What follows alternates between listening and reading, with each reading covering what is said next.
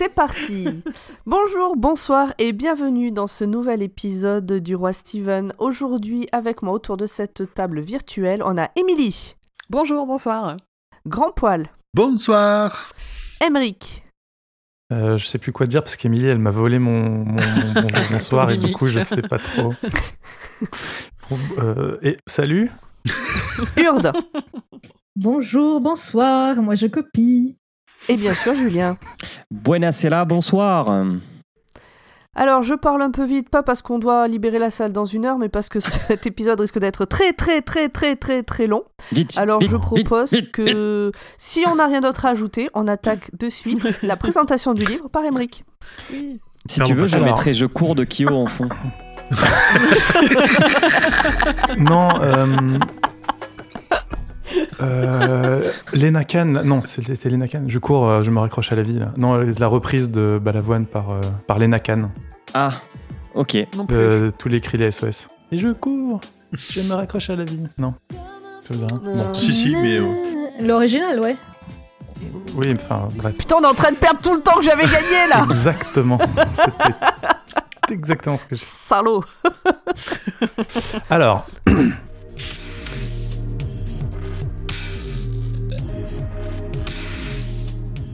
Le running, c'est une pratique libre de la course à pied, accompagnée d'objectifs propres à ceux d'une discipline. Le running s'inscrit dans le culte de la performance, courir plus longtemps ou plus vite par exemple. C'est cohérent. Pourtant, ces Oh, dernières années, nul. une variante moins portée sur la surenchère est apparue. Plus calme et posée, cette discipline s'axe plus sur le bien-être et l'apaisement ressenti lors de la course. Ah, Certains parlent d'une douce euphorie, d'une sensation de légèreté, de relaxation du corps, avant d'ajouter, je cite, C'est ça le running, man. Euh, Moi, j'ai essayé un petit truc, mais bon, on passe aux choses sérieuses. Euh, ah magnifique. Belle chute. Running Man, euh, c'est une émission de télévision sud-coréenne de SBS qui a débuté le 11 juillet 2010. Euh, les participants doivent réaliser diverses missions pour gagner une course. Ouais, jusque-là, c'est bon. C'est bon, C'est pas, bon, voilà. pas au bon endroit, mais c'est je crois pas déconnant. qu'il. Je crois non. Ah non, C'est parce qu'en fait, en fait, en pas fait, le bon il y avait une histoire de. C'est pas le bon pays. Non. Et puis je crois qu'il meurt pas à la fin. Oh Spoil. On le spoil, spoil. Bah, t'as pas fini de le lire, euh, Pomme? Non Putain, elle fait chier là Prenons un petit instant de silence pour saluer les pompiers Tes pompiers ou l'ambulance. Euh, alors, Re- euh, euh, The, The Running Man euh, est un livre de Richard Bachman, publié aux États-Unis en 1982. Il fait environ 317 pages d'après euh, Wikipédia. Et en. France, il a été publié en 1987 et fait environ 258 pages. En audiobook, ça fait à peu près pour la VO 7h41 minutes. Ça va, c'est rapide. hein. Bah, c'est quasiment comme le résumé qui arrive. Alors, du coup, comme il fallait faire un résumé rapide, euh, le résumé en moins d'une minute, c'est c'est l'histoire d'un homme qui court. Et je m'arrêterai là parce qu'apparemment, c'est ce que tout le monde, euh, y compris les gens qui ont voulu faire des adaptations, ont l'air de- d'avoir retenu.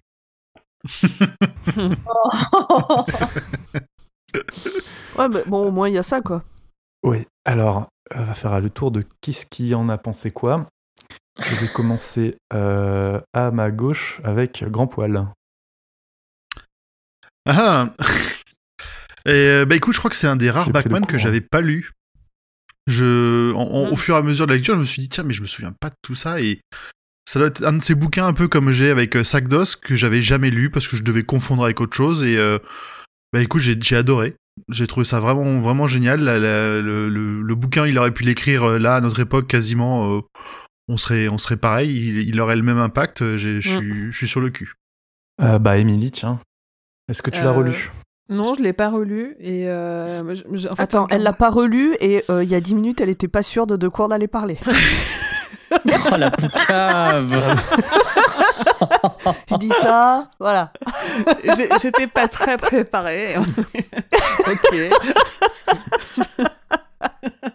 Merci Pomme de ton soutien. Bah, tu sais que je suis toujours là. Euh, non, en vrai, moi je pense que c'est le, c'est le, le Bachman qui m'a le plus marqué. Qui est, bon, maintenant qu'on a spoilé, on peut dire, il est hyper sombre et on a une fin complètement fermée qui est. euh, Quand tu le refermes, il faut avoir, euh, il faut être de bonne humeur, il faut avoir le cœur bien accroché pour pour pas aller te pendre quoi en fait. Voilà. Ah, mais Moi j'ai un, un très Ah, bon c'est souvenir. c'est bien, je pourrais m'en servir Mais- comme excuse. Tu fais la tête Ah non, j'ai lu Running Man. Bah, tiens, Julien, qu'est-ce que t'en as pensé, toi? Est-ce que c'est ton, devenu ton excuse pour, euh, pour te dire. euh, Pour, Pour, quand tu pour- fais la pour tête? dire que je fais la tête Non. Alors, hum, c'était avec Marche ou Crève, mon Backman préféré quand j'étais ado. Et suspense. À la différence de Marche ou Crève, eh ben, j'ai bien aimé le relire. Ah, Je trouve qu'il est, il marche toujours bien. Ha ha ha. Il Il court. court toujours bien. Il, euh, il est étrangement toujours d'actualité. Il n'a pas vie- vieilli en fait, puisque c'est ce qui est assez étrange pour un- une sorte de roman euh, d'anticipation. Alors, il n'est pas technologique, mais enfin, ça fait quand même appel à la société de divertissement et c'est quand même un peu lié à la technologie. Et pourtant, il s'applique autant en 2019 que euh, quand je l'ai lu, euh, qui devait être en 2001, je crois. Mm. Euh, à l'époque, il n'y avait même pas encore Love Story. Je crois que c'était juste, euh, juste avant. Et, et ouais, il- le seul truc qui me perturbe, c'est ce côté compte à rebours que je comprends pas trop en fait. Si j'avais un reproche à faire. Oh, C'était une manière de, de chapitrer en, en se rendant compte qu'à la fin, le, le zéro, c'était ce serait la fin pour, euh, pour tout le monde, quoi. Moi, je l'ai compris comme étant, euh, à partir du moment où il prend cette décision, finalement, tout est écrit. Ouais, mais Il peut pas y avoir d'autres fins, et voilà comment il y arrive. bon, vous savez que j'aime les, que j'aime les maths. Et il y a, il y a, il y a y a aucune référence à une unité. euh, Non, mais c'est un, c'est un chapitrage à rebours, c'est, c'est, c'est tout. Ouais, mais tu vois, c'est pas des que- événements, c'est pas des minutes, c'est pas Non. des heures, c'est juste. c'est un, euh, chapitrage, c'est un chapitrage à rebours. C'est juste un chapitrage à rebours.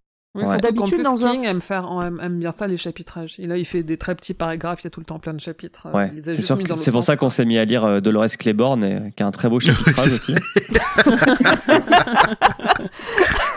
On en reparlera en temps et en heure. Je pense qu'on aura déjà assez de choses à dire ici et maintenant sur ce bouquin. Mais voilà, bref, euh, c'était une lecture euh, agréable.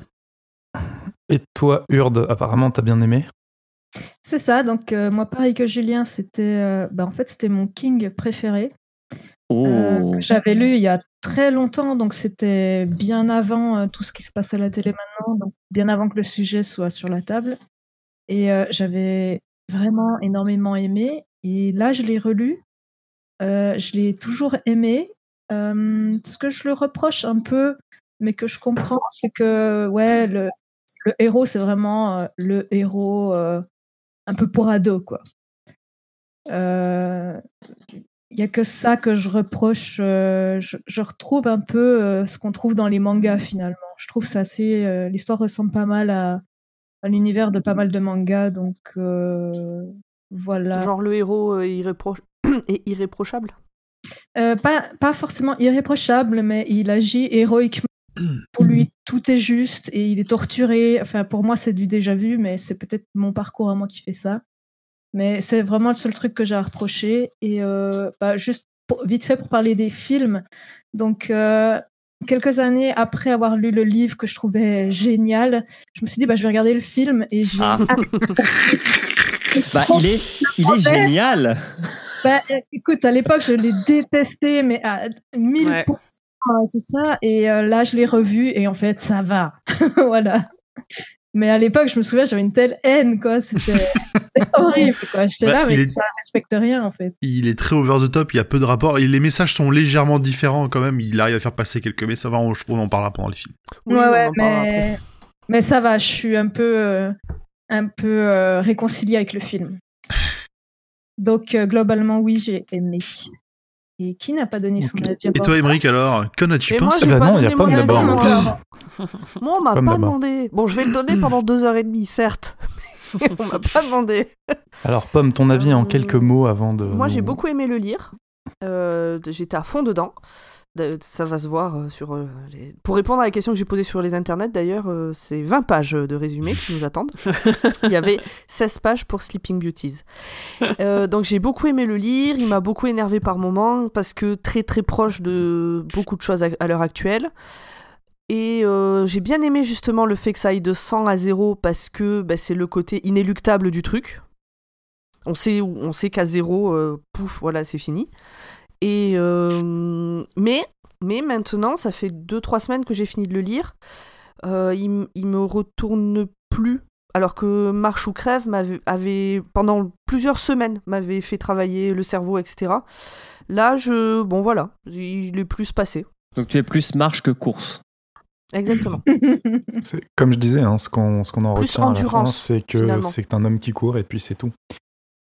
oui, peut-être pas à ce point, mais. Bon, voilà. Tu verras, tu verras dans 2-3 semaines, Mais tout ce qui t'en Je restera. pense que c'est parce que Marche ou Crève, c'est une fin ouverte. Donc mon cerveau a continué à travailler. Hmm. Running Ouais. Man, c'est une fin fermée. Il y a pas de. Si tu peux toujours t'imaginer qu'est-ce qui s'est passé après, mais pour le héros, la fin, elle est voilà, elle est fermée. Elle est pas finie. De... Elle est finie. C'est une fin finie. Spoil. Et toi, Et Emily toi, Emmerich, alors? Et Alors, en moi, eh quelques bien, mots eh bien, moi, j'ai été un peu déçu parce que j'ai regardé le film avant d'écouter le livre. Et du coup, du coup, euh, j'étais un peu déçu de ne pas. euh, je trouve qu'ils ont, ils ont bien choisi le nom, le- la, la voix du narrateur parce que il, il a pas l'accent de Schwarzy, mais il a quand même une voix euh, bien. Il a un peu la même voix que le doubleur français de Schwarzenegger, on va dire. Ah Et ouais. donc, euh, donc ça, ça, ça, ça allait bien. Non, en fait, euh, fi- le, le- le- enfin, l'histoire est vraiment enfin, dingue. Euh, ça résonne vraiment, comme vous le disiez, avec, euh, avec euh, ce qu'on a eu aujourd'hui ces dernières années. Enfin, on peut trouver plein de parallèles. En gros, comme quoi les thèmes de 1980 sont les mêmes que les thèmes de 2020.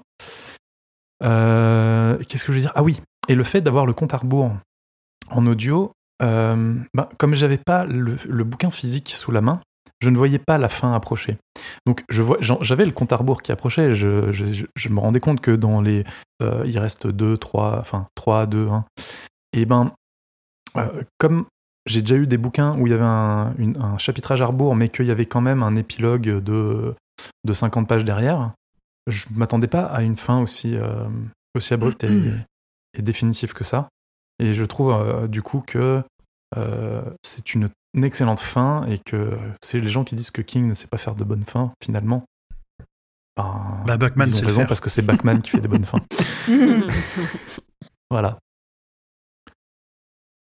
Allez, on Bien. enchaîne Personne n'a rien à, ra- à rajouter? Non, Parce qu'on est pas Non. mal. je peux y aller. Vous précipitez pas Ok. Alors, c'est parti.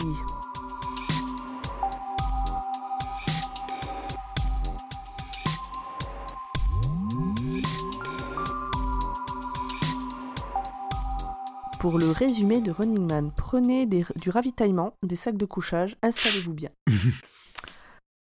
Nous sommes à Coop City, dans l'appartement de la famille Richards. Il y a Sheila, Ben, que l'on appellera Richards tout le long du livre, et donc du coup, je pense l'appeler comme ça tout le long du résumé, sauf si j'en ai marre de pas réussir à prononcer Richards du premier coup à chaque fois. On verra. Ah, tu Et peux l'appeler. Richard Richard, ouais, ou Ben, du coup, on verra. ou Ricky. Ricky. Richie. et donc Cathy, leur fille, qui a beaucoup de fièvre. C'est un À la télé, Faut préciser, c'est un bébé. c'est une petite. Ben, à ce moment-là, on je sais pas si on le sait, mais oui, c'est un bébé. ouais. pas. À la télé passe une émission de télé-réalité. Un homme avec des problèmes cardiaques est monté sur un moulin à discipline. Donc point culture G, c'est un engin qui était utilisé dans les prisons anglaises comme punition. Et il doit répondre aux questions du présentateur. Plus il répond, plus le moulin va vite. Et ben on va pas vous le cacher, ça finit mal. Cette émission passe sur le Libertel. C'est donc la télé en fait. Et rien que le, le nom, moi, j'ai trouvé ça très évocateur. euh, Le, le- tu vois, le, le fait qu'ils aient regroupé les mots liberté et télé ensemble, c'est c'est pas. Minitel. Et... C'est bien, mais- oui, bah oui, c'est forcément ça. Moi ça m'a fait penser à Minitel de suite, j'ai vu un, Ouais, mais hommage. le, le Minitel, c'est français, on est d'accord C'est la Tout télématique. Ouais, ouais. Non, mais surtout, c'est marrant qu'il l'ait appelé Libertel parce que de souvenir, le l'écran il est obligatoire chez les gens, non? Oui. Oui. Alors l'écran, oui, l'écran Oui. est obligatoire, mais par contre, il, dit qu'il n'est pas encore obligatoire de le regarder, mais que ça ne saurait tarder. Ah, D'accord. C'est ça. On dirait Black Mirror. Ouais. Mais avant Black Épisode Mirror. 2, saison C'était Black Mirror Before It Was Cool. Ouais, Exactement. Richard n'a pas l'habitude de la regarder, mais là il la fixe. De savoir sa fille malade et de ne pas avoir les moyens de la guérir le rend fou. Il finit par se lever et il dit à sa femme qu'il va s'en occuper. Elle, elle veut pas. Elle sait ce qu'il a en tête, nous non, à ce moment-là on sait pas, mais elle dit qu'elle préfère faire des passes plutôt que ce que lui va faire. Richards parle d'allocation pour mère seule, au pire. Et donc effectivement on sent que son idée c'est pas forcément une super idée. Bah, on, dirait qu'il y a une espèce de sacrifice qui va être nécessaire pour pouvoir payer les, soins de sa, fille, euh, et on sait pas trop pourquoi, même si on, on a maintenant, on sait que dans les, les États-Unis, même à l'heure actuelle, le, système de santé fait qu'il faut souvent euh, allonger la monnaie pour payer, mais là, ça a l'air d'être encore plus grave que ça. Et donc il part. Et à ce moment-là, il y a une, voisine un peu fouineuse qui vient proposer de la, pénic- de la pénicilline à Sheila pour quand elle aura la prime. Bon là pareil, on sait pas trop encore, hein, mais... Donc ça vient Sheila du marché, on sait que ça vient du marché noir, elle a l'air quand même sévèrement collabo, la Ouais. voisine. Oui, mais le coup de la prime, on sait pas bien euh, Mm. là ce que c'est. Et Sheila l'envoie bouler et la voisine note son nom dans un petit calepin. Je crois que on nous dit dans ce chapitre que il crève la dalle, euh, Richard et sa femme, Richards et sa femme, Oui. et que la, et que quand il sort dans le couloir, ça sent bon le chou dans, en provenance de chez la voisine. Hmm. Donc on sait que la voisine, euh, elle, elle, elle, pas trop, en- elle est pas trop dans la dèche quoi. Elle a bouffé en tout cas. Tandis En que eux, cas, effectivement, que ils, sont, ils sont secs quoi. Mais des gros Bah, problèmes d'hygiène. Disons que si elle était pas dans la dèche, elle serait peut-être pas dans cet immeuble-là. Elle est un peu moins dans la dèche. Ouais, ce que j'allais Oui. dire parce que ça sent le, le chou, hein, ça sent pas le steak non plus. Ouais, mais comme on va le voir, le chou c'est une denrée de luxe Ouais. pour eux. Mais à l'époque, euh, pour moi, le chou, c'était vraiment les immeubles de vieux et la maison de retraite, hein, comme Mhm. odeur. Ouais. Ouais. Dans ce deuxième chapitre, donc le 99, on suit Richards qui traverse la ville et on peut avoir une idée de la pauvreté et de la misère dans laquelle lui et sa famille vivent. Son quartier est au sud du canal, un endroit où les flics ne viennent jamais et où la télé est une meilleure drogue que la poudre. 4 millions de personnes vivent là, quasiment tout le monde est au chômage. Au fur et à mesure qu'il avance, il croise de plus en plus de magasins, de moins en moins sécurisés. Il nous décrit plusieurs panneaux publicitaires aussi, Alors, et sur- dans les magasins, il y a quand même, il y en a certains qui ont des noms assez, assez étranges. Il y en a ça s'appelle les boutiques de sang. Les boutiques du sang, tu te demandes qu'est-ce qu'ils veulent- ce qu'ils peuvent, ce qu'ils peuvent y faire, quoi. Ah, moi j'ai Mm. pensé que c'était euh, pour les donneurs en fait. Bah, moi, je pense que c'est plutôt pour qu'ils puissent vendre peut-être leur sang. euh. Ouais, c'est ça, parce qu'aux Ouais, ouais. États-Unis tu reçois de Mm. l'argent, non Quand tu. Oui. tu donnes Oui, il me semble. ouais. Je sais qu'il y en a, ils fraudent justement pour donner plusieurs fois, enfin, etc. Quoi. Donc moi, je me suis dit, c'est ça. Génie Faites ça chez vous, bien sûr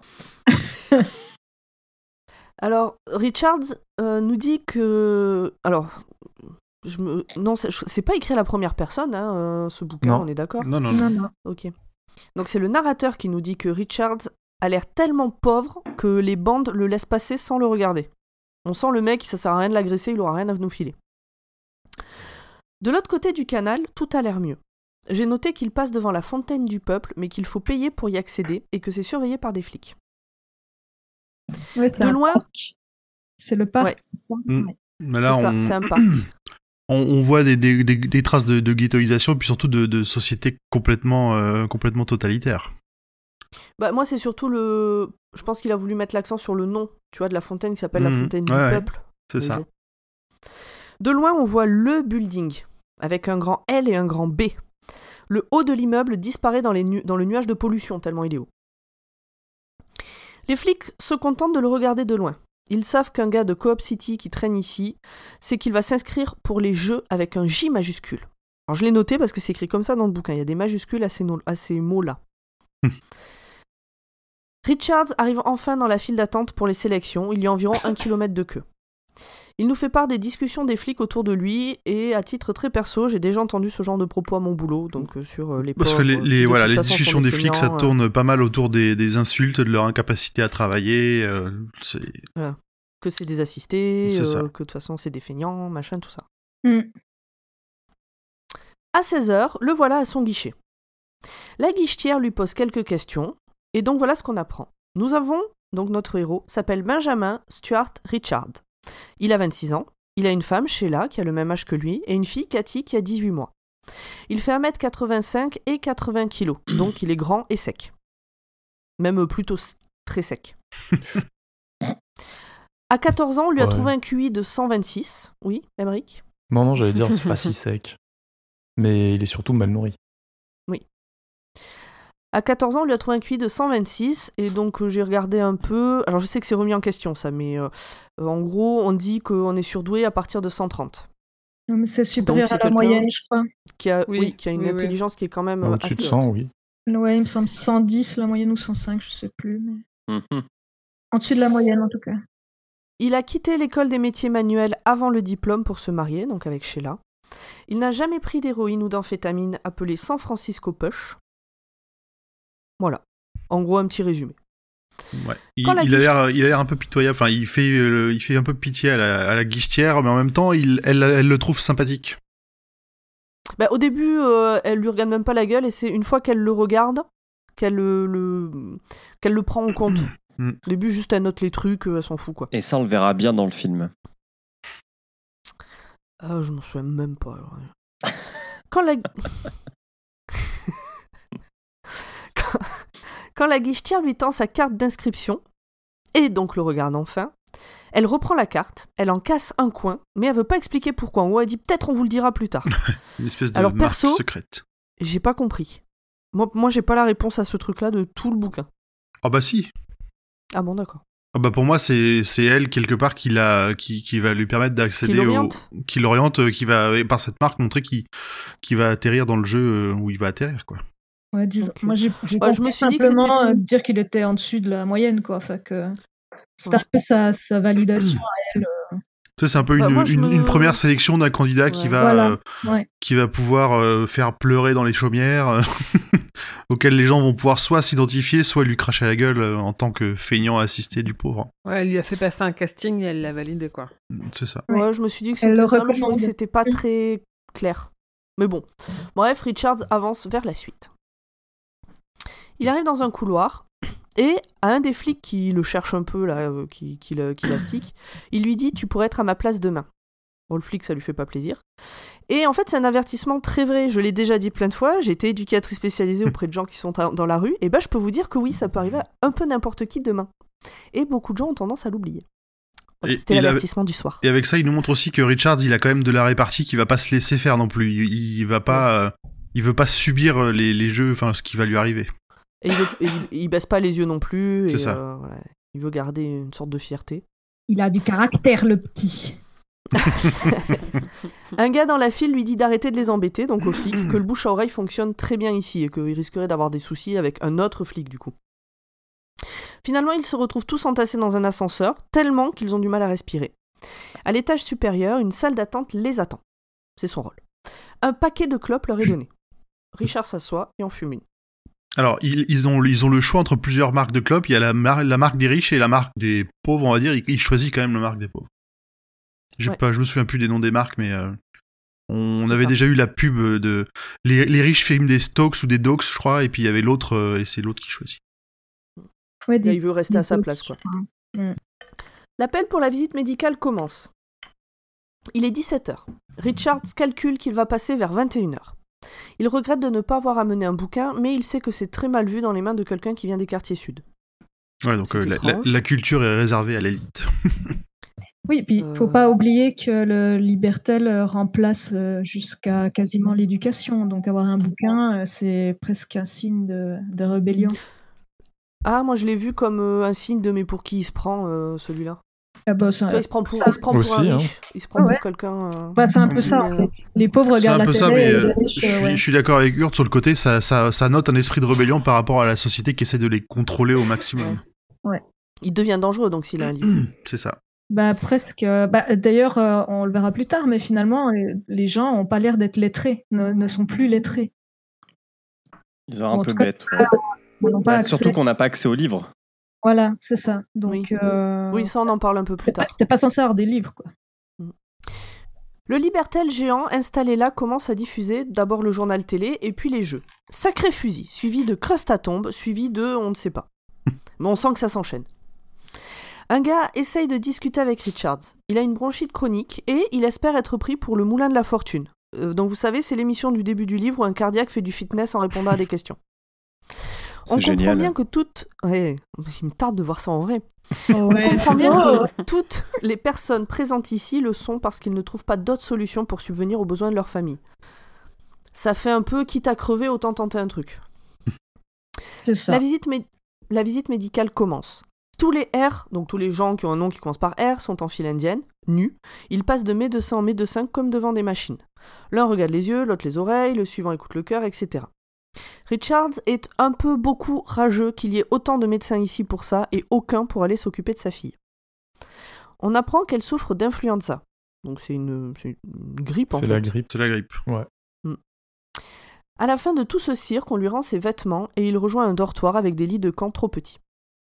Alors, moi j'ai noté que tout le passage où il se fait manipuler euh, par les médecins, il a très peu de, réac- de, ré- de réaction, il a aucune humanité, ce qui est un peu le but, et que c'est seulement en sortant de là qu'il commence à réagir et qu'il reprend comme si il, s'était vraiment, euh, je l'ai, enfin je l'ai vécu comme ça pendant la lecture, qu'il s'était fermé pendant cette, euh, pendant cet examen. Hmm, Peut-être. Bah, il est traité comme, euh, comme un animal, euh, il réagit euh, sans. Ouais. enfin, Bah il réagit pas. À un moment ils disent, en fait. penchez-vous, écartez les fesses. pff, il dit rien et c'est justement à la fin de la visite qui, qui, qui fait, qui, qui s'aperçoit, enfin qu'il a l'impression d'avoir été violé par ce, par ce truc. Donc c'est pour ça que je pense qu'il a il- vraiment il s'est fermé pendant cette visite, euh, il s'est éloigné. Le roi Stephen, un podcast en audio description. Il est 6 heures du matin, le réveil sonne, comme nous tout à l'heure. La cinquantaine d'hommes présents dans le groupe de Richards se dirigent vers les douches, puis vers la cantine. Enfin de la vraie nourriture. Insipide et grasse, certes, mais au moins ce ne sont pas des pilules de nourriture que distribue le gouvernement. Maintenant que tout le monde est propre et rassasié, il est temps de jeter ses vêtements au feu et d'enfiler la combinaison officielle des jeux. Après avoir été traité comme une voiture en révision, Richards se dit qu'il a perdu son identité. Puisque même ses vêtements euh, et qu'il est habillé exactement comme tout le monde. euh, Ouais, mais je le trouve, euh. Un peu ingrat, quoi. On lui file à manger, le mec, il est pas content. Alors que pour l'instant, il a rien fait. Je veux dire, on lui a quand même donné à manger, alors qu'il n'a rien fait. Et peut-être qu'il va repartir chez lui. Euh, bon, l'idée, c'est quand même s'il a fait, s'il a passé tous ces tests-là. euh, Oui, je c'est qu'il va forcément être choisi, non? Ouais, quasi. Ah non, je pense, je pense qu'une fois, je pense qu'une fois que t'es rentré dans le bâtiment, tu en sors plus. hein.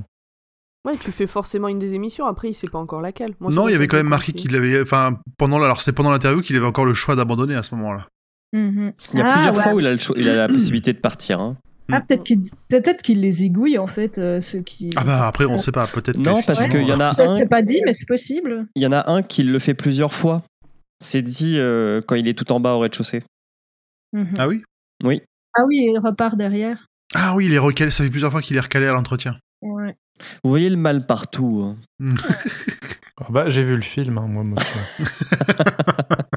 Non, mais toi, attends, tais-toi. Alors on avance. Donc de retour dans la salle d'attente, mais un étage plus haut, donc là même un étage plus haut, on les appellera par groupe de 10. Richards, à chaque étape, se demande ce que font sa femme et sa fille. Après les épreuves médicales, voilà les épreuves intellectuelles. Richards se retrouve en face d'une bombasse courvêtue et fait tout pour la pousser aux larmes en mettant en avant qu'elle n'est qu'un corps. Il est assez terrible ce chapitre. Et donc vous commencez à me connaître, ma première réaction était de crier Salaud Mais en réalité, Non. cette scène m'a pas mal questionné. Richards emploie effectivement la façon la plus facile d'être violent envers cette femme, sans bouger de sa chaise, en utilisant le mépris, mais en réalité, lui-même vit cette violence au quotidien, et il ne fait que la renvoyer, parce que là, elle est là pour lui poser des questions, pour l'envoyer à la mort quand même. Oui, puis elle est, enfin et clairement vu comment elle est habillée machin, elle est là pour l'exciter. Il y a pas d'autre, euh, il y a pas d'autre mot. C'est euh, Ah, je l'ai pas compris comme ça, moi, ça. Objectif réduire l'afflux sanguin au cerveau pour baisser le QI. Ah ouais, c'était c'était ça? Moi, je l'ai pris, oui, plutôt dans un sens qu'elle doit les, un peu les déconcentrer, quoi. Ok. Ou qu'elle est là euh, juste pour faire beau, pour donner envie. Il y a ces deux côtés-là.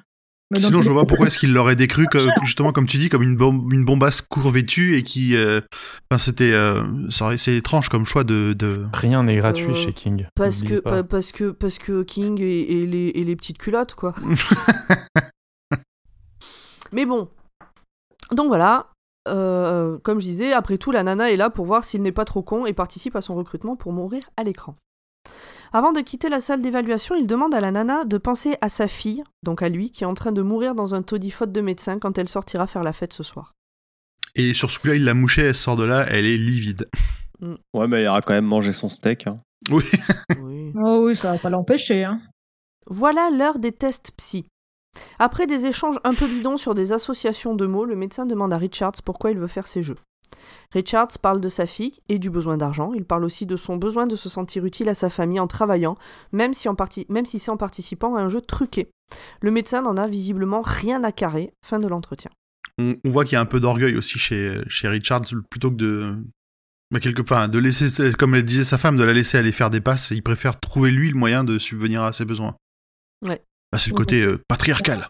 Ouais, mais bon, c'est un peu normal. Je sais pas, va faire des passes. euh, c'est Oui, dangereux, non, mais oui, déjà. oui. On- C'est on dégueu et verra c'est plus- surtout dangereux. hein. Ouais. Et puis on verra plus tard que c'est pas si côté patriarcal que ça, je trouve. Enfin, dans la manière dont il réagit, mais on en parle Mhm. plus tard. On, on en reparlera. Moi, je trouve ça Donc ce normal. chapitre, oui. Le suspense est total. hein. On est au chapitre 90 et ce chapitre-là m'a mis un peu la boule au ventre. Encore Richard arri- ouais. Mais passé ta il m'a lecture avec, énervé. avec du space-fond, quoi. Tout à l'heure, il m'a énervé. Celui-là, et c'est là justement bah, qu'on a qu'on parle euh, des passes. Et euh, c'est là que ça m'a mis la boule au ventre. Richards arrive à taxer de l'argent à un flic malgré le mépris affiché de cet homme-là. Il l'utilise pour l- il l'utilise pour appeler sa femme. Après avoir eu les commérages dégueulasses de quelqu'un dans l'immeuble, il entend enfin la voix de Sheila. La petite est toujours aussi malade. Elle a été obligée de faire des passes pour gagner un peu d'argent pour acheter des médicaments. Je m'attendais à une scène un peu classique, genre monsieur qui pète un plomb parce que sa femme couche avec d'autres hommes, mais pas du tout. Ils, ils en sont plus là du tout en fait dans Mm. cette euh, situation et dans leur vie. Il n'y a pas de fierté mal placée à avoir là-dedans. Il se vend pour mourir à la télé, pour faire plaisir à des gens dans leur canapé. Elle se vend pour faire plaisir à des gens dans leur slip. Ils ont un but commun, sauver leur fille. Les fleurs du mal, par Pomme. C'est pas mal. réussi. Et c'est donc c'est là que je disais que finalement il n'y a pas trop ce côté euh, justement euh, mâle qui essaie de, de pisser autour de sa femme, tu vois. Ouais, non, non. Oui, c'est juste il que est ce qu'elle fait est dangereux et que de la il propriété. voudrait, euh, Non, il veut la protéger d'avoir à faire ça, mais c'est pas de la propriété ou de la fierté mal placée. Donc il lui fait promettre de pas recommencer, elle promet, mais personne n'y croit. Quand la communication est coupée brutalement, Richard s'effondre de douleur. Tu sors, Julien. Continue, continue, continue. T'es viré. Non, on peut pas croire les femmes, il a dit. T'es viré. Quel en- Non, mais on, on vous, on vous l'a dit hein, que, que King c'était un auteur féministe. Surtout, ouais, il a écrit euh, il y a 50 ans, donc surtout à cette époque-là. Euh, Il y a pas 50 ans ce, cette, ce bouquin. Il l'a écrit début des années 70. Ah ok. Ouais, C'est ouf. Bah ça fait... Ah oui, si. bon, donc quand la communication est coupée brutalement, Richard s'effondre de douleur à l'âme.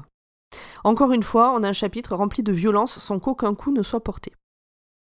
Oh, c'est Il est temps de savoir pour quel jeu chacun a été sélectionné. Là encore, on a un discours autour du travail qui me fait rager, mais on va pas partir dans un débat politique autour de la place et l'importance du travail dans la société et la vie de chacun versus les aides de l'État. On ne sera pas d'accord et on n'est pas là pour ça. Donc, revenons à Richards. Il est étonné. Tout le monde a une affectation, sauf lui et cinq autres gars. On leur dit juste de prendre l'ascenseur 6. Pour un des gars qui a une voix caustique et un bras paralysé, c'est qu'ils ont été sélectionnés pour un jeu où ils ne vont pas juste être blessés. Les six gars arrivent au septième étage. Trois sont de suite amenés ailleurs. Richard se retrouve avec Jimmy, le gars au rire acerbe, et un jeune. Pour Jimmy, c'est sûr. Ils sont là pour la grande traque. Le gamin ressort du bureau dans lequel il avait été appelé un bras au bras d'une pin-up. Jimmy, pareil, après lui. Richards entre dans le bureau à son tour. Jimmy avait raison, ils ont bel et bien été recrutés pour la grande traque. Jusqu'ici, il n'y a jamais eu aucun survivant. Tantan les participants, les participants devront tenir le plus longtemps et échapper au chasseur de Evan McCon. Sa famille gagnera 100 dollars par heure passée dans le jeu. Il y a même une avance de 48 heures. Pourquoi Richards a été pris pour ce jeu? Parce qu'il est dangereux pour la société. Pourquoi l'est-il? Parce qu'il ne rentre dans aucune case, il remet en question l'autorité et il s'est marié en signant un contrat à vie selon l'ancienne mode. Ce qui ne se fait plus. Mon dieu, Puisque c'est des contrats de 3 ans. il est fidèle, quelle horreur. Ils avaient lu Bec BD, c'est cool. Richard signe le contrat et demande deux bouteilles de bourbon pour passer le week-end, mais ne veut pas de la pin-up. Il est marié. Ça s'arrête. Point. en sortant du bureau de Killian, le producteur de la grande track, donc le gars qui vient de lui présenter le truc, Richards reçoit une enveloppe des mains de sa secrétaire, de la secrétaire. J'ai marqué de ma secrétaire, je m'y suis cru à ce moment-là. tu prends la confiance, pas mal. C'est ça, non, de la secrétaire de Killian. Dessus, un mot lui indique qu'il y a dans l'enveloppe des coupons qui permettront à sa femme d'amener la petite voir un médecin. C'est Killian lui-même qui avance cet argent en son nom propre. Qu'est-ce qu'il est sympa, ce Kylian. Mais ouais, mais carrément, euh, il Ça propose pue des pas trucs du cool. tout l'embrouille. Au début, Richard se sent reconnaissant, mais très vite il reprend pied. Il sait que c'est de la magouille. Notre héros rejoint sa chambre, un vrai palace. Il fait envoyer les coupons qu'il a gagnés à Sheila. Il en profite pour rembourser le flic qui lui a prêté de quoi payer le téléphone et faire rager celui qui va envoyer les coupons à Sheila en lui rappelant que s'il n'a pas confiance en eux, c'est à cause d'eux. Oui, il, il leur demande un reçu. Ah oui. Et alors, pour rembourser le flic, parce que le flic qui lui avait prêté les sous pour euh, appeler Sheila avait dit Je veux pas que ça se sache que j'ai fait ça. Et là, il donne les sous à un autre flic en disant Tu pourras les rendre à machin, il me les avait prêtés. il commande ensuite trois gros romans et un repas complet, mais tout ce débordement de politesse et de, suc- de luxe le dégoûte. Moi, il a un peu honte. euh. Bah, c'est surtout que. Enfin, il sait qu'il serait pas traité comme ça dans la vraie vie. Là, c'est parce qu'il va crever qu'on en fait des caisses. Ah oui, oui, clairement. ouais. Ouais, moi, je, je suis assez d'accord sur le fait qu'il a, il, il a honte, carrément, parce que bah, là, il a tout ce qu'il veut, c'est légion. Mais euh, il y a y, tout le monde qui est en train de crever euh, euh, dehors, en fait. Donc je comprends que, que ça le. Voilà, qui. qui- Et du coup, il se bourre la gueule. Voilà. Il a, les- il a ses livres, il a du bourbon, il est reçu également, donc euh, c'est bien arrivé à sa femme. Donc Richard se saoule, il est malheureux, il est seul, sa fille et sa femme lui manquent, mais c'est pas une flaque, alors il retient ses larmes. En vrai bonhomme, il boit jusqu'à quasiment perdre connaissance. Ouais. Le week-end se passe entre grosses cuites et petites soupes légères. On est mardi. Dans moins de 24 heures, la grande track va commencer. On vient le chercher pour le dernier briefing. Le brief est rapide. On apprend que les joueurs sont envoyés deux par deux pour le spectacle, que Richards doit envoyer des cassettes tous les jours, sinon il ne perdra, sinon il ne sera pas payé, qu'il gagnera de l'argent en sub s'il tue un tracker ou un représentant de la loi, qu'il ne doit pas tuer de spectateurs innocents, mais Il n'y a pas de punition. sont-ils si innocents que ça? Oui, puis surtout, enfin même, c'est pas recommandé qu'il tue des innocents, mais il n'y a pas de punition assortie à ça. euh. S'il y a du, du- du dommage collatéral, c'est pas grave, quoi. Ouais. Les spectateurs d'ailleurs reçoivent une prime s'ils donnent des indications au tracker sur la localisation du traqué et une très grosse prime s'il en résulte une exécution. Donc euh, très innocent les mecs. hein. C'est cool. Il est temps d'aller au maquillage. Le show quand même un, commence. un jeu, le jeu du pire, de, le, le pire jeu de pervers euh, possible, quoi. C'est le meilleur jeu de l'univers. On est d'accord. Ah, voilà. Alors, le show commence, on y est. On est au chapitre 81, hein. juste pour vous replacer dans le contexte les gens qui n'ont pas lu le bouquin. On va jusqu'à zéro. Alors, t'as raté le moment où il lui file son matos qui est dans le 82.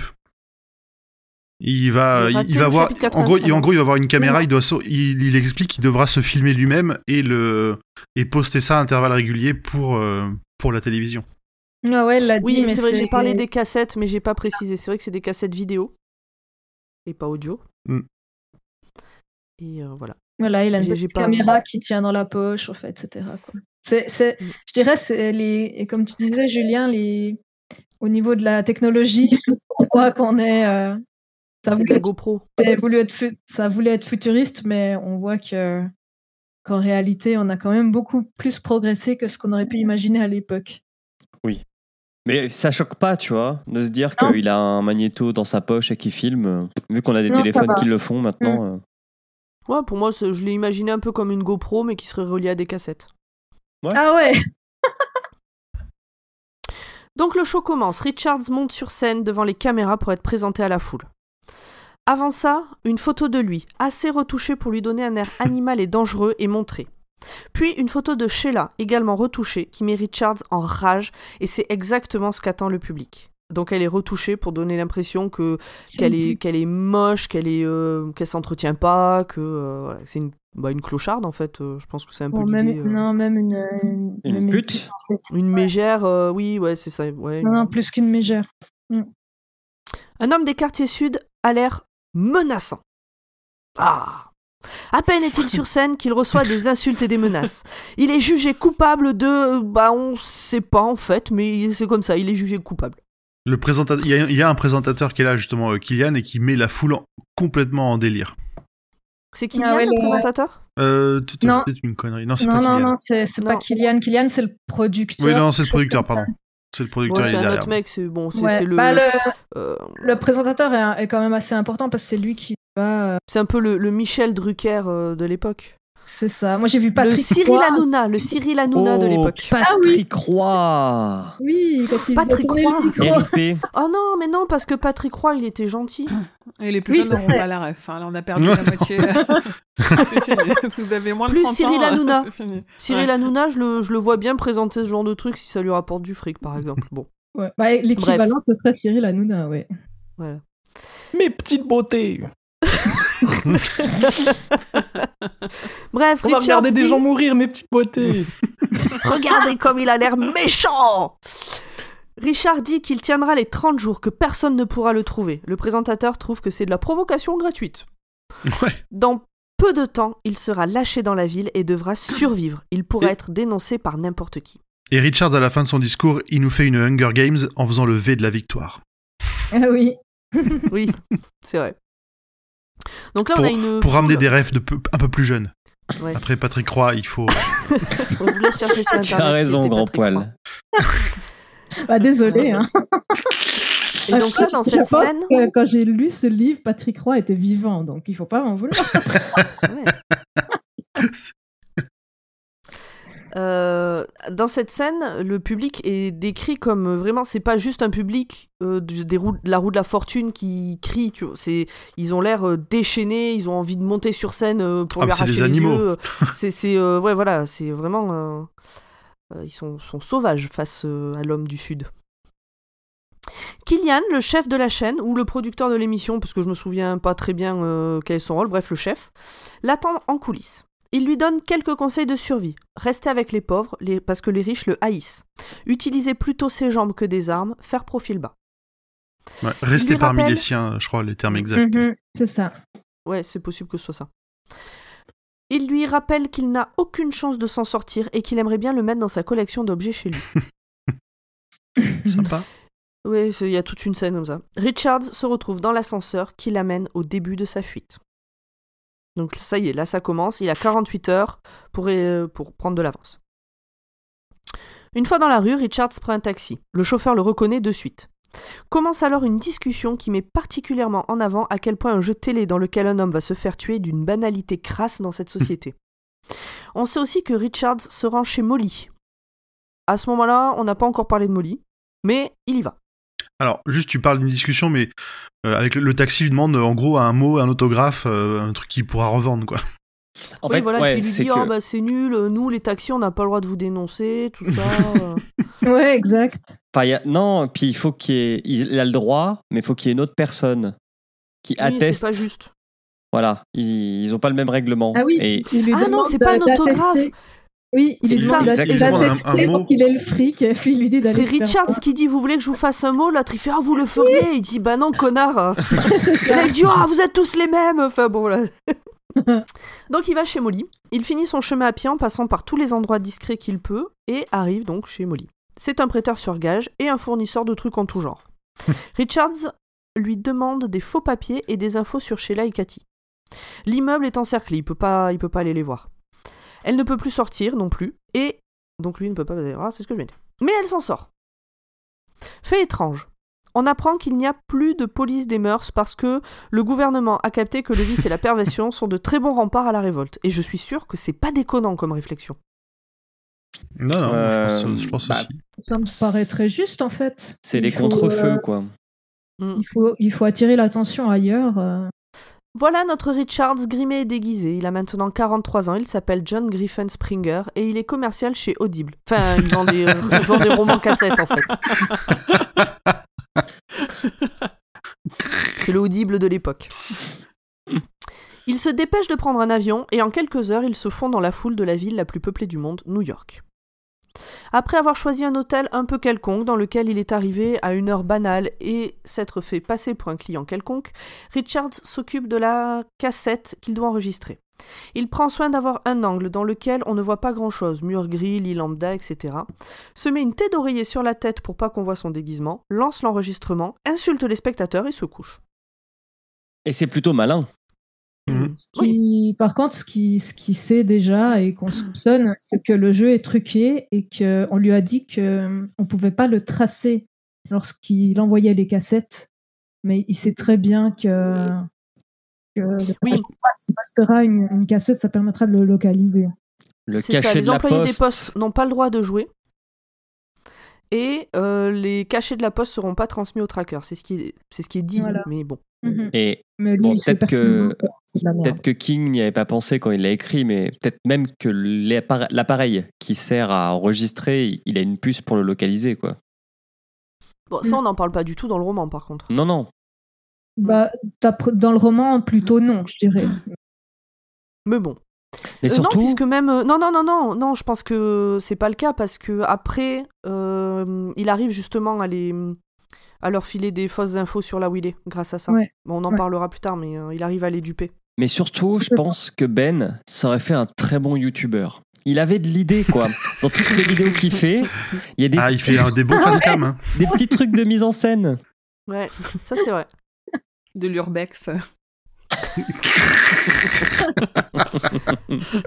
Alors, lui, se réveille vers 16h, comme nous demain, après notre nuit blanche pour enregistrer cet épisode. Il se rend compte que la traque a commencé depuis 3 heures. La parano monte. Il doit envoyer les deux cassettes, mais n'a que des enveloppes à l'entête de l'hôtel sous la main. C'est ballot. mais Kylian lui a promis que toutes les informations recueillies de cette manière ne seraient pas transmises aux chasseurs. Donc c'est ce qu'on vient de dire. Est-ce que c'est vraiment vrai? De toute façon, il n'a pas le choix, il est obligé d'y croire. Et puis bah, les gens de la poste, bah, ils n'ont pas le droit de jouer, comme on disait, mais euh, parce que c'est vrai qu'ils jouent pas. on sait pas. Est-ce que je peux Et faire puis un jeu combien de de- mots?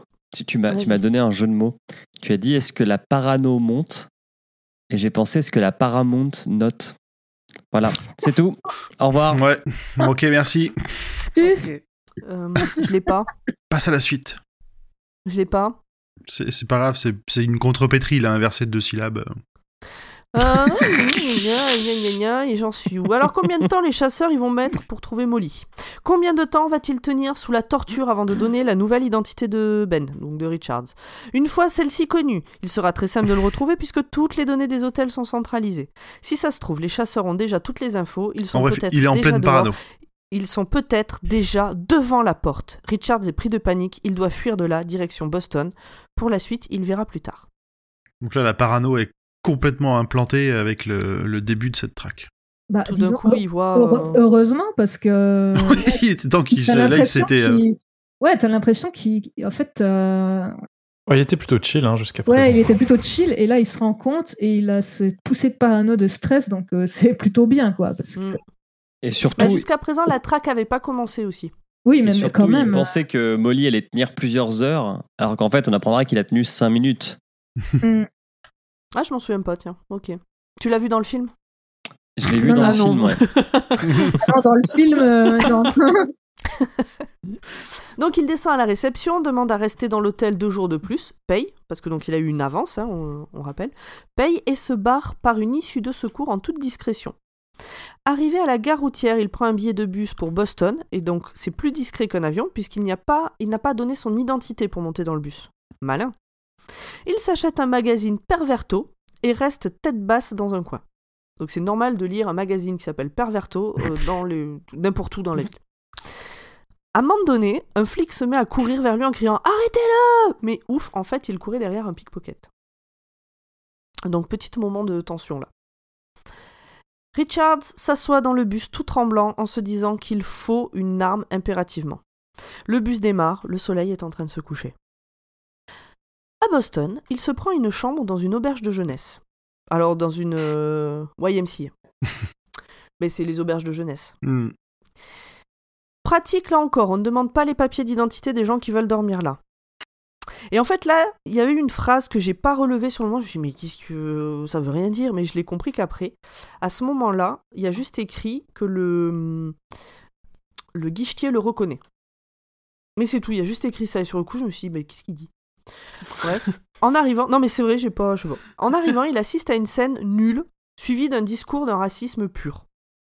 Même dans un futur imaginaire, les sacs de merde sont légion. En même temps, on est dans un monde où c'est fun de voir un pauvre mourir à la télé contre de la thune, donc euh, faut pas trop. euh.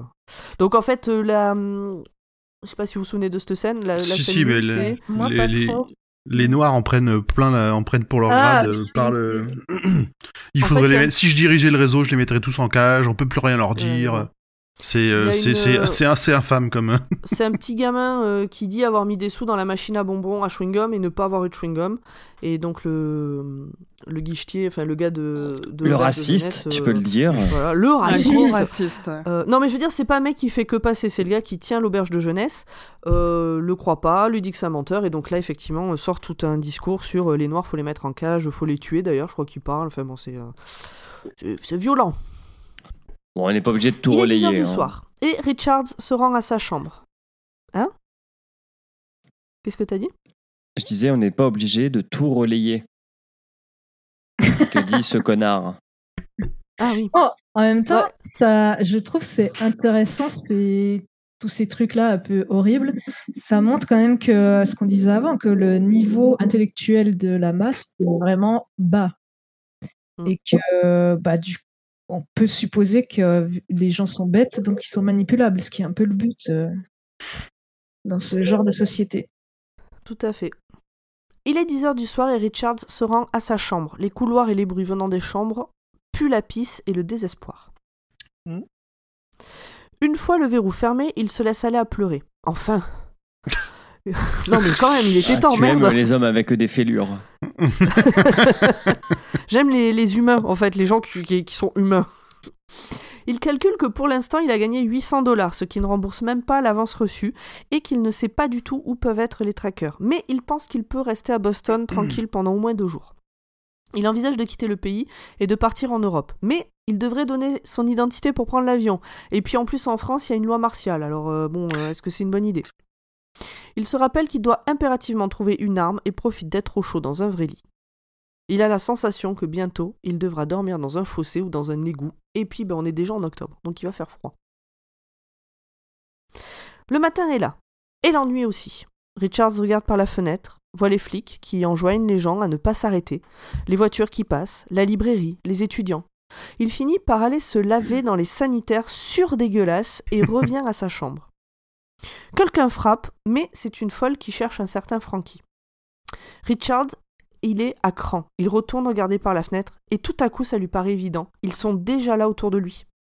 Donc les trackers. Sauvé par l'ennui. Ouais, il, quand il compte les voitures, là, C'est Mhm. ça. et qui se C'est fait vraiment chier.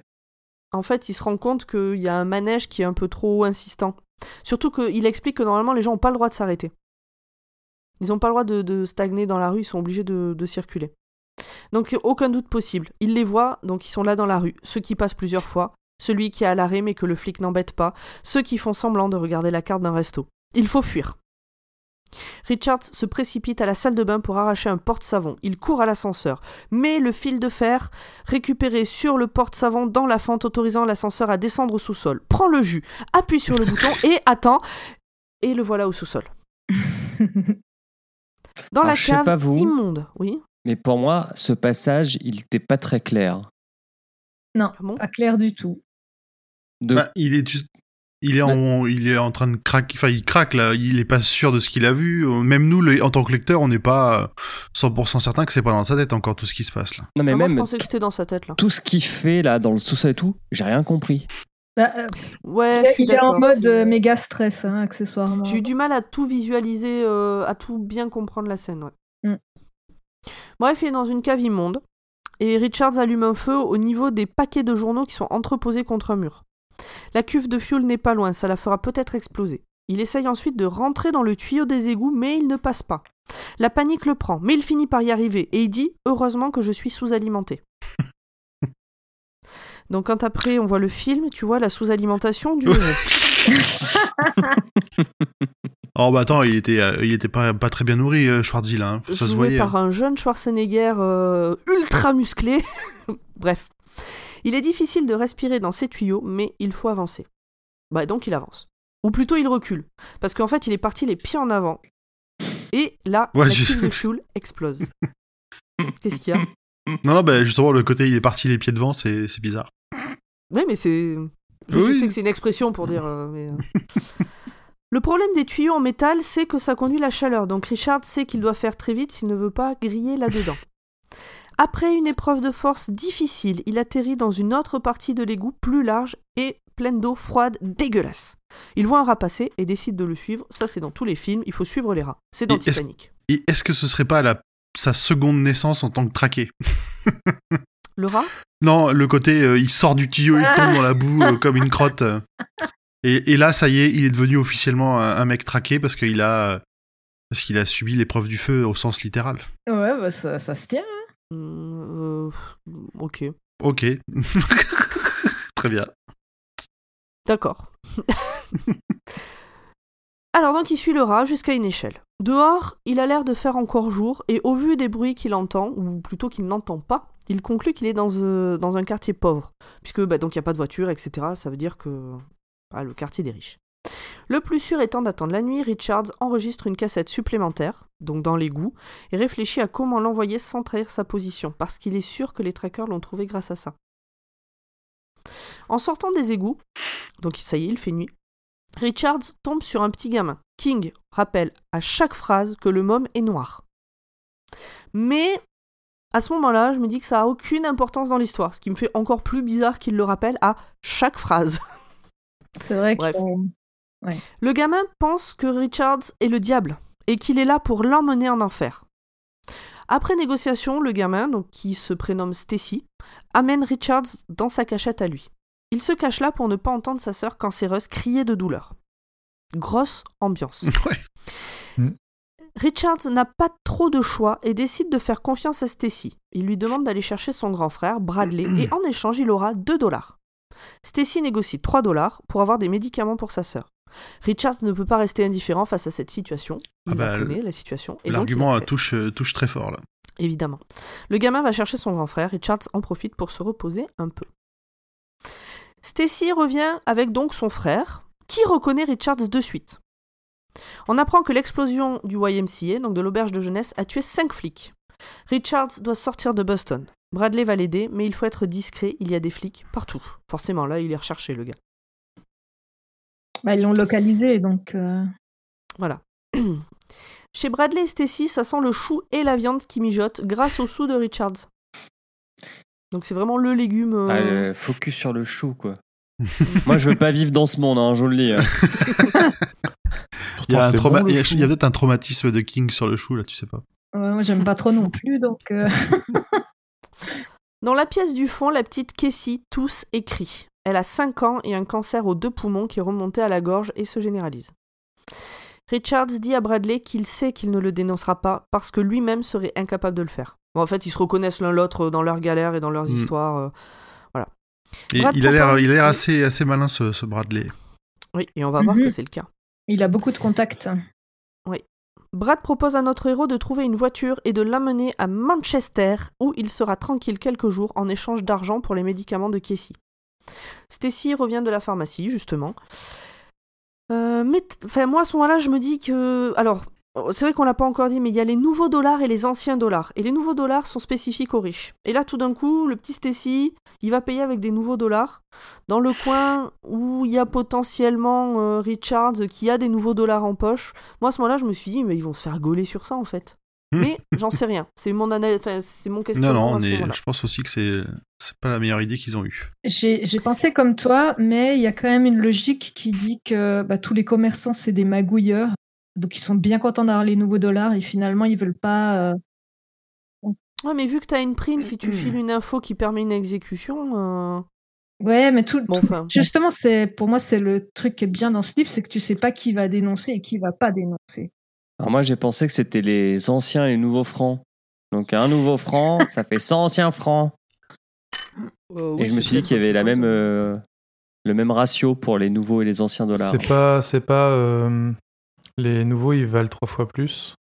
À un moment, il n'y a pas un truc comme ça. euh. Je sais plus trop sais le, plus. le taux de change, mais euh, disons que les nouveaux dollars sont pas très accessibles pour pour les. Alors si en plus on rajoute l'inflation, piou Voilà. Émeric, un petit point inflation? Non.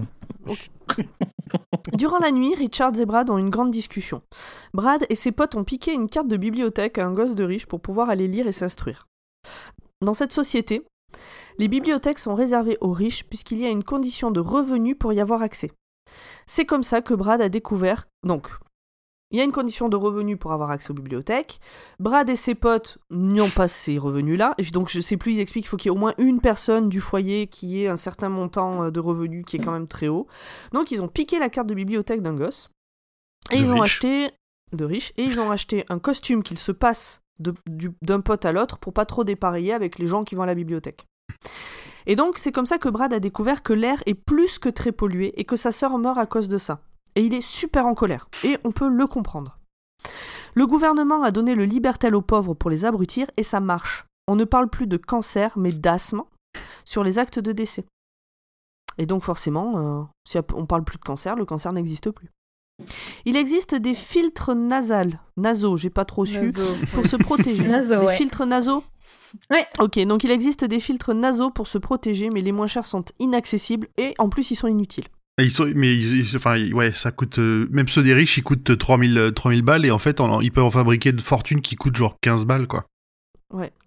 Brad en a fabriqué un pour son frère avec des copains en se basant sur ce qu'ils ont lu à la bibliothèque. Donc c'est quand même un malin, lui et ses copains. Mm. Là, on a un gros paragraphe sur les bibliothèques versus la télépoubelle et sur l'importance de l'instruction. Qui est, qui est très important, euh, ce paragraphe. Je l'ai trouvé très Ouais. intéressant. Mm. Bradley dit que tout le monde en a marre depuis 30 ans et qu'il ne faudrait pas grand-chose pour que ça pète. Et il me semble que cette idée a déjà été évoquée un peu plus tôt, mais je sais plus quand. Mais j'ai l'impression que Richards l'a déjà dit, que qu'il faudrait pas grand-chose pour que tout pète. Ouais, c'est possible. J'ai pas, enfin, que y a, quand les, les gens, les pauvres se rendront compte qu'ils sont plus nombreux que les riches, ils pourraient aussi se rendre compte qu'il qu'il serait temps de se soulever, quoi. Je crois que c'était un truc du genre. Le soir suivant, tout est prêt, mais avant de partir, Brad veut que Richards regarde contre quoi il se bat. Un peu plus tôt, il a posté deux cassettes parlant de révolte et de pollution. Donc euh, Richards a posté deux cassettes Mm. dans lesquelles il essaie... Comme, comme les cassettes sont montrées aux spectateurs, bah, il dit euh, ce qu'il a appris et ce qu'il faut que les gens sachent. Et donc il appelle les gens à prendre les bibliothèques d'assaut et à aller se renseigner sur ce, sur ce qui les tue. Et évidemment, ces images ne sont pas passées en entier. La première cassette est coupée sous prétexte de problème de son et la deuxième est redoublée. On entend Richards proféter- proférer des menaces haineuses. Ensuite, Ah, les visages. Oui. Non, non, bah, la, la vérité est complètement twistée pour, euh, pour pas que les informations intéressantes soient, Mhm. enfin, soient Étonnant. accessibles aux. Mais à qui tous. Mhm. ça, enfin Mais qui Surprenant. fait ça C'est De nos jours, impensable. euh, c'est vraiment de la fiction. Hein. Oh là là. Au moins, euh, au moins de nos jours, euh, grâce à Twitter, euh, on sait la vérité. Ensuite, on montre les visages des cinq policiers tués. Ils s'affichent sur les écrans, puis celles des veuves et des orphelins. Le présentateur en fait des caisses, évidemment pour attiser les foules. Ah bah, Évidemment, c'est- il montre cinq policiers tués, il montre cinq photos de, de, jeunes, ho- de jeunes hommes, euh, voilà, avec leurs femmes, leurs enfants, etc.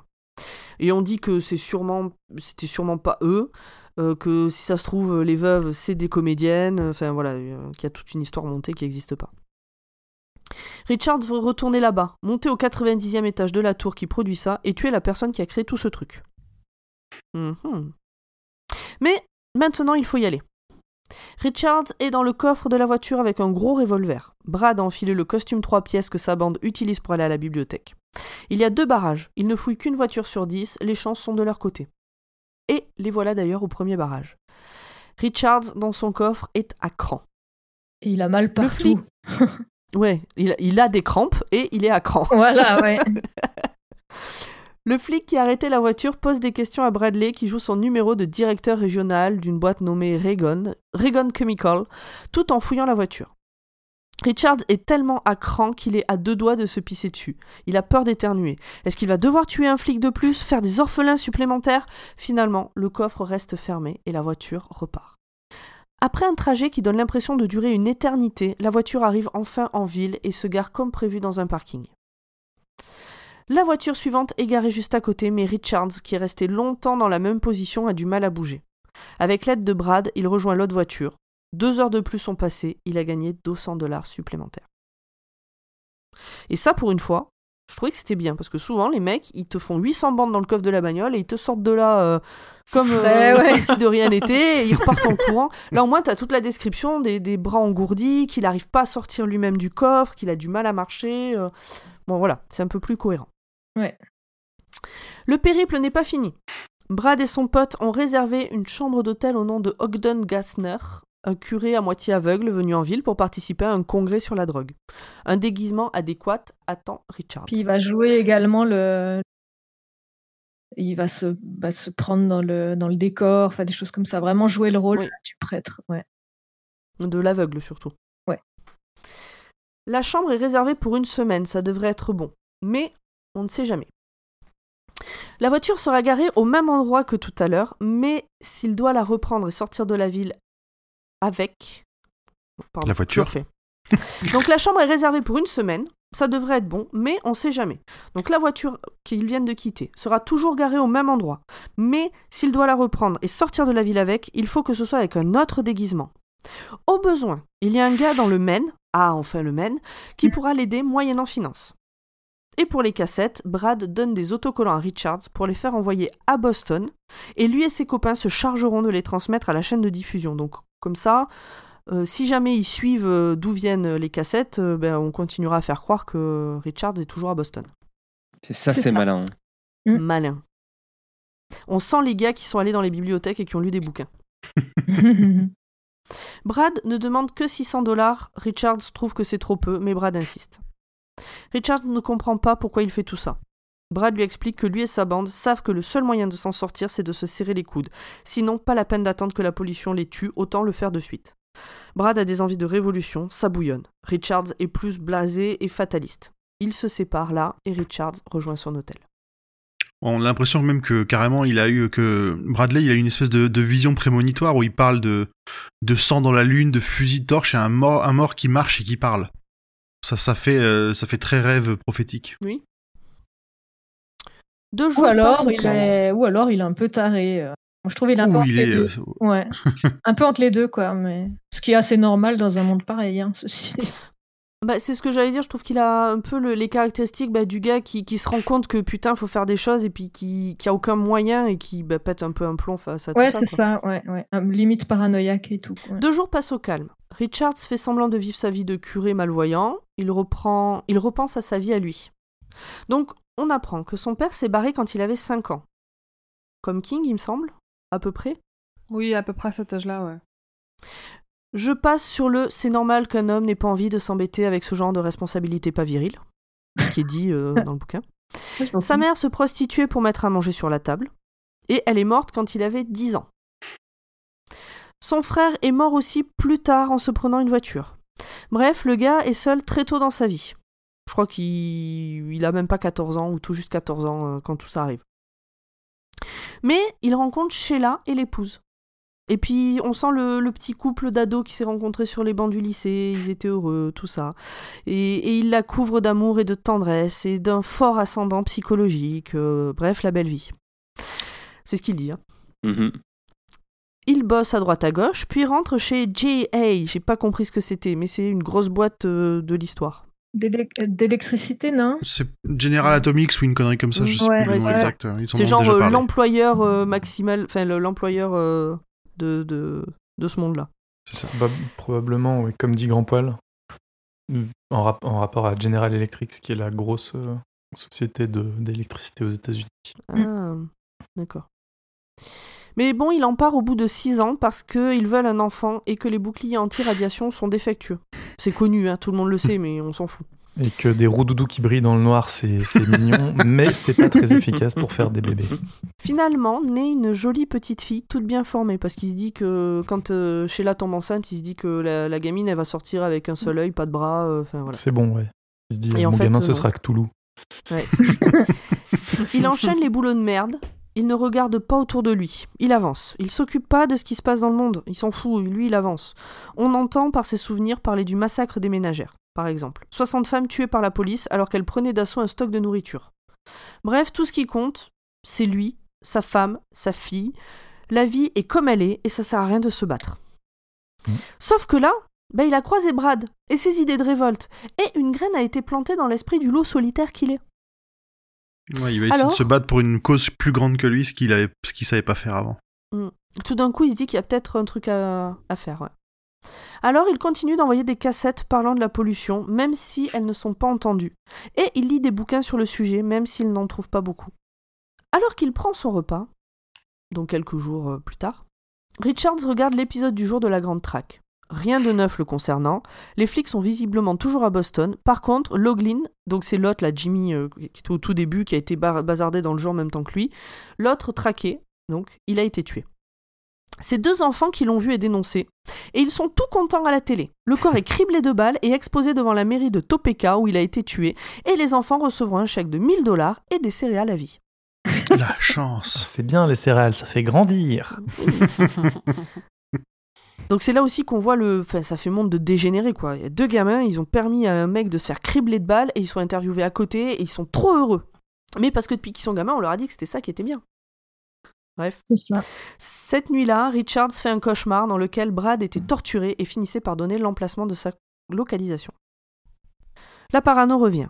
Il ne sait pas si c'est à cause de Jimmy qui s'est fait tuer euh, hier ou avant-hier, du cauchemar qu'il vient de faire ou une prémonition, mais il est sûr qu'il doit partir rapidement.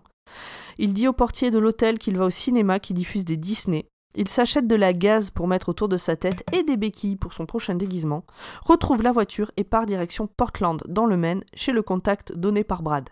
Il sait que son déguisement est bidon, il ne doit surtout pas se faire contrôler.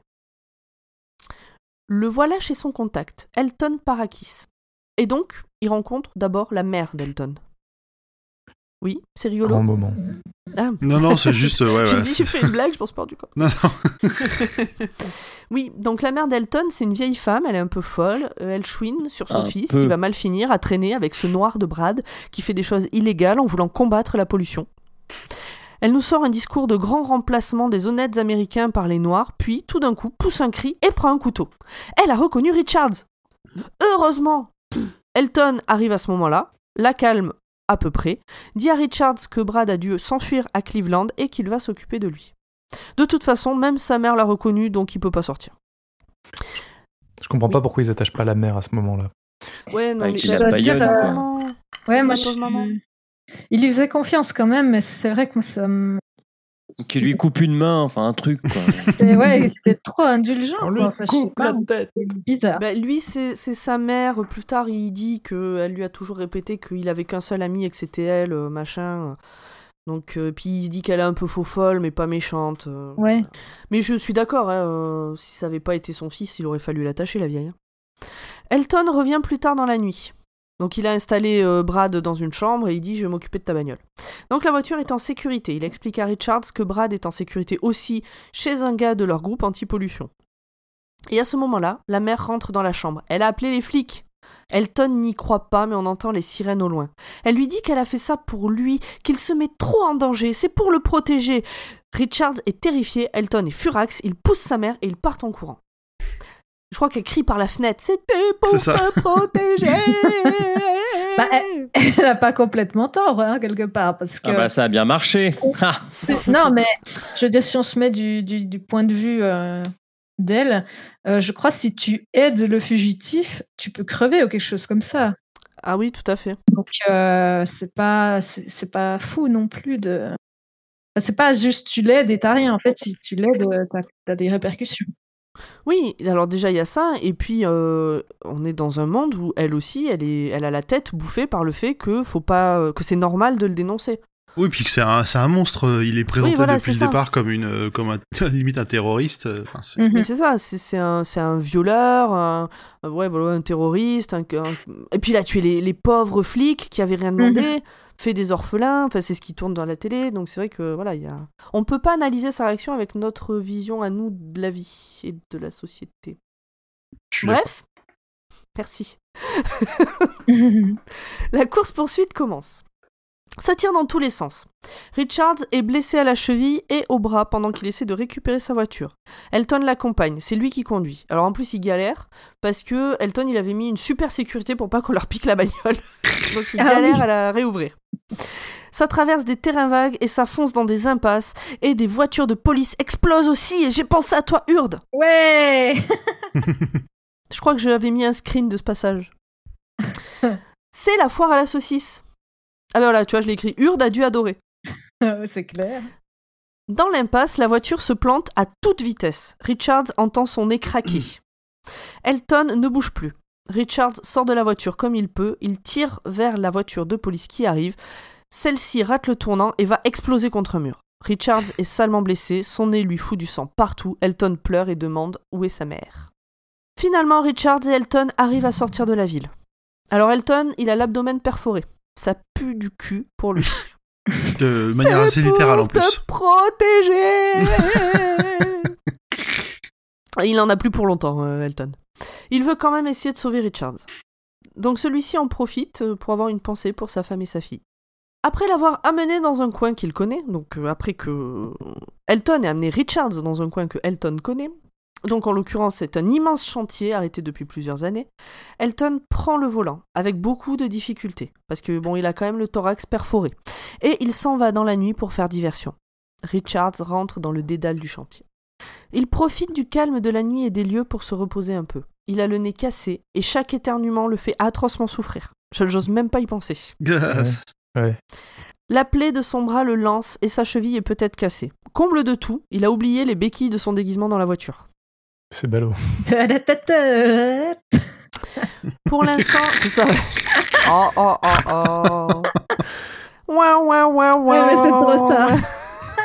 Elle a vraiment pas de Pour l'instant, ouais, putain ouais.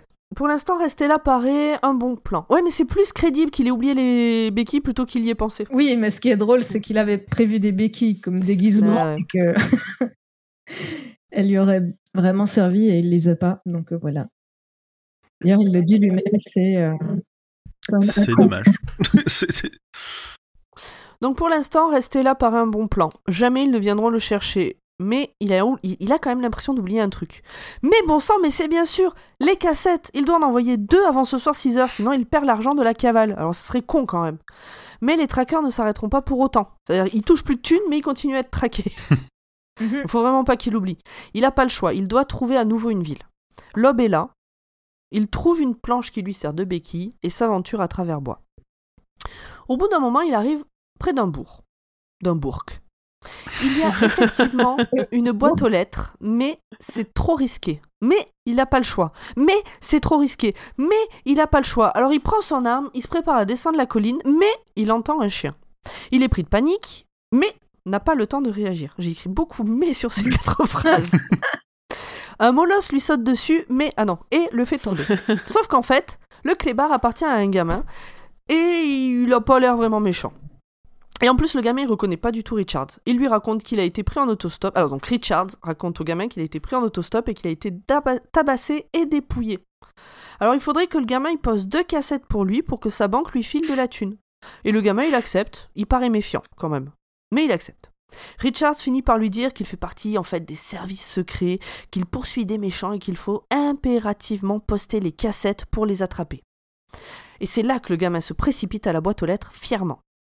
Richards le regarde dévaler la colline avec son chien et se dit que sa famille n'a jamais connu ça. Il a la rage contre la Fédération des Jeux. Quelqu'un va devoir payer. Donc sa famille n'a jamais connu euh, le grand air, euh, les collines, les trucs. euh. C'est ça qui le fout en rage. Il décide d'essayer de rejoindre le jetport, donc l'aéroport, hein, qui est à côté de Derry, à 150 km de là. Derry Clin d'œil, clin d'œil. Derry existe ici aussi. Derry est partout. Un peu loin, un peu plus loin, Richards décide de faire du stop. Il monte dans la voiture d'une femme seule et la menace de son arme. Bon, alors, Il veut aller au jetport. Au il fait pas, il fait pas vraiment du stop, hein. Oui, non, bah, sur le coup. du carjacking. euh.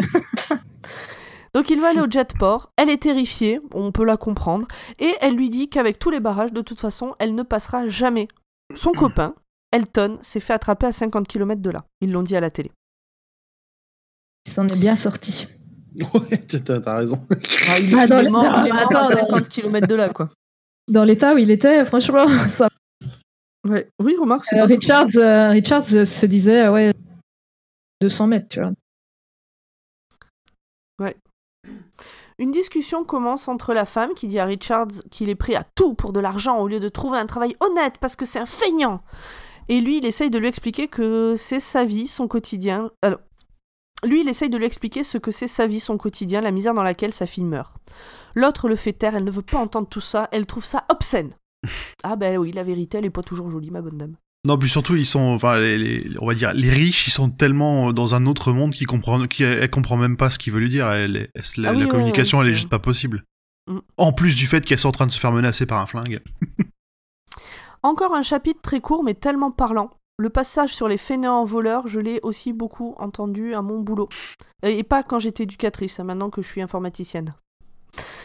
La violence des propos et de l'indifférence de cette femme lui donne encore plus des envies de violence, mais il reste enfoncé dans son siège et rumine. Je crois que c'est là qu'il dit que, eh ben pourquoi est-ce qu'il la foutrait pas par terre, la rouerait pas de coups, la violerait, la machin, enfin il part dans un trip de super violence euh, vis-à-vis d'elle. Ouais, Il il est reste dans su- son ouais, parce qu'il est, il est super vénère, quoi. Et il rumine. Voilà 150 km qu'il roule sans encombre. Oh, c'est bien. Les paysages sont beaux, la pollution n'a pas tout cramé. Richards explique la suite du plan à Amelia, parce que donc elle s'appelle Amelia, la madame. S'ils se font arrêter, elle doit sortir la tête de la voiture et crier qu'elle est son otage et qu'il faut la laisser passer, sinon bah, il va la tuer. Et comme de par hasard, juste après, il tombe sur un barrage. Pratique. Richards. Bon, après, on savait qu'il y en avait plein des barrages. C'est assez logique quand même, euh, du moment qu'il arrive près du jetport, que, que ce soit gardé. Richards décrit les flics comme des automates, disponibles en blanc uniquement, il précise. Amelia fait ce que Richards lui a dit, mais donc euh, crie- sortir la tête et crier, c'est je suis son otage, etc. Mais au dernier moment, euh, Richards décide qu'il faut prendre la fuite. En effet, les flics posent un genou à terre et commencent à canarder. Donc l'otage, euh, rien à battre. Rien à foutre. Amelia se met à hurler Ils ont essayé de nous tuer Ah, clairement, elle est, elle est kécho. Ah bah oui, bon bah, faut- la pauvre. Oh là là. Choc- choqué, La déçu. pauvre, oui. Elle, Euh, faisait ça- confiance à la télé. Bah oui. Et donc elle crie en se protégeant le visage au moment où le pare-brise explose. Heureusement qu'elle se protégeait le visage. Richards rattrape le volant de justesse, arrive à redresser la voiture, puis à l'arrêter un peu plus loin. Il se met sur le bas-côté et tire dans les pneus des voitures de police qui arrivent. Il arrive à les fort. faire exploser. Les voitures complètes explosent, pas que les pneus. Et ça, pour le coup, je vois bien cette scène avec Schwarzenegger dedans. Ouais, mais c'est pareil. Il y a un truc que. Il est pas parfait ce roman. hein. Euh, Non, bah non. De ce que j'ai compris, c'est qu'il y a des voitures qui roulent et il y a des voitures qui flottent. En fait, ouais, les- c'est des, des, sur des espèces de bulles d'air, quoi. C'est comme des. des euh, mince, Majorité, c'est des, euh, des voitures qui, circulent sur l'air, en fait. Bah, comme elle des, a des Amelia, je crois. overcraft. Oui, c'est ça, comme Ouais. c'est des overcraft, en gros. C'est tous des mini overcraft. Voilà. Et, mais par contre, les flics utilisent des voitures avec des pneus parce qu'elles vont plus vite. Hmm. Elles sont plus puissantes, si j'ai bien compris. Oui, oui, c'est ça. C'est ça. Mais du coup, quand même, quand tu tires une balle dans un pneu, ça fait exploser toute la voiture. Bah oui, le réservoir est dans les cieux, bien sûr. Euh, c'est vrai que c'est- ça, ça a l'air un peu bête, mais peut-être c'est pas les mêmes voitures, on sait pas. Oui, peut- peut-être que, peut que les roues sont pleines de- d'essence. Bref, tout explose, et quand Richards rejoint la voiture, Amelia n'a pas fui. Contra- Enfin, elle aurait pu, mais elle est toujours là. Et elle le traite d'assassin. Il a tué des braves gens. Richards essaye de lui rappeler qu'ils ont voulu les tuer tous les deux, mais le déni et peut-être le formatage reprennent le dessus. Elle hurle que c'est lui qu'ils ont voulu tuer, mais que lui, pas elle. Entre deux, Richards s'est rendu compte qu'il saignait au niveau du ventre. 8 km plus loin, il s'arrête à une petite boutique. Aidé d'Amelia, Richards se rend jusqu'à la cabine téléphonique et contacte la société des jeux pour leur dire de prévenir le pays entier qu'il y a un otage. Et qu'il la tuera si on ne le laisse pas passer. Il donne également sa position pour prouver que ce n'est pas un fake et s'en va. Amelia se rend compte qu'il saigne beaucoup. Elle lui dit que, oh, quand même, euh, dans quel état ça le met, toutes ces bêtises là Oh Mais enfin Non, puis ça va tout tâcher avec le sang. C'est difficile non, à ravoir. voilà, enfin, bon, euh, c'est qu'un jeu, quoi. Quand ils démarrent, ils entendent les sirènes des policiers au loin. Richards fait un focus sur le gérant du magasin qui le prend en photo, mi-terrifié, mi-amusé, comme un gamin. Arrivé à Rockland. Rockland, ça fait référence à quelque chose ou c'est juste Non. on s'en fout? Il Non. fallait un nom. Non, non, tu On peux. s'en fout. Arrivés à Rockland, ils sont attendus par la foule. Elle est géniale cette scène, j'ai trouvé. avide de sang, donc par une foule avide de sang et par les flics partout. C'est un ancien port de pêche. Je sais pas si ce détail aura de l'importance, mais je l'ai noté. C'est un ancien port de pêche. En tout cas, vu la description, on est loin de la petite station balnéaire sympathique de Joyland. Là, tout est construit et ou pourri. Il n'y a pas de grande roue. Non. Amélia essaye de se convaincre que le flic qui a tiré dans le pare-brise ne l'a pas fait exprès. Mais elle n'est pas tranquille. Lorsqu'ils arrivent. Oui. Non, je, je voulais juste dire que c'est compliqué à briser des illusions aussi, aussi profondément ancrées. Mais ouais, mais en même temps, je peux. Enfin, je peux comprendre. Ouais, le déni est fou, quoi. Mm, mm.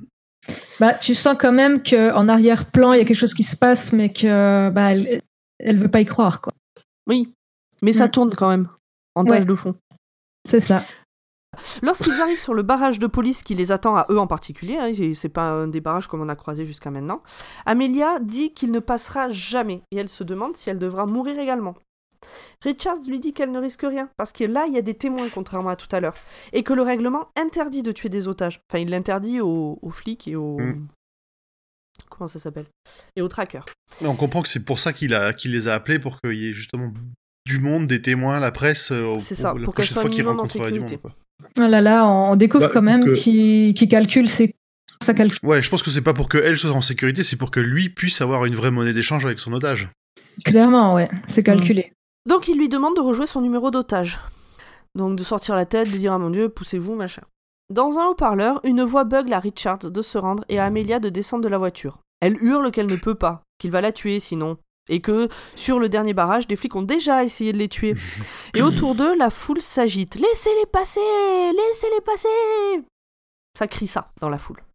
Quelques voitures de police s'écartent. La foule est contente et le fait savoir. Ouais, il les a laissés passer mais le haut-parleur demande à la foule de se disperser sous peine de passer 10 ans en prison. Et là, du coup, elle se reagite, la foule. Et ils ne veulent pas de témoins quand ils vont la tuer, crie quelqu'un. Et ben en fait, ils sont pas si cons que ça dans le Maine euh, par rapport à, Boston, par exemple. Ah bah les flics, on entend. Des Tu journalistes fais arrivent à ce super moment-là. bien la foule. T'as vu ça Des journalistes arrivent à ce moment-là. L'un d'eux se fait matraquer par trois flics. Un gamin sort de la foule, balance un caillou, un des trois flics tombe à terre, le gamin est ravalé par la foule pour le protéger. Il y a des bagarres qui éclatent. Les pauvres en viennent aux mains avec les riches. Et ça devient incontrôlable. Il y avait une, il y avait une Mhm. séparation totalement littérale de- des- des classes avec euh, à droite les, les riches, à gauche les pauvres. Oui, c'est ça, d'un côté de la route, euh, ouais. Et Richards, à ce moment-là, nous parle des yeux des femmes bourgeoises. Il nous dit qu'il leur manque quelque chose. et que, bah, il sait pas quoi. Mais il finit par trouver. Il leur manque le désespoir. Eh oui, Eh elles n'ont pas été corrompues par la faim. Amelia raconte à Richard ce qu'il se passe. Lui, il est trop enfoncé au fond de la voiture pour le voir. Il dit à Amelia d'avancer. Donc elle, elle explique les bagarres, les trucs. Il dit à Amelia d'avancer et elle fait remarquer que les flics vont tirer dans les sphères du véhicule pour l'immobiliser. Richards ne se fait pas de soucis, ils sont trop bêtes pour ça. Et effectivement, bah, ils le font pas.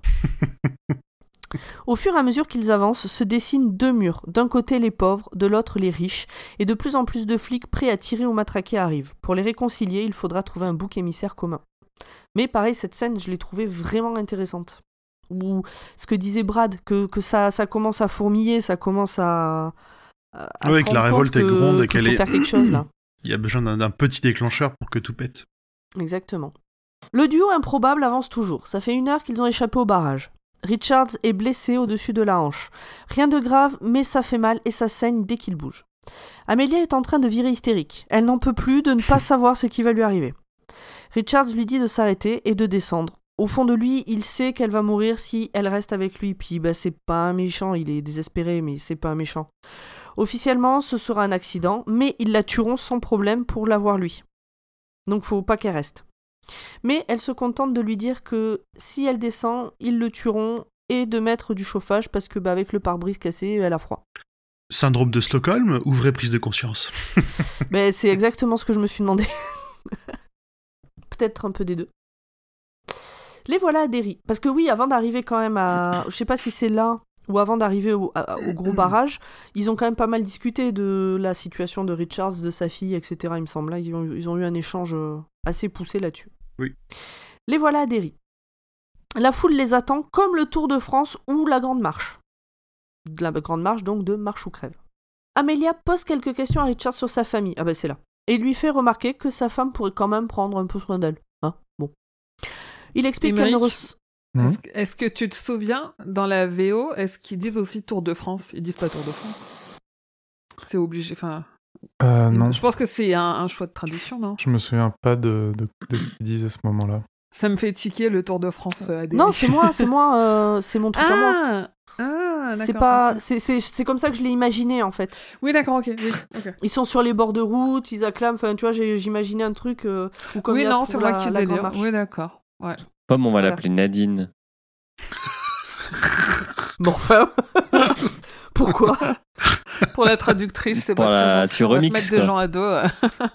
Ah, pour euh, pour la traductrice, j'avais euh, Nadine du fléau dans la tête. Je me suis dit, mais qu'est-ce que j'ai fait? Nadine Cross. Cette connasse là. Bref.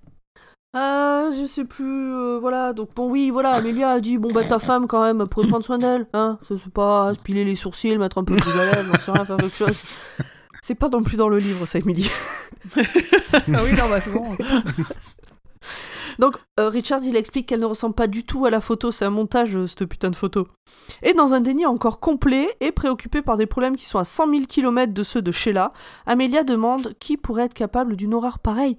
Mais qui pourrait retoucher une photo quand même? Ça se fait pas Quelle honte Mon Dieu À l'aéroport, il y a évidemment un barrage de ouf.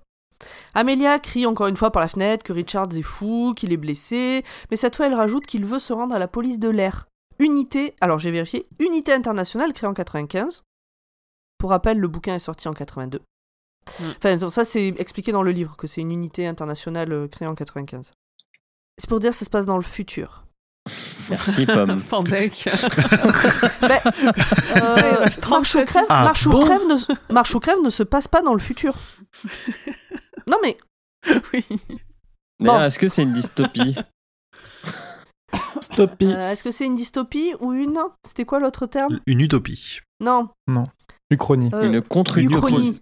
Uchronie. Voilà. C'est une dystopie ou une uchronie? Vous avez 4 heures, on attend vos Il y a réponses. euh. Pas besoin de distinguer les deux, car l'une peut être l'autre et vice-versa. Ah oui, ça peut être les deux. Sauf que là, on n'a pas d'événement. Pour, pour qu'il y ait une uchronie, il aurait fallu un, un événement, quelque chose qui marque une différence par rapport à notre époque. Et là, on l'a pas vraiment. On sait pas ce qui, euh, Non. ce qui pourrait expliquer ce, ce- cette différence. C'est un futur. Dystopique. Bref. Richards explique pourquoi est-ce qu'il lui a dit de parler de la hum, police de l'air.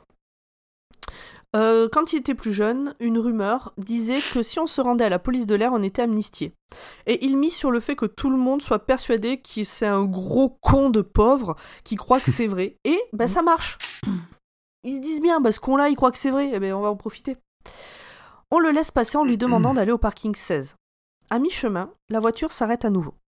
Richard demande un mégaphone. On lui donne. Toutes les caméras sont braquées sur eux. Tout est en direct ou presque. Il y a 4 minutes entre le direct et la diffusion.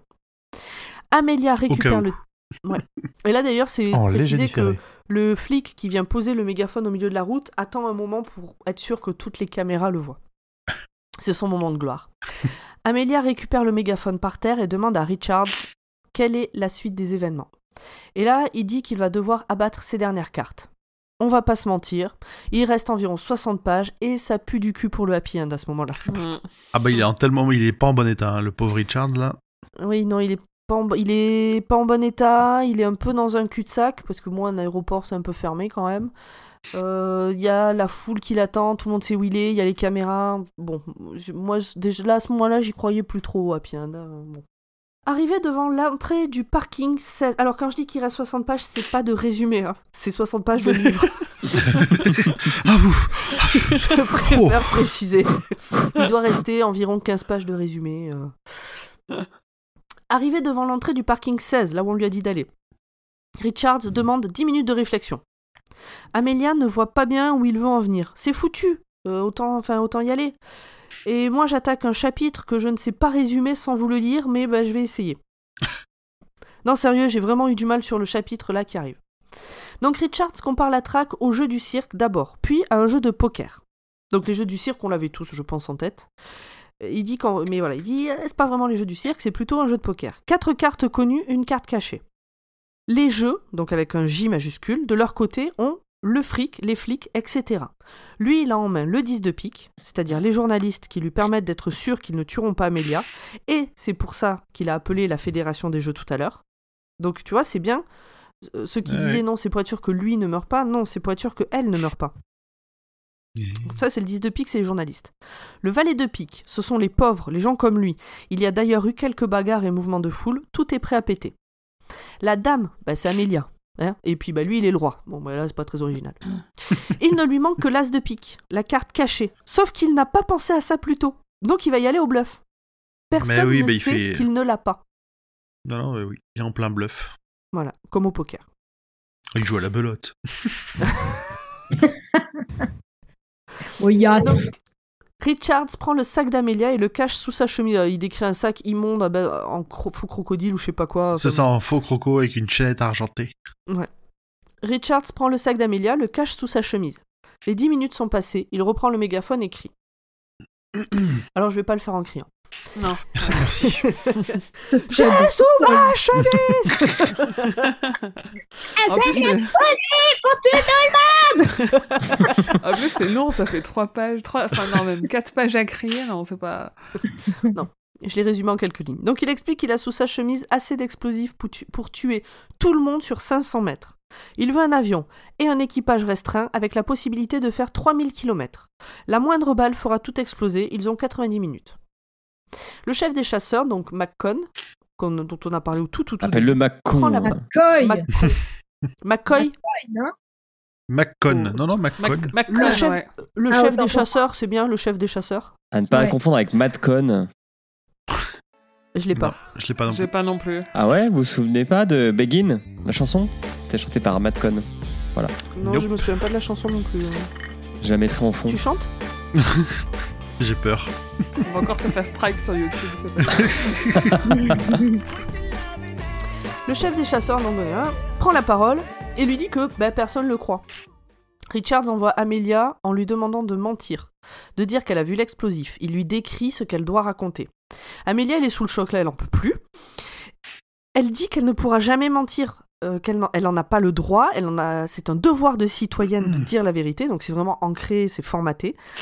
Et donc elle, elle se dit que c'est pas possible. Richards lui dit qu'elle- qu'il a confiance et la laisse partir. De toute façon, il n'a pas le choix. Et elle disparaît en courant dans la foule, alors il attend.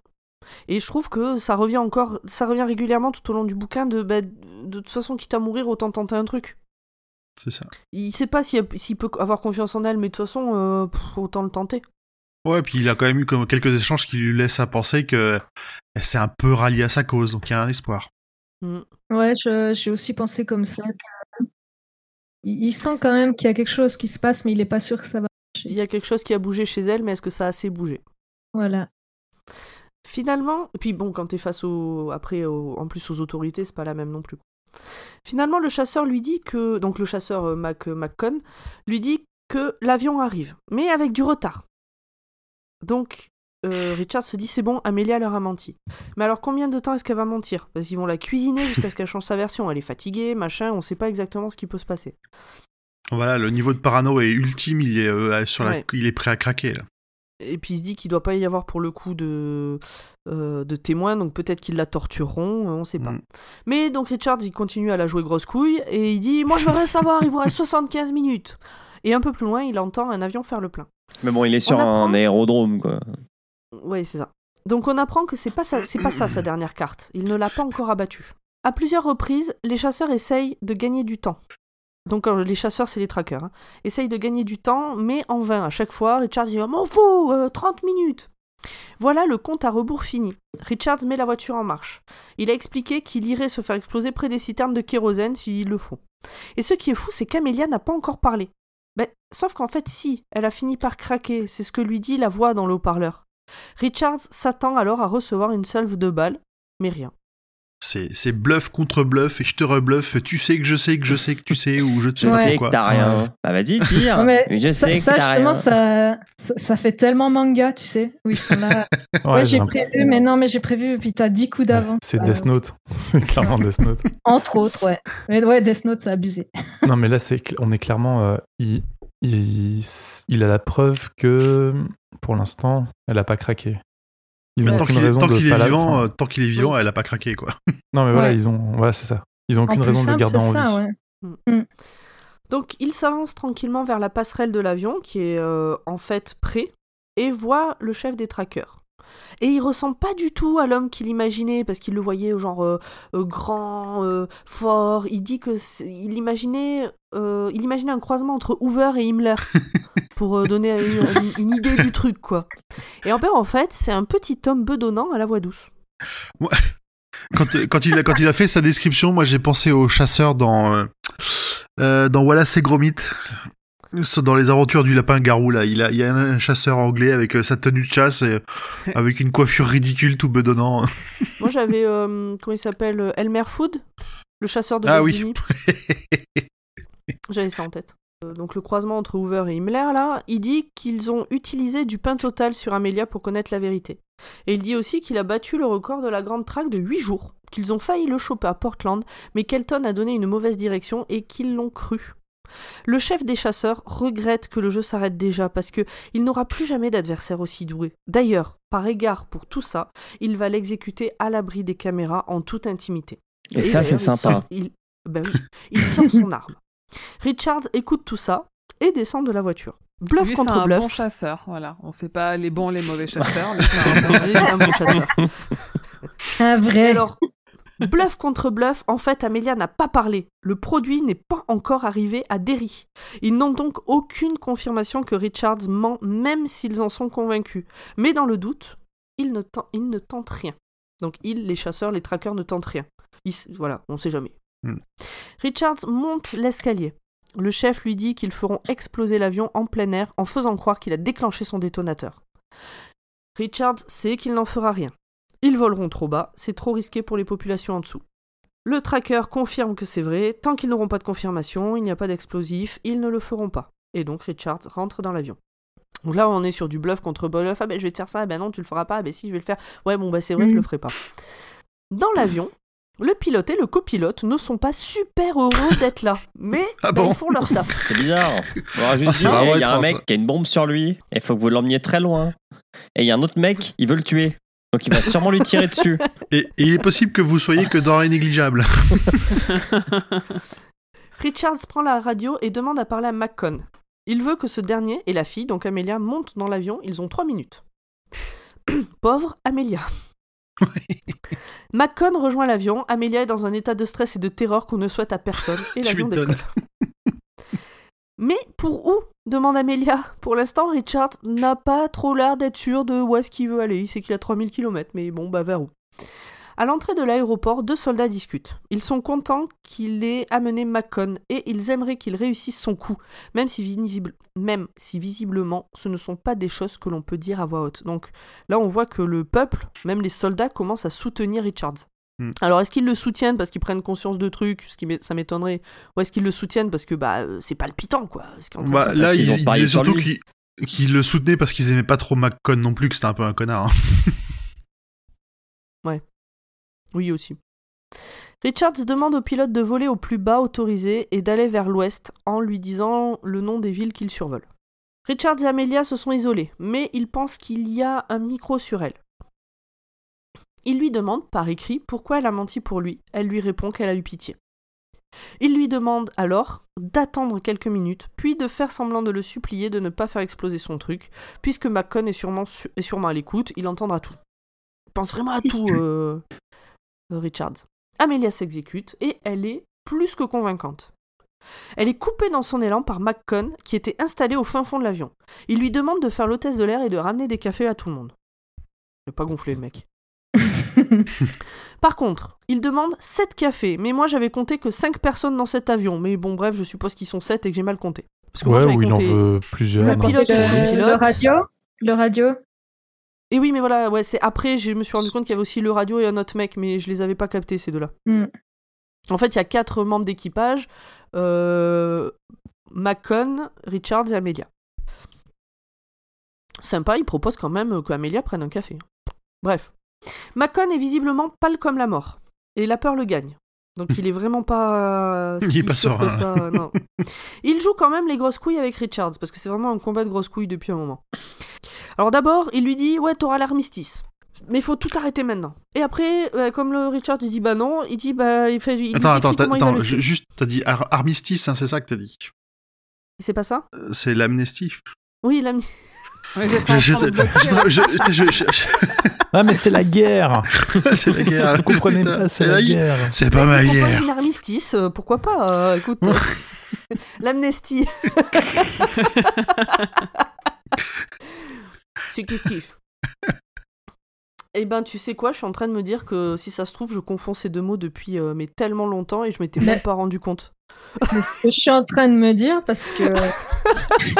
C'est pas Euh, grave. En plus, moi, moi, comme je suis en Suisse, on parle pas beaucoup de, de l'armistice. Donc, Ouais. euh, je suis en train de D'ailleurs, je dire vous remercie que, pas, hein, parce que j'ai pas de jour férié, moi. Eh non Ouais, bah fallait faire la guerre, mon bon ami. euh, c'est bien beau de se planquer. Donc voilà, on a une description de comment, euh, comment euh, McCon va tuer Richards. Et puis Richards lui dit Mais tu vas rien faire, t'es qu'un larbin, mec, arrête de te la jouer. C'est pas toi qui décide.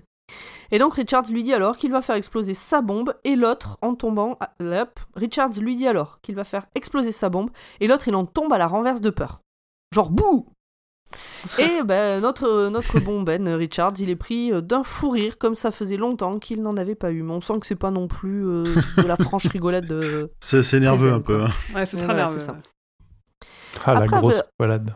Donc ils sont partis du Maine, je vous laisse prendre une carte et regarder. Donc là ils viennent de passer le Vermont. Richards demande à avoir une carte. Il se la fait apporter par le copilote qui lui fait penser à ces flaques de pisse qui viennent dans les quartiers populaires des grandes villes à faire la chasse aux homos. Après avoir étudié les cartes, il demande au pilote d'aller vers le sud. Le problème de ce voyage en avion, après une si longue traque, ben, c'est que ça l'endort. Richards a beau avoir bu beaucoup de café, il a vraiment du mal à rester éveillé. Mais il ne se laisse pas abattre. Problème, solution, il se met un grand coup de poing dans sa blessure. La douleur le sort instantanément de sa léthargie. Et l'avion arrive au-dessus d'Albany. Aïe. Le voyage continue. Les voilà au-dessus du New Jersey. Richards demande au pilote d'aller vers l'ouest. Le pilote essaye de le dissuader de faire ça. Ils seront en race campagne et donc des cibles parfaites puisqu'il y aura plus de population en dessous. Même Macon lui dit de surtout pas faire ça. Il tient à la vie. Mais voilà. Mais euh, Richard, il s'en fout. Le capitaine de l'avion dit à Richards d'allumer le Libertel. On lui a dit qu'il serait intéressé par ce qu'il allait voir. À l'écran, il y a Killian. Euh, mais je ne suis plus sûre à son... Alors, au moment où je lisais, je me souvenais... Alors, j'explique, j'ai écrit dans le conducteur, à l'écran, il y a Killian, mais je ne suis plus sûre de qui il s'agit, le présentateur, le producteur, un autre gars. Je me souvenais que c'était un mec important. De Mais c'est Euh, Je me souvenais que c'était un mec important, mais à ce moment-là du roman, parce que je l'ai pas lu en un coup, je savais plus qui c'était. Et donc, bref, Killian lui propose d'atterrir à Harding. Donc, euh, donc du coup, pour ceux qui auraient oublié, euh, Killian, c'est le producteur hein, euh, qu'on a vu au Mm. tout début. Donc, il lui propose d'atterrir à Harding. Il y aura une limousine et une fausse exécution. Et puis comme ça, après, il pourra rejoindre l'équipe de la Fédération des Jeux. Il dit aussi que tout le monde sait qu'il n'y a aucun explosif dans l'avion. Il était crédible, beaucoup pensaient que c'était vrai, mais l'avion est blindé de détecteurs et aucun n'a réagi pour l'instant. C'est la preuve que Richards bluffe. Macon, lui, il est un peu en colère parce que ben on a oublié de le prévenir. et il pointe son arme en direction de la tête de Richards. Killian dit à Macon de poser son arme s'il ne veut pas mourir. Je passe sur les insultes racistes de Macon envers Killian, qui est noir apparemment du coup. Bon, jusque-là on le savait pas. Si, je crois, depuis le Je alors si, je encore- crois que si. Ah ouais? Bon bah Mais je c'est pas, très important, disons. Ok. C'était pas important jusqu'à maintenant où on Ouais, Macon voilà. s'enfonce dans la, dans la connarditude. Ouais. C'est ça. Et euh, donc, bon, elles sont faciles à deviner, hein, euh, voilà. Macon est en rage, mais il est surtout surpris lorsque le copilote lui demande également de poser son arme. Et ben parce qu'en fait, le copilote, il fait partie de la police des jeux. Plot twist. Ils On sont partout. pas. Le flic, Donahue, prénom de, de merde. Donahue. euh, Dona- Donahue, envoie Macon bouder au fond de l'avion. Il dit maintenant tu dégages. Ça. continue de baratiner Richard. Ce dernier a l'impression qu'il retient une information. Donc Richard a l'impression que, que Killian retient une information. Et Killian demande à Donahue, Donahue de récupérer la fausse bombe. Jusqu'au dernier moment, Richards joue le jeu, mais arrive le moment où bon ben là il est plus possible de cacher que la bombe c'est en fait un sac à main en faux croco. Et le voilà totalement démuni. Là il est à poil. Euh, virtuellement à poil. Pas de Il n'y a pas de point culotte. Killian revient à sa proposition. McCon a fait son temps, il veut que ce soit Richards qui le remplace. Et puis bah Richards, euh, ça le secoue, parce que pour lui c'est hors de question. Et puis il n'y a jamais eu de chef des chasseurs marié à cause des risques de chantage. Et puis, et, c- eh ben, c'est là que Killian sort sa carte cachée. Sheila et Cathy sont mortes depuis plus de dix jours. Et là, c'est le bad. C'est Ah moche. ben, Hmm. Des rôdeurs sont entrés chez eux. Sheila a voulu protéger Cathy et elle a été poignardée plus de 60 fois. Cathy aussi. Ah. Killian assure à Richards qu'ils n'y sont pour rien et Richards a tendance à le croire parce que ça ressemble trop à un mensonge pour que ça n'en soit pas, que pour que ça en soit un. Et c'est tellement vrai. Killian lui rappelle qu'en tant que chef des chasseurs, il pourra poursuivre les hommes qui ont fait ça. Richard éteint le libertel, là c'est trop. Euh, la fatigue, tout ça, et puis maintenant euh, Cathy et, et Sheila qui sont mortes euh, euh, sauvagement assassinées, hein, je crois qu'on peut le dire comme Mhm. ça, c'est trop pour lui. Une heure passe durant laquelle Richard est comme anesthésié. Il s'assoupit, mais se réveille en hurlant après avoir vu l'image de sa fille dans son berceau dans une mare de sang. Il finit par allumer le libertel, Killian est toujours là. Richards accepte la proposition de devenir le chef des chasseurs. Dans 5 à 6 minutes, Harding sera en vue. Alors, je fais une pause juste pour expliquer que d'un point de vue écriture, à ce moment-là, les, les chapitres sont de plus en plus courts. Ou en tout cas, les informations sont de plus en plus restreintes dans les chapitres. Ça s'accélère, quoi. Ça s'accélère de On ouf. ouais. sent que la fin arrive. Donc Richards accepte, bah, pour dire de moi la manière dont je l'ai noté, c'est 11, Richards accepte la proposition de devenir le chef des chasseurs. 10, dans 5 à 6 minutes, Harding sera en vue. 9, Richards va se prendre un Ah café. ouais. Enfin voilà, ça, ça va de plus en plus vite. Quelle Donc, belle Richards promotion quand café. même. On l'a pas Il applaudi. beaucoup. Oui, c'est vrai. Félicitations, je crois. Euh, vendu Ah, enfin quelqu'un qui traverse la rue et qui trouve un boulot quoi. Bon là, il traverse le pays carrément. Il traverse le. Donc finalement, il va proposer un café à Donahue et lui explose le crâne avec la cafetière, euh, en toute tranquillité. Tout simplement. Il récupère son arme et va tuer. Donc là, c'est Richard hein, qui fait ça. Il récupère son arme et il va tuer d'abord le chef radio, puis les deux pilotes. Lorsqu'il s'approche d'Amelia, celle-ci se met à hurler. McCon arrive et lui et Richards tirent en même temps. Et ils sont seulement touchés, mais pas morts, aucun des deux. McCon a le temps de blesser à nouveau Richards avant de mourir. Amelia crie toujours. J'imagine le Ah Pendant que deux Celui se qui atteint tous les vieux films. Richard, alors cette scène, pff, alors Richard il a les boyaux à l'air Ouais. et ça Et a là- l'air de piquer un petit peu. Ah, c'est c'est infâme. Ouais. Ouh là là là Ah la description du truc. Alors Ah, J'ai pensé à seul- Urbe. Mais oui, Je parce que dit, en plus, en lisant ça, je me suis dit, mais ce truc, ça m'est resté super longtemps et je savais pas que ça venait de là. Parce Ah, Pendant très Ah. longtemps, je me suis toujours dit, putain, ça va être dégueu si t'as le bide ouvert et ça fait super mal, il paraît. Je l'avais lu là et ça m'avait fait trop marrer de relire ça. voilà. C'était trop bien. marrer. Ah ouais, c'était trop Ah, bien. Putain, qu'est-ce qu'on s'est marré. Allez, tu veux pas un peu d'intestin? Surtout que ça se prend partout là. Exactement. Donc ça a l'air de piquer et euh, bah, Gentleman il file le seul parachute de l'avion à Amelia et elle saute. Bon, je vous la fais courte. hein. Enfin, il la pousse un peu quand même. Là, je suis en train d'imaginer si c'était lui qui avait sauté avec les tripes à l'air qui se déroulent. C'est comme les serpentins euh, que t'as à Noël. là. Avec le petit bruit là. Enfin, bref, il avance comme il peut vers le, cop- le cockpit.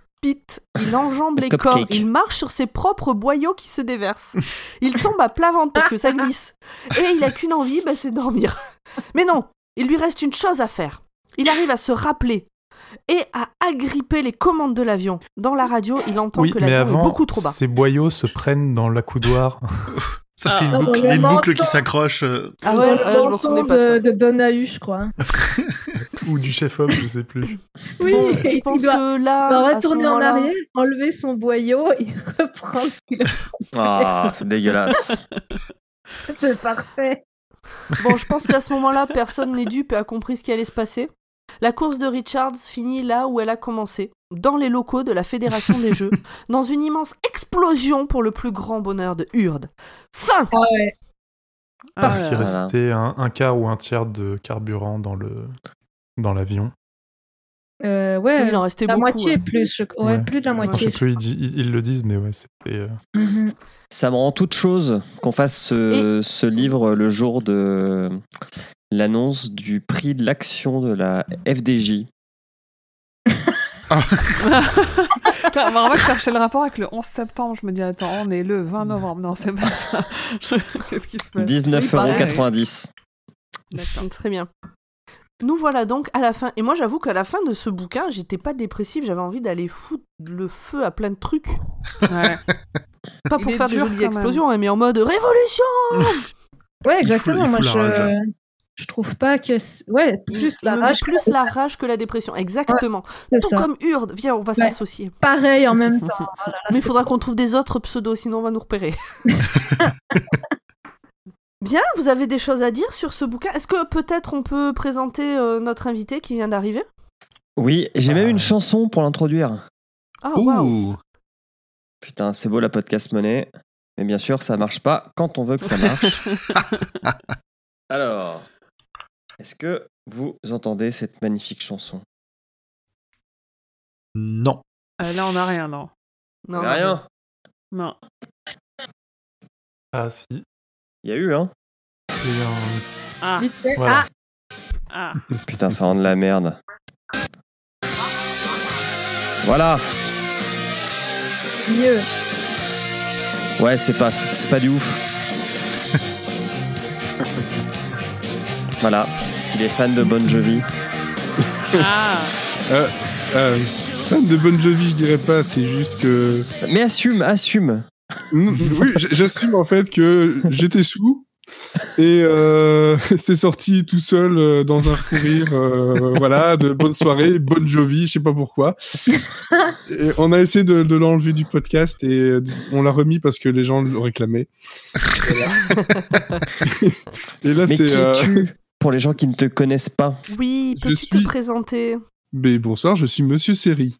ASV. Voilà. Bonsoir, monsieur Bonsoir, monsieur. Bonsoir, monsieur Série. Bonsoir, Mister Série. Mister Série, ça c'est Pierre Langlais. Monsieur Série, c'est c'est moi. Très un petit belge. Voilà.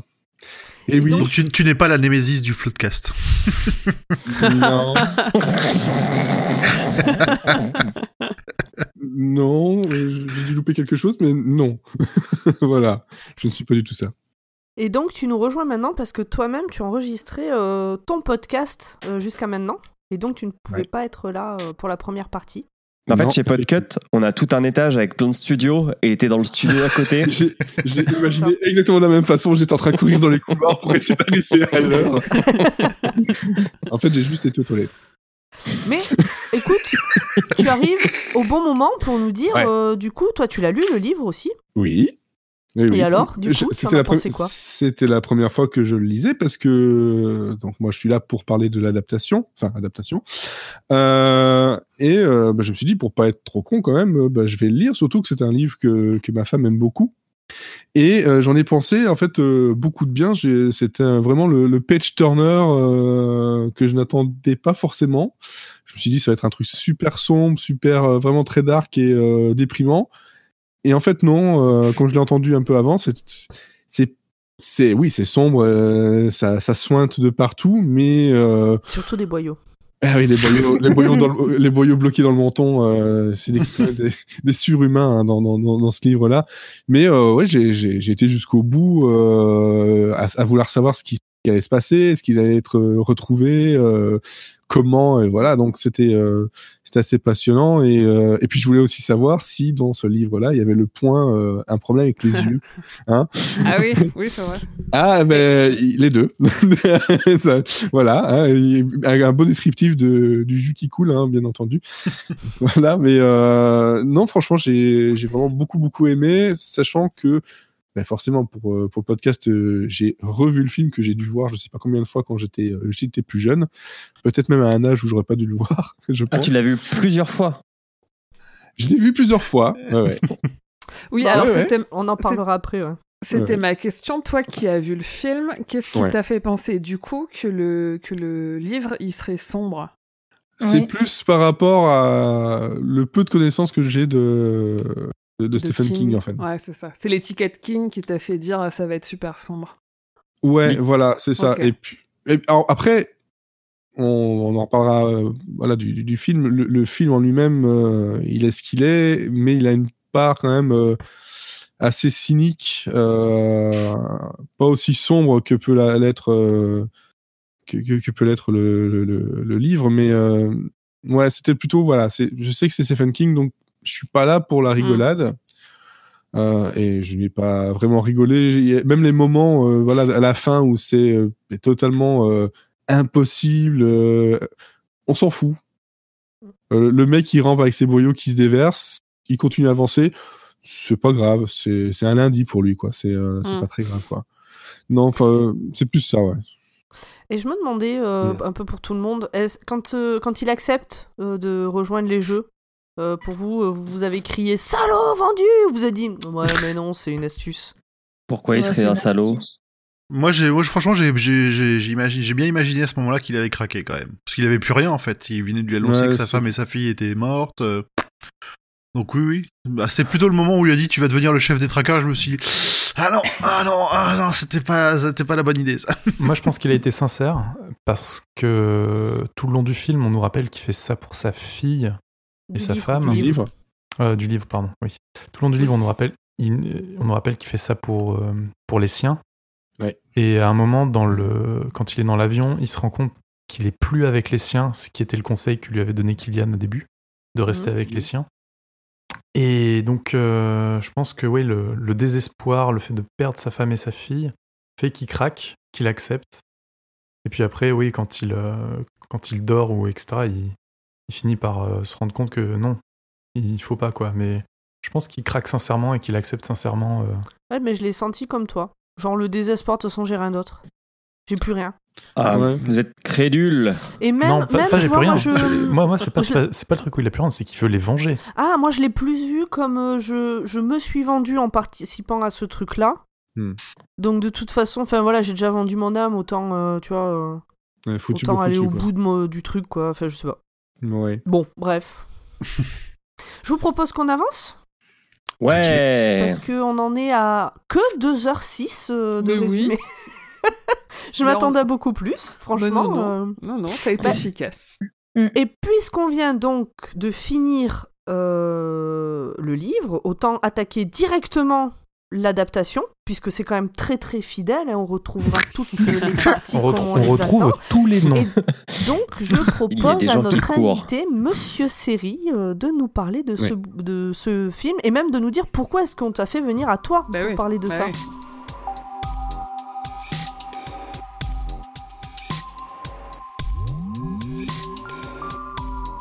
Alors, pourquoi? Parce qu'en fait, j'étais dans les parages et on m'a dit tiens, viens. Fais Non, ta promo. euh, C'est ton instant promo. Fais ta Il promo. devant Euh, il parce que, encore une fois, euh, comme beaucoup de choses chez Monsieur Seri, euh, quand on a des idées, c'est souvent parce qu'on a bu. Et euh, à un moment donné, on s'est tapé un délire de se dire, mais franchement, euh, euh, Schwarzenegger, il y a plein de films qu'on adore, il faut qu'on fasse un podcast dessus. C'est un peu le, euh, on devrait avoir un bar, mais nous, c'est on devrait avoir un podcast. Alors, euh, euh, j'ai envie de dire, euh, attention à la consommation d'alcool hein, aussi, aux gens. euh, ne, picolez pas pour avoir des bonnes idées. on Mais- Il y aura trop de podcasts. Il y aura un truc- Voilà. Oui, oui, mais on, a, on a failli en faire beaucoup. La beaucoup. drogue, c'est mieux. Oui, aussi. Et donc, euh, c'est parti aussi d'un délire du euh, film Hercule à New York, qui est le premier film de, de, de Schwarzenegger, et d'une euh, scène de bagarre contre un homme déguisé en ours dans Central Park.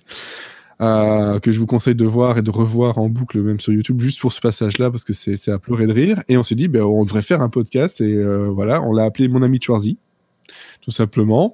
Euh, et on en est maintenant euh, ben, cette semaine le dernier épisode. Donc euh, on est le, le 20 novembre. Le dernier épisode est sorti. C'était Conan le Destructeur. Ah, il est Donc, cool le ce film. Oh là, oh là. On va dire qu'on l'a préféré à Conan le Barbare. Et vous Voilà. avez déjà fait Running Man ou pas? Ah. mais on, on les fait tous dans l'ordre donc le prochain Ouais, qu'on va faire c'est de Terminator euh, J'ai aucune idée de l'ordre. Donc Euh, Running, Man, Running là on est en 84. Running Man c'est Ok. 87 Ouais. et entre temps Il y a on Predator. a il y a Predator, il y a Terminator aussi. Euh, Je crois qu'il y a Commando avant. Euh, on doit avoir 4 ou 5 films avant, en fait. D'accord. Ça Dans notre arrive. mémoire. Il a Et ça- bien ça enchaîné. arrive. Donc, Oui, mais là, en fait, du roi Steven, abonnez-vous, Running Man va arriver. Exactement. On va, on- je vais pouvoir en reparler avec euh, avec mes deux acolytes, donc Elodie et Olivier.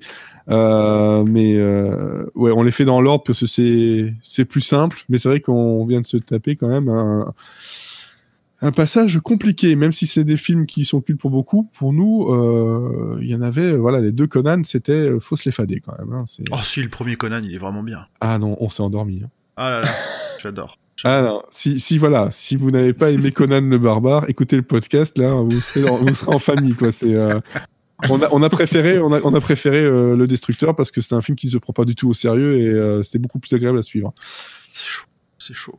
Ah, je oui, quitte oui. ce podcast. Ouais, ouais, ouais, nous, c'est que Running Man, hein, nous kiffe pas pour Donc, euh, Running quitte son Man, podcast si tu veux. voilà, exactement. Fais comme les autres, ne l'écoute pas. Bref, Euh, donc Running Man, euh, voilà, donc ça m'a permis de faire une petite, euh, hop, euh, un petit voyage dans le temps euh, a- avant que les autres ne le fassent. Donc 87, un film de, de Paul Michael Glazer, hein, donc euh, bah voilà, c'est c'est Starsky et Hutch. Hein. Mhm. Ah, c'est Starsky de Starsky et Hutch. Et, et- et- bah Mais oui, tu sais que c'est bien que t'en parles parce que euh, on a fait Salem il y a pas longtemps. Et Salem, l'acteur principal, c'est Hutch. Comme ça, il est deux, voilà, parfait. bon, C'est le euh, Kingverse. ouais, ouais, c'est, c'est, c'est- Mais bon, je reviendrai là-dessus parce que euh, il était loin d'être le premier euh, dans la liste. Hein. Euh, ça, ça a été mouvementé. Et au scénario, on a un certain euh, Steven De Souza. Un habitué aussi. Steven Souza qui, quelques années plus tard, nous fera, euh, en, en partie en tout cas, euh, Die Hard 1 et 2. Voilà. Ah oui. hein. Oui, mais en fait, c'est pas, c'est pas un, un bras cassé. Hein. C'est- Il a fait Commando, il a fait Jumping Jack Flash, euh, donc Running Man. Euh, et puis, il a fait voilà, les, les Die Hard et des choses un peu plus euh, discutables, comme par exemple un Street Fighter, euh, l'ultime combat euh, en, en 94, ou Piège à Hong Kong en 98. Bref, des, des films vachement bien. Mais bon, soit euh, il a fait ça. C'était au moment des voilà les années 80, c'est des films d'action. Ce n'est pas un film de la canon, mais ça aurait pu. C'est euh, on est chez Tristar. Euh, et on a la musique Harold Faltermeyer qui, euh, lui, ben, le flic de Beverly Hills, euh, ben, c'est lui qui a fait le, le thème principal. Voilà. On le reconnaît un peu dans ses, dans, dans ses synthés. Euh, Les synthés. Très belle Ouais, ouais. BO d'ailleurs. mais la BO est très bien, en fait. Hum. Euh, Il y a quand même, il- tout n'est pas à jeter dans le film, contrairement à ce que je, je, je pense. On a jeté dans ce film. Euh, Oh. Si ce n'est le titre. Ah. Les petits À part, la à part la moulantes. monoface. à part la monoface, mais euh, sinon. euh, Non, à, à part, à part le titre, je pense que il y a pas, de choses- pas mal de choses à, à- à- à sauver euh, quand même. Euh, donc, euh, sinon, juste pour les, les facts comme ça, comme voilà, on a l'habitude de, de- de faire dans mon ami Jersey, c'est un budget de 27 millions de dollars, qui n'est quand même pas rien, et ça n'a rapporté que 38 millions. Donc, euh, À limite, euh, limite sur la renta, quoi. Ouais, c'est pas très très très rentable. Il faut savoir Mais je crois que le budget, c'était pas le 27 millions, c'est pas le budget de départ. C'est le budget parce que il a été dépassé par un Ah des oui. réals, mais ça je pense que tu le diras, un des réals qui a été viré euh, parce qu'il a fait des gros trous dans le budget. ah oui, oui, en vrai, ça aurait dû coûter beaucoup moins cher. Je crois qu'ils avaient établi genre 10 ou 12 millions, un truc comme ça. presque la, ouais, à peu près la, mo- à peu près la moitié. On n'a pas vraiment Ouais, les chiffres euh, Ouais. exacts, mais effectivement, Ah il y a eu, euh, il y a eu quand même presque, je crois, que c'est quatre ou cinq euh, réalisateurs qui étaient pressentis Ouais. et pas mal de, euh, comment dire, de réalisateurs qui ont fait des trucs euh, un peu foufou, qui sortaient complètement de ce que voulait en fait le, le producteur. C'est la combi à LED qui a tout, qui a tout pompé. Euh, ouais. qui veut quoi. Ouais, voilà. Mais bon, bref, c'est vrai que ça a été un peu euh, une perte financière euh, quand même assez forte. Surtout que il faut savoir que en France, c'est le deuxième film euh, à ne pas atteindre un million de d'entrées euh, dans la carrière de, de, de Schwarzenegger. Voilà, comme ça, juste pour l'info, c'est pour vous dire à quel point c'est voilà, c'est un truc qui a bien marché en, VHS par la suite ou à la télé, mais pas trop trop euh, quand même au, cinéma, même si ça a été quand même pas trop mal reçu euh, globalement au niveau critique. Parce qu'il faut quand même savoir que, et ça, ça me fait, ça me fera toujours rire. Donc, il a, été nommé pour plusieurs euh, euh, récompenses. Il en a reçu une pour le meilleur second act- acteur de second rôle, donc pour Richard Dawson, voilà, qui joue euh, Killian dans, dans, dans, dans le film. Euh, et on a eu aussi un Kid Choice Award. Ah oui Ouais. Les le Pour, de euh, pour Arnold Schwarzenegger, sachant, que Oh, c'est- sachant que c'est pas un film du tout pour les enfants, mais Ah, voilà. Oui, mais à l'époque. euh, C'est pas du tout un film pour les enfants, et moi j'ai plein plein de potes, surtout des garçons, Ouais. Euh, qui m'ont dit j'adorais ce film quand j'étais gamin. mais c'est ce que Ouais. voilà. Moi, je, je pense, je me rappelle pas exactement l'âge, mais je pense que je devais être préado. Hein, je pense là, voilà. au Ouais, plus. mais à, à l'époque, tu sais, le, le Peggy. euh, Ouais, t'allais au bah, vidéo club et tu aujourd'hui, prenais hein, le film. hein. respecté, hein. C'est vrai. Oui, voilà, c'était ça, ou alors c'est ben, voilà, c'était enregistré à la télé sur, sur VHS et euh, Oui, c'est ça. voilà, on regardait la VHS, c'est plutôt plutôt ça. En tout cas, c'est comme ça que moi je je, je, je l'ai découvert ce film-là.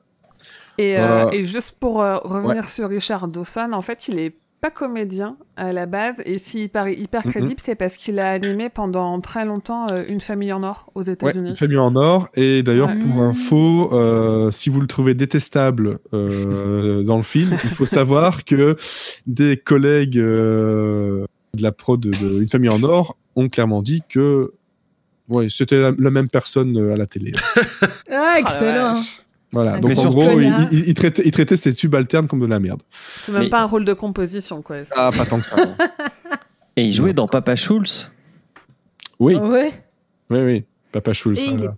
Enfin, on, est d'accord que même sur ça, donc quand, quand on dit que le bouquin et le film euh, n'ont rien à voir, même le personnage de Killian, donc qui est noir dans le bouquin, est très très très très blanc dans le film Ah, quand bah même. oui. Mais Oui, mais c'est Blanc, surtout pas, surtout l'animateur normalement. Très blanc. Oui, et puis c'est pas pas l'animateur aussi. C'est un producteur. Donc, euh, il y a, de toute façon, on va le dire tout de suite, c'est clair que entre le livre et le film, on garde Certes. certains noms, surtout euh, Ben Richards, et globalement, C'est tout. c'est tout. C'est oui. en il y a- fait, il y, a une- il y a une formule pour ça. Généralement, ils mettent librement inspiré d'eux.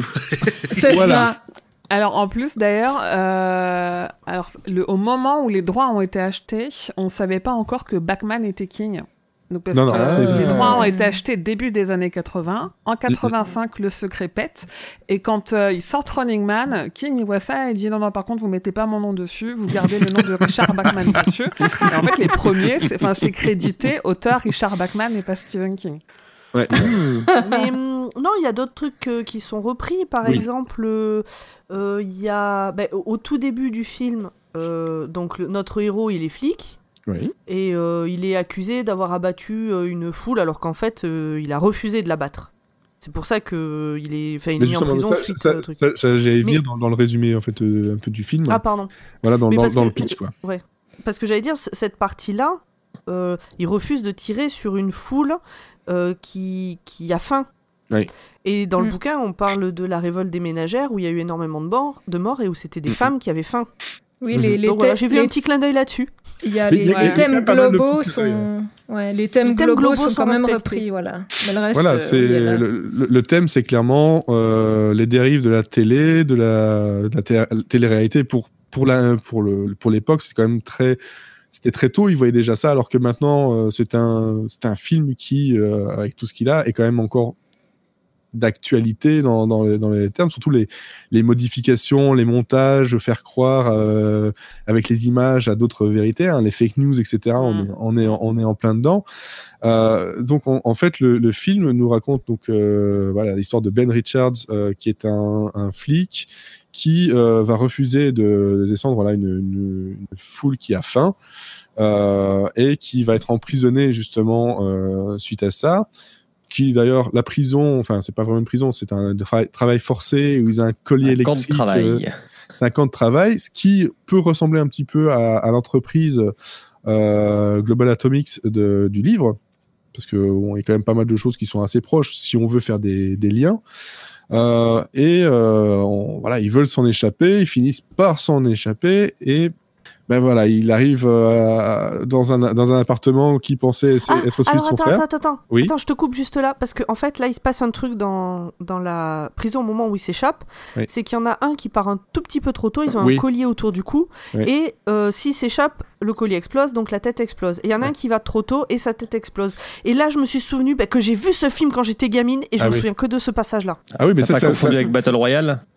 Non, j'ai jamais Non, vu non, Battle non. Royale. Non, non, non, non, c'est sûr que c'est ça, je- cette scène, mais elle m'avait vraiment marqué et Ouais. je m'en souviens très bien. En fait, le film, Mais moi, je me souviens pas du reste. le, le film, quand je l'ai revu, je l'ai, je l'ai revu en même temps avec ma femme qui, elle, avait lu le livre. Euh, donc, on était dans deux situations. Moi, j'avais vu que le film. Elle, elle avait lu que le livre. Donc, elle, elle, a, elle a regardé à- avec moi. Et alors, je, je lui ai dit, moi, je me souviens que il y a ça. Il y a aussi, euh, on, on voit les anciens euh, candidats qui, euh, en squelette avec leur, euh, leur petite euh, dog tags de- dessus, etc. Il y a des trucs qui m'étaient marqués. Mais je pense que c'est parce que j'étais peut-être trop jeune pour les avoir vus que ça m'a marqué comme ça. Euh, voilà où j'en suis. Je fais du podcast maintenant. Euh, mais euh, ça, c'est la, la violence en elle-même. Euh, bah, elle fait partie de façon du livre. Elle fait partie bah, de, de l'époque de ces films-là, les films d'action. euh, voilà, c'est l'époque aussi de, de, de Rambo, de Commando et ce- tout ce genre de choses. Donc, et la canon. Donc, euh, on va dire que Et ça rentre dans un moule. Il baigne bien dans son jus, le, le film, quand même. hein. Ah oui. Oui, oui. D'ailleurs, pour information, il faut savoir que au total, dans ce film-là, il y a 41 morts.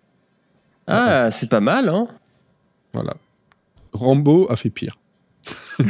Surtout dans les derniers. Ouais, ah, c'est un peu euh, Là, exponentiel, Rambo. C'est par centaines. donc voilà. Mais euh, ça nous raconte ça. Donc déjà, ça n'a rien à voir avec, euh, avec le livre où là, euh, lui il ne fait pas partie de, de- de ceux qui, qui sont affamés, de ceux qui sont justement euh, rejetés. Et euh, il ne décide pas de lui-même d'aller là-bas. C'est parce qu'on le chope euh, à l'aéroport euh, à cause de, de son otage, euh, qui aurait mieux fait de, de- de ne rien dire parce que finalement, bah voilà, Point commun avec, point commun avec le, le livre. Il, Il y a un prend une femme aéroport. en otage. il y a un aéroport, mais il prend, il prend jamais il l'avion. prend une femme en otage et il y a un aéroport. Ok, bon. ça, Ouais, c'est- franchement, euh, c'est bien Essayons de capillotracté. trouver les points communs. Ouais, essayons, essayons effectivement. Donc il, il se fait arrêter et on lui propose parce que on, voilà, le, de Kylian et tous les producteurs euh, l'ont vu, il se dit voilà, c'est quand même quelqu'un qui pourrait être euh, vraiment intéressant, surtout quand on sait que euh, ce qui a été montré réellement à la, au public par rapport à cette, euh, cette, cette tuerie. Donc il est repris là- là-dedans. euh, on lui promet que si jamais ben, il arrive à s'en sortir, euh, donc euh, suivi- poursuivi par les, par les, les trackers, euh, s'il est, il est poursuivi, il arrive à, su- à survivre, ben, il peut euh, être libéré de, de, des prisons et voilà, libre. Le genre de, de, de promesse que on se dit, ouais, bon, euh, c'est clair que je vais mourir, mais bon, je vais le faire quand même parce que j'ai pas trop le choix. Soit je meurs maintenant, soit je, je meurs plus tard. Bah surtout, Un il peu- menace de tuer ses, po- enfin de d'envoyer ses potes. Ouais. Qui ont pas l'air. Enfin bon, voilà, Schwarzenegger, euh, autant dans le, dans le livre Oui. comme l'a fait remarquer Pomme, il est euh, il est tout maigre et il, il souffre de malnutrition. C'est Ouais. pas quelque chose qu'on pourrait dire d'Arnold Schwarzenegger. Euh, non, en plus, il est beaucoup plus vieux. Parce que Mm. dans le bouquin, il a genre 27-28 ans. Ouais, et 26 Schwarzenegger, ans, il a déjà début, 40 ans euh, à cette époque-là. Voilà. C'est- ça Et en fait, euh, non, non, ça ne, ça ne colle pas du tout. Et donc, euh, c'est- donc c'est Laughlin euh, qui, euh, ouais, euh, Laughlin et, euh, et Vice euh, qui se, qui se retrouvent en fait euh, embarqués malgré tout, en fait, dans, Oui. dans ce jeu-là, alors qu'il n'avait pas voulu. Et euh, Amber aussi, Amber Mendes, qui elle, est là, elle fait des, des, des morceaux pour des musiques, pour des, pour les, les, toutes les, tous les jeux de cette, de cette chaîne. Euh, qui, ben, c'est elle qui avait vendu la, la mèche au- à l'aéroport. Ben, finalement, ben, toi aussi, tu vas y aller. Donc, en gros, En fait, le, le elle se karma rend is a compte- bitch. Elle se rend compte pendant le journal télévisé qui relate ce qui s'est passé, Ouais. que le journal relate que des employés de l'aéroport se sont fait tuer par euh, Schwarzenegger, alors, Alors que en vrai. fait, non. Et puis elle verra plus tard que ce qui s'est passé réellement avec euh, cet hélicoptère, c'est pas du tout ce qui, se, ce qui est montré euh, Mhm. donc à tout le monde. Donc voilà, on rentre quand même dans cette critique de euh, la manipulation de l'image, euh, de l'hypnotisation des, des gens par la télé. On est en, plein, en pleine période de guerre froide, donc c'est c'est justement ce qui est utilisé. hein. On vous donne de la télé pour essayer de vous endormir, et donc là, c'est clairement ça. Donc ça, c'est pour vous donner un, un plus, plus gros que le, que le résumé. Ce qu'il faut savoir par contre niveau fact, parce que tu disais justement qu'il est très musclé, il est pas trop machin. Au départ, euh, c'est Christopher Reeve qui devait euh, être euh, incarner le, le rôle de Ben Richards. Donc Superman. C'est- pas un petit gars famélique non plus. hein. Mais non, mais bon voilà, Il est un peu moins musculeux, quoi. Enfin, c'est pas Monsieur Univers. Ouais. exactement. Et puis très franchement, après avoir lu le livre. Ben, franchement, l'image de Christopher Reeve colle plus ou moins à- au personnage que je, l'image que je me faisais, parce que j'ai réussi à ne pas me faire l'image de Schwarzenegger dans le livre, ce qui quand même c'est fort. voilà. Donc euh, Christopher Ah, Reeve a dit non parce qu'il il voulait garder la, ben, surtout que sur la, la pochette du livre que j'ai euh, en version poche, c'est Schwarzenegger qui est dessus. Donc. Et ben moi, c'est Oh là que j'avais lu. Si, si, moi, c'est là que j'avais lu quand j'étais ado. Et du coup, je peux pas imaginer quelqu'un d'autre que lui, quoi. Et tu vois Schwarzenegger qui te juge sur cette couverture.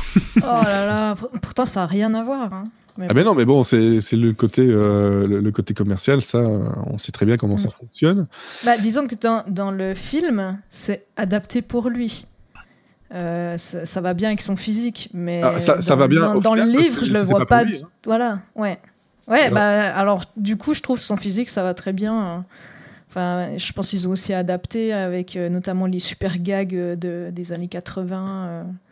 Des punchlines de partout. Les- les- Ouais, en fait, mais- en fait, les- les- c'est l'époque où il devait y avoir des punchlines. C'est une époque où si, euh, ben voilà, euh, Schwarzenegger était en plein dans, ben, c'est- après Terminator, donc c'est son I'll Be Back qu'il a déposé, euh, plus euh, plein d'autres choses. Donc forcément, Il l'a vraiment déposé?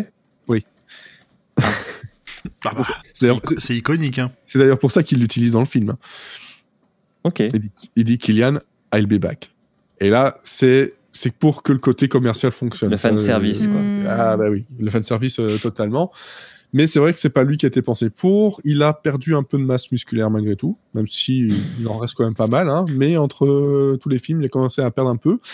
Est-ce que c'est Euh, le film où il a les plus belles tenues Parce qu'on n'a pas parlé de ces tenues. C'est Moi, je dirais- Adidas, hein, quand même.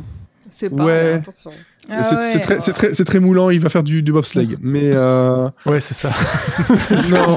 en plus, en plus, le jeu, ça démarre, il- ça démarre par une séance de bobsleigh. C'est vraiment. euh, Ah oui, c'est ça. C'est voilà, c'est- c'est c'est Rasta Rocket, mais euh, Alors il y a ça, et puis il y a la chemise dans l'aéroport. ah oui. Ah oui, la Mais la chemise che- la- hawaïenne. La chemise hawaïenne, moi, m'a fait penser à un autre film Jumeaux. qui est Jumeaux. Ouais, ouais, Un peu effectivement. plus tard. Beaucoup plus fun, mais euh, un peu plus Euh, tard. ouais. Et niveau costume, sinon, bah, la, chasse aux jouets, c'est pas mal non plus. hein. Je me rappelle que quand même, voilà, il est déguisé en super-héros, un peu qui ressemble à Flash. C'était drôle, ça. Ouais. C'était très drôle, et c'est toujours avec le décalage.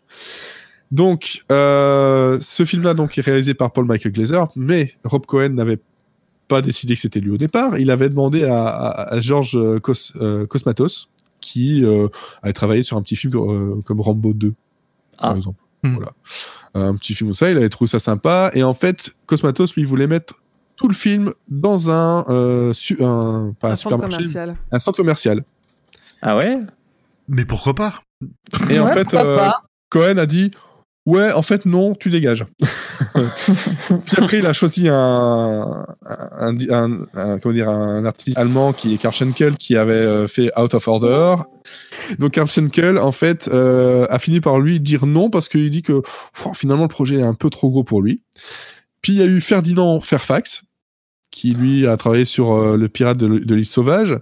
Et lui, il dit non, non, non, moi, je veux pas que ça soit là-dedans, je veux que ça se passe ailleurs. Et c'est lui qui a dépensé beaucoup d'argent, en fait. Euh, il a dépensé beaucoup d'argent et ils se sont dit ouais, finalement, toi, tu dégages, tu coûtes trop cher, on va aller chercher Andrew Davis qui a fait Sale temps pour un flic. Et là- tout à l'heure, tu me cites des noms, mais que je ne connais pas du tout, quoi. Bah voilà, bon, bah, désolé, je vous donne les, les- les films les plus connus qui sont avec. Euh, c'est vrai que c'est des noms qui, à part euh, Cosmatos qui était sur le Rambo 2 et Andrew. Davis, quand même pour temps pour un flic, qui est quand même euh, plus connu. Les autres, c'est des noms. ouais, il a essayé de chercher des choses et en fait, Davis, donc, donc avant lui, Fairfax avait déjà commencé à entamer dans, dans le budget, mais Davis, lui, il s'est dit, je vais faire mieux.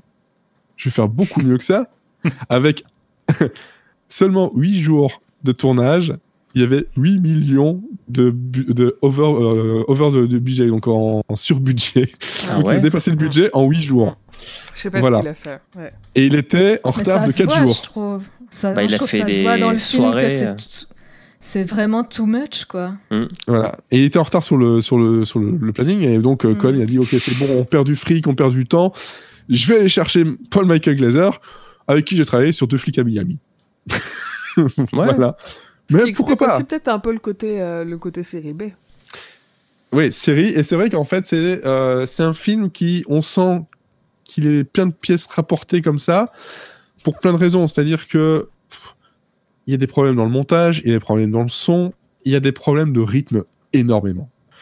Euh, ça va trop vite sur beaucoup de choses, et ça prend trop de temps sur Mm. certaines choses, mais surtout une. Est-ce qu'on est vraiment obligé de revoir le suppositoire dans le colon à chaque fois pendant 5 minutes avant de commencer quoi que ce soit? Mais il y avait du budget sur ce truc. Mais justement, tu sens qu'ils ont mis tout le budget là-dedans. Ils se sont dit, faut le rentabiliser. On Bah, va ça. en boucle et longtemps. Et en fait, la moitié du film, c'est des, des suppositoires en aluminium qui vont dans des colons. Mais euh, en dehors de ça, c'est c'est vrai que c'est un film qui euh, souffre en fait de sa, mal, sa mauvaise gestion euh, par Cohen en fait qui, qui était à la production. Euh, plus que du, du jeu des acteurs ou de quoi que ce soit, même si ça n'aide pas beaucoup, mais euh, je pense qu'avec Ah, les, les décors sont un peu chipouilles quand même. hein. Mais ça se voit qu'il n'y a plus de budget. Ils sont obligés de tirer dans, dans, Ouais, dans le noir ça. pour beaucoup de choses. Mm. Ça fait un savoir- peu euh, Takeshi Et dans Castle. une déchetterie. Ouais. Mais ce qu'il faut savoir, c'est que Castle beaucoup dans de... le noir, quoi. Ouais, c'est ça. C'est c'est dans, dans le noir. Pourquoi? Parce qu'en fait, beaucoup de d'éléments sont repris d'un décor à l'autre. Hmm. Et en fait, il faut pas, faut pas que ça se voit trop. Parce que globalement, il n'y a pas autant de, de- de pièces que ça. C'est une pièce, on l'a un peu changée. Ah là, c'était un truc avec du hockey. Bon, c'est pas grave, on va l'enlever. Maintenant, on va mettre une, une barrière tout autour. On va faire croire On que c'est un bouge un meuble, on change un rideau, on éteint la lumière et c'est bon quoi. C'est ouf. Et ça, et, et rien que pour ça, je trouve que c'est assez fort quand même, parce que on a une illusion, enfin un côté, Ça ça se voit pas trop à l'écran. Se voit pas trop à l'é- à l'écran. Franchement, ça va, ouais. Enfin, c'est assez 27 claustrophobique. millions quoi, 27 millions pour ça. Enfin, c'est euh, quand tu vois, ils ont fait ça un à, à 35 millions, je crois, 35 ou 36 millions, et à 27 millions, ils nous sortent un Running Man. Non, non, mais alors, euh. non, mais alors, l'inflation. oui, Ça veut dire qu'en fait, Ça il est encore plus cher. tu, Les nouveaux aussi que, dollars. euh, C'est 27 millions au final, mais c'est pas 27 millions sur un seul réalisateur qui a été de A à Z. Ouais. Donc, euh, c'est plusieurs films collés les uns aux autres qui ont coûté plusieurs millions chacun. Ah, ouais. Et il restait des miettes pour Paul Michael la euh, plaie, ouais. Et en plus de ça, comme euh, Schwarzenegger était quand même assez haut, euh, dans, il, vraiment, il remontait dans, sa, dans, sa, dans, sa, dans, dans vraiment son début de carrière avec euh, ben voilà, euh, Terminator et, et Conan, malgré tout, euh, ça, ça coûtait quand même énormément. C'est d'ailleurs pour ça que la plupart des autres acteurs, euh, on a été chercher euh, voilà, un, un présentateur de télé, d'autres Ce qui restait. Oui, c'est un peu ce qui restait, effectivement. Mm. Donc, euh, moi, je trouve que c'est quand même un, un tour de force quand on sait tout ça. Quand on le sait pas, on se dit, on se fout de notre gueule, mais quand on sait tout ça, on se dit, ah ouais, il est revenu de loin quand même, le film. Euh, donc ça, c'est pour, euh, voilà, pour le, le, le fact sur, sur, le, sur le réalisateur. Et c'est vrai que il faut aussi savoir quelque chose, c'est que comme il est arrivé en dernier, Paul Michael Glazer n'avait pas eu le temps, il l'a avoué plus tard, de lire le livre. Alors ça, par contre, ça c'est une excuse qu'on Bah, n'accepte en, pas. en- hein. en même temps, il avait déjà un scénario qu'il lu le livre ou pas, ça aurait pas changé c'est grand ça. chose. Ouais. En gros, c'est ça. C'est vrai qu'il aurait pu faire l'effort, mais il avait le scénario qui était déjà euh, mâché par euh, des Sousa. Et euh, il dit Bah voilà, moi, c'est c'est bon, on m'a demandé à la dernière minute, je limite, je, ben, je viens et je prends le, je prends le scénar. Mais je pense que c'est Bon, mieux de pas lire le le livre, sinon tu pleures en fait. Il se lit vite le bouquin, pas d'excuses. Même moi, je l'ai lu vite. Oui, voilà, où tu, tu, le lis, tu le lis plus vite, où tu essaies de voir un peu, de, de te renseigner. tu l'as le quatrième de couverture quoi. C'est ça.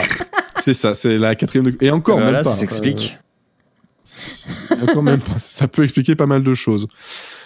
Donc voilà, ça c'est euh, quelque chose qu'il fallait savoir qui est important. Pourquoi justement le, le film euh, est assez euh, assez spécial à, à regarder, pas désagréable pour autant. Faut pas le regarder en, fran- en français par contre.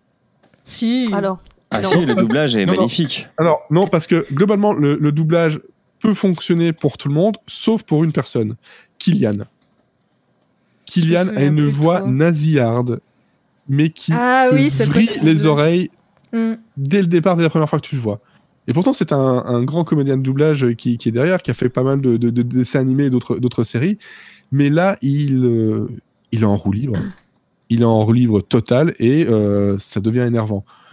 Donc voilà, à préférer la, la, la VO, même si bon, bah, la, la VF a quelques, euh, quelques bonnes, bonnes petites choses niveau adaptation libre des, des punchlines. Alors d'ailleurs, Oui, tu veux dire, tu veux dire que Mm. quand euh, on a tous en, la en question. adaptation la libre euh, qui va bien, en adaptation libre qui, est- qui va bien, tu veux dire par exemple quand il remplace Bastard par PD à trois reprises ou comment? Parce que je t'avoue que je moi la sel VF, de euh, pomme. peu, euh, Ah mais euh, j'attendais d'en parler parce qu'on nous a posé une question sur le sujet, Ouais, question ciblée par une personne que je sais qu'elle a fait exprès de poser cette question.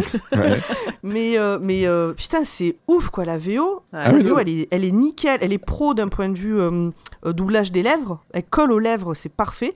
Mais putain, remplacer. euh, T'as des sales PD, des crèves sales PD à des moments où. Mais qu'est-ce que ça Bah, vient c'est les là, années quoi 80, quoi. C'est Bah ouais, moi du je. méga gratos. C'est. Moi, ça m'a. C'est Ah, mais gratos. c'est C'est pour ça gratos, que- mais à l'époque, euh, ça me paraît pas si. Bah, du Ouais. coup, ça explique beaucoup de pourquoi il y a autant de gros cons à ce sujet autour de nous, effectivement. Ah bah ouais, T'as grandi. clairement, ouais. T'as grandi avec ça, euh, bon après ça excuse pas que ce soit des gros cons, mais c'est des adultes maintenant, mais enfin moi ça ça m'a ouais, elle est elle est elle est vraiment homophobe euh, la, je, la je tiens, doublure. je- je tiens à préciser quand même que voilà, le fait que je disais qu'elle était de, de qualité, c'était sarcastique, hein, parce que franchement, c'est Ah. ils sont ils sont réellement tous en roue libre, mais tous. Il y en a, il y a à part euh, à part euh, à part Schwarzy qui voilà. euh, ouais, il a son, son, son, son doubleur et euh, son, son comédien de doublage et puis les, les autres euh, je sais pas où ils ont téléchargé Ouais, Ou en les tout autres, cas, je sais, je sais pas s'il y, y avait un Mm. directeur de, casting voilà, pour le de casting doublage. pour tout ça. J'en sais absolument rien. Mais euh, quand, quand tu écoutes un petit peu, oui, il y a, il y a tout ça. Il y a des, des choses qui ont été rajoutées qui ont rien à voir. On sent que limite, ils étaient entre potes. Et, et en fait, ils se sont dit, bah, on est quasiment pas payé, on s'en fout, quoi. Alors justement, Ah, j'ai une question là-dessus ouais. pour les personnes qui ont vu la VF. Est-ce qu'il y a des gens qui disent euh, je suis votre fan numéro un plusieurs fois dans le film? Je vais pas relever. Euh, Parce Non. qu'on l'a euh, dans la VO, on l'a. Il y a plusieurs fois. euh, I am your number one fan et Misery est sorti, euh, je, bah, je crois, euh, milieu des Non. années 80. non, euh, non, il y a des, Ah. des- non, il y a À pas. c'est pas, c'est pas, c'est pas traduit tel quel en tout cas, parce que je, j'ai beau chercher, non. C'est qui qui dit à qui Le genre le public euh, qui dit. euh, euh, C'est le public qui le dit au stalker, il me semble, un truc comme ça. Je l'ai vu, Non, je l'ai je vu il y a, que- il y a longtemps. À mon avis, ça doit être chez votre plus grand fan, qui est la Ouais. traduction la plus euh, Ouais. classique. J'ai pas j'ai pas relevé. Parce qu'on en a français, vraiment... tu- Ouais, Misery, le en livre, français, tu dis pas la trop. même année. Donc du coup, il y a Ouais. peut-être... euh, peut-être Ouais, mais il savait pas que c'était lui. Euh, si en 87 on Ah, si, savait, savait. parce que ouais on sait depuis 85 et justement King il voulait sortir Misery sous le nom de Backman et en fait il l'a sorti sous le nom de King parce qu'il s'est dit bon bah tant pis voilà. Ok. Hmm. Mm, mm, mm. Enfin, voilà, donc euh, ouais, niveau doublage, tout ça, bon, ou au niveau traduction, euh, il y a des libertés qui sont, qui sont clairement prises, autant que dans le, le, le, le, le- le film, euh, voilà. Il y avait aussi des choses que je voulais ajouter par rapport aux, aux comédiens, parce qu'il y a des choses que j'avais notées, et c'est vrai que j'ai euh, j'ai surtout noté Christopher Reeve, parce que lui, globalement, il avait vraiment été contacté, et c'est lui qui a refusé. Mais derrière, on avait du Dolph Lundgren qui était possible. Mais pire, Patrick Swayze. Ah oui. ok. Oh, Bah, il serait bien allé avec les décors et les costumes. Oui, ben voilà, juste après un Dirty Dancing, un, un Dirty Game, et puis voilà. ça. Donc, euh, sinon, en tant que film, s'il faut donner un, un- un- un avis, si on le replace dans les films des années 80 tels qu'ils sont, etc., il- tout n'est pas tout n'est pas à, à- à jeter. C'est vrai qu'on a euh, des, des- des- des choses qui sont complètement dispensables, mais euh, malgré tout, ils arrivent quand même à faire une critique de, de- de la télé et de façon euh, assez assez cynique, tout en plaçant ça sur le côté euh, burlesque, euh, grand guignolesque de, du film qui va dans tous les sens trop, trop vite. Et je pense que c'est un film qui, s'il avait eu plus de chance niveau production et niveau réalisation, aurait pu proposer quand même même si on s'écarte du côté euh, du, livre, euh, un, film avec une proposition euh, politique intéressante. Mais c'est vrai qu'on n'a que des bribes de ça, le reste est finalement gâché. Mais ce qui est marrant, euh, moi j'aime bien ces vieux films pour voir comment ils imaginaient ce qui se passe euh, du coup aujourd'hui à notre époque. Parce En que le film, il se 2017. passe, euh, ouais, En le film, il se passe 2017, maintenant. Et le livre, il se passe en 2025. Donc on se dit de toute façon, on sait que dans 6 ans, on n'en sera pas là non plus. Mais à regarder, c'est marrant de, de faire la comparaison. Il y a des choses sur lesquelles on est déjà, hein, quand même, malgré tout. hein. Ah oui, oui, bien sûr. Oui, oui. Bon, après, il, euh, il y, il y en a une qui a encore des cassettes dans, dans, dans son armoire. Bon, ça, on n'y croit pas trop. euh, voilà. Surtout qu'après, eux, ils ont des films sur des petites, euh, des petites disquettes. Bon, on peut se dire que c'est de la contrebande, elle les a cachées, elle a gardé Mm. des, des cassettes euh, de, de l'époque. Mais euh, c'est vrai que ça fait vieille science-fiction, euh, vieux film d'anticipation, euh, voilà, et on, Bah, ce qui fait le plus mal, c'est les ordinateurs, quoi. Ouais, Au début c'est du toujours- film, c'est- là, c'est quand il toujours ça qui fait le plus mal, quoi. En fait, c'est ces écrans qui sont qui sont verts, le fait que quand il tape un code pour en- ouvrir la porte, la porte s'ouvre avant que le code soit terminé, ce genre de choses, quoi, par exemple. ça, c'est le genre de choses qu'il faut quand même un peu remarquer. Ou alors les, les codes pour euh, pour les antennes qui, qui sont gigantesques les antennes. Bon, voilà, on, on accepte euh, plus ou moins. Ce que moi je trouve par contre dommage, c'est que euh, on nous crée un côté claustrophobique qui est complètement différent de- du livre, qui lui est très ouvert parce que c'est euh, à travers les Bah, c'est États-Unis. une en fait, hein. les États-Unis, ouais. Et, et puis on sait que même que euh, voilà qu'il y a des choses qui se passent en, en Europe, qui pourraient partir en Europe, mais bon que voilà c'est la c'est la loi martiale en France par exemple. Quoi, hein, vous n'êtes pas très loin. Euh, mais euh, là on est dans, dans une autre vision, un truc un peu claustro vraiment c'est ça claustrophobique et je trouve ça intéressant euh, comme lecture et puis surtout c'est un film qui arrive euh, soit en le faisant exprès soit en ne le faisant pas exprès à jouer avec notre perception de la réalité. Parce que euh, je sais pas si vous voyez donc dans le film, à un moment donné, il se retrouve coincé euh, entre quatre grilles. Euh, c'est vers la, vers la fin d'ailleurs, hein, avant la, grande révolution, parce qu'il y a une révolution qui, qui gronde derrière, et eux ils sont dans, dans, dans le jeu justement pour essayer de faire monter cette révolution et de, de renverser le, le, le pouvoir. Et juste après, pouf, ils se retrouvent dans une cache euh, secrète avec la révolution, comme par magie. Sauf qu'en Oui, fait, oui. Sauf qu'en fait, ce qu'il faut voir, c'est que la façon dont c'est montré, c'est des choses que l'on voit à l'écran. C'est pas des choses qui se passent réellement dedans. Donc en gros, ce que ces, ces barrières qui tombent, c'est encore une fois le jeu qui nous fait croire qu'ils sont pris au piège, alors qu'en fait, ils sont plus là déjà. Hmm. Mais c'est- il y a des ellipses dans le montage qui font que on est un peu perdu, alors que ça aurait été intéressant justement de jouer là-dessus, de dire, bah, regardez, ouais, on leur fait croire qu'on est là-bas, alors que nous, on a, on a réussi à, à- à s'échapper. Et là, c'est intéressant, même si euh, finalement, bah, le, le côté révolution, bah, et- on voit que c'est la fin du film, il faut que ça aille très vite. Ça passe très vite Ouais, on s'en fout un peu. Hein. on s'en fout un peu, mais on a droit à Schwarzenegger qui, a, qui montre bien ses muscles et qui a un gros cigare. Oui, Mhm. Oui. Qui. Je crois la qu'il je femme. crois qu'il le, né- je crois qu'il le négocie les cigares maintenant dans ses, dans ses films. Ah bah oui, mais c'est- c'est c'est depuis Commando, hein, c'est exactement la même chose que dans Commando. Donc euh, voilà, c'est c'est là où moi je trouve que ça, ça pêche, c'est que euh, on aurait pu avoir quelque chose de quand même un peu mieux, qui n'a rien à voir avec le, ri- avec le livre, mais quand même un film euh, intéressant. Et finalement, ça reste un divertissement. Euh, Passable. assez- euh, passable par rapport à par rapport à, à ce que c'était euh, prévu au départ. T'en as Euh, pas parlé, mais je trouve la BO pas trop mal.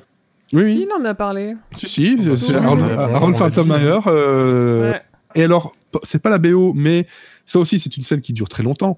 Pourquoi on est obligé de voir cette danse avant l'émission qui dure super Ah oui, longtemps Oh Oui. Ah, ça voulez faisait quoi très. Vous voulez savoir pourquoi Colaro Pourquoi on a 10 minutes d'aérobic Oui, Vous voulez savoir pourquoi Le pire, parce c'est que, que- j'ai adoré cette merde. Oui, non, mais c'est c'est très sympa, mais c'est un peu long quand même. Oui, c'est long. Mais il y a une raison, c'est parce que la chorégraphe a coûté cher. Bah voilà. C'est mais Paula Abdul. sûr. C'est Paula Abdul Ah qui bah était à la chorégraphie. Ah bah oui, bah du coup, oui. ça- Voilà. Et donc, et et les danseuses, ce sont des, des pom-pom girls des Lakers. Ok. Ça, Ah ouais. Voilà. Donc il y a quand même pas mal de, de noms bien sympathiques et dans les noms que moi j'ai retenus, euh, bah, il y a Dweezil Zappa qui joue un des révolutionnaires, hein, Vinny avec son, son béret. Oui, le Mhm. fils de, de Frank Zappa. de Frank Zappa, voilà. On a aussi, euh, hop, je retrouve le, le nom, on a euh, Le Mick Fleetwood Fleetwood, Mac, ouais. Bah voilà, qui est en fait le, le- le vieux révolutionnaire, hein, c'est Mick Fleetwood, donc le, le leader de, le co-leader de, de Fleetwood Mac. Donc euh, c'était son premier rôle d'ailleurs. Euh, c'est assez ouf de, de voir ce genre de nom euh, euh, tom- tomber comme ça là- là-dessus. Et sinon, par rapport à la, la révolution, donc il y a des, des votes hein, là qui sont dans la rue, en train de des paris en train d'être donnés euh, pour savoir qui, quel tracker va gagner, va tuer qui, comment euh, et à quel moment. Il faut savoir qu'il y a un, un des personnages qui s'appelle Sub-Zero, hein, voilà, euh, qui, qui, qui meurt très vite d'ailleurs, que c'est tr- c'est d'ailleurs très merdique, autant que Fireball et les autres. Mm. Et C'est c'est ça le problème. Alors, ça n'a rien à voir avec Mortal Kombat. hein. Non, non, mais précis, voilà. euh. mais euh, il est pas loin. Mais c'est vrai que les trackers euh, qui doivent faire peur, finalement, ils font pas peur du tout parce qu'en 5 secondes, ils sont, ils sont éliminés. Il faut savoir que sur le tableau euh, du, euh, des paris, Sub-Zero s'appelle Zub-Zero tout le long. Il y a une faute. Il y a un Z à la place du S. Tout le long. et ça, et ça, ça m'a gêné. Je dis, mais pourquoi il appelle Zub-Zero alors que c'est Sub-Zero C'est c'est- pas du tout. Donc voilà, si vous regardez le film, juste pour ça, vous pouvez voir ça. Et aussi par rapport à cette fameuse scène des hélicoptères, il faut savoir que ils ont repiqué quelques scènes de King Kong pour cette. Ils étaient fauchés. Ils étaient fauchés. Enfin bon. Hey Michel, t'as pas un peu de bande de l'autre film là? J'ai besoin de mettre quelques scènes d'hélicoptère. Ouais, Allez, bah, on va clac, chercher clac, Kodak. Kong. voilà, exactement. Clac, clac, Kodak. C'est une expression des années 80, Elle on est est dans le pire que le thème. film. J'ai pas entendu ça depuis 20 ans.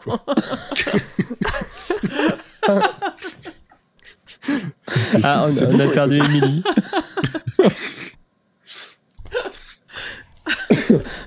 Et si jamais vous trouvez que c'est trop violent, sachez qu'il y a une version télé qui a été euh, charcutée.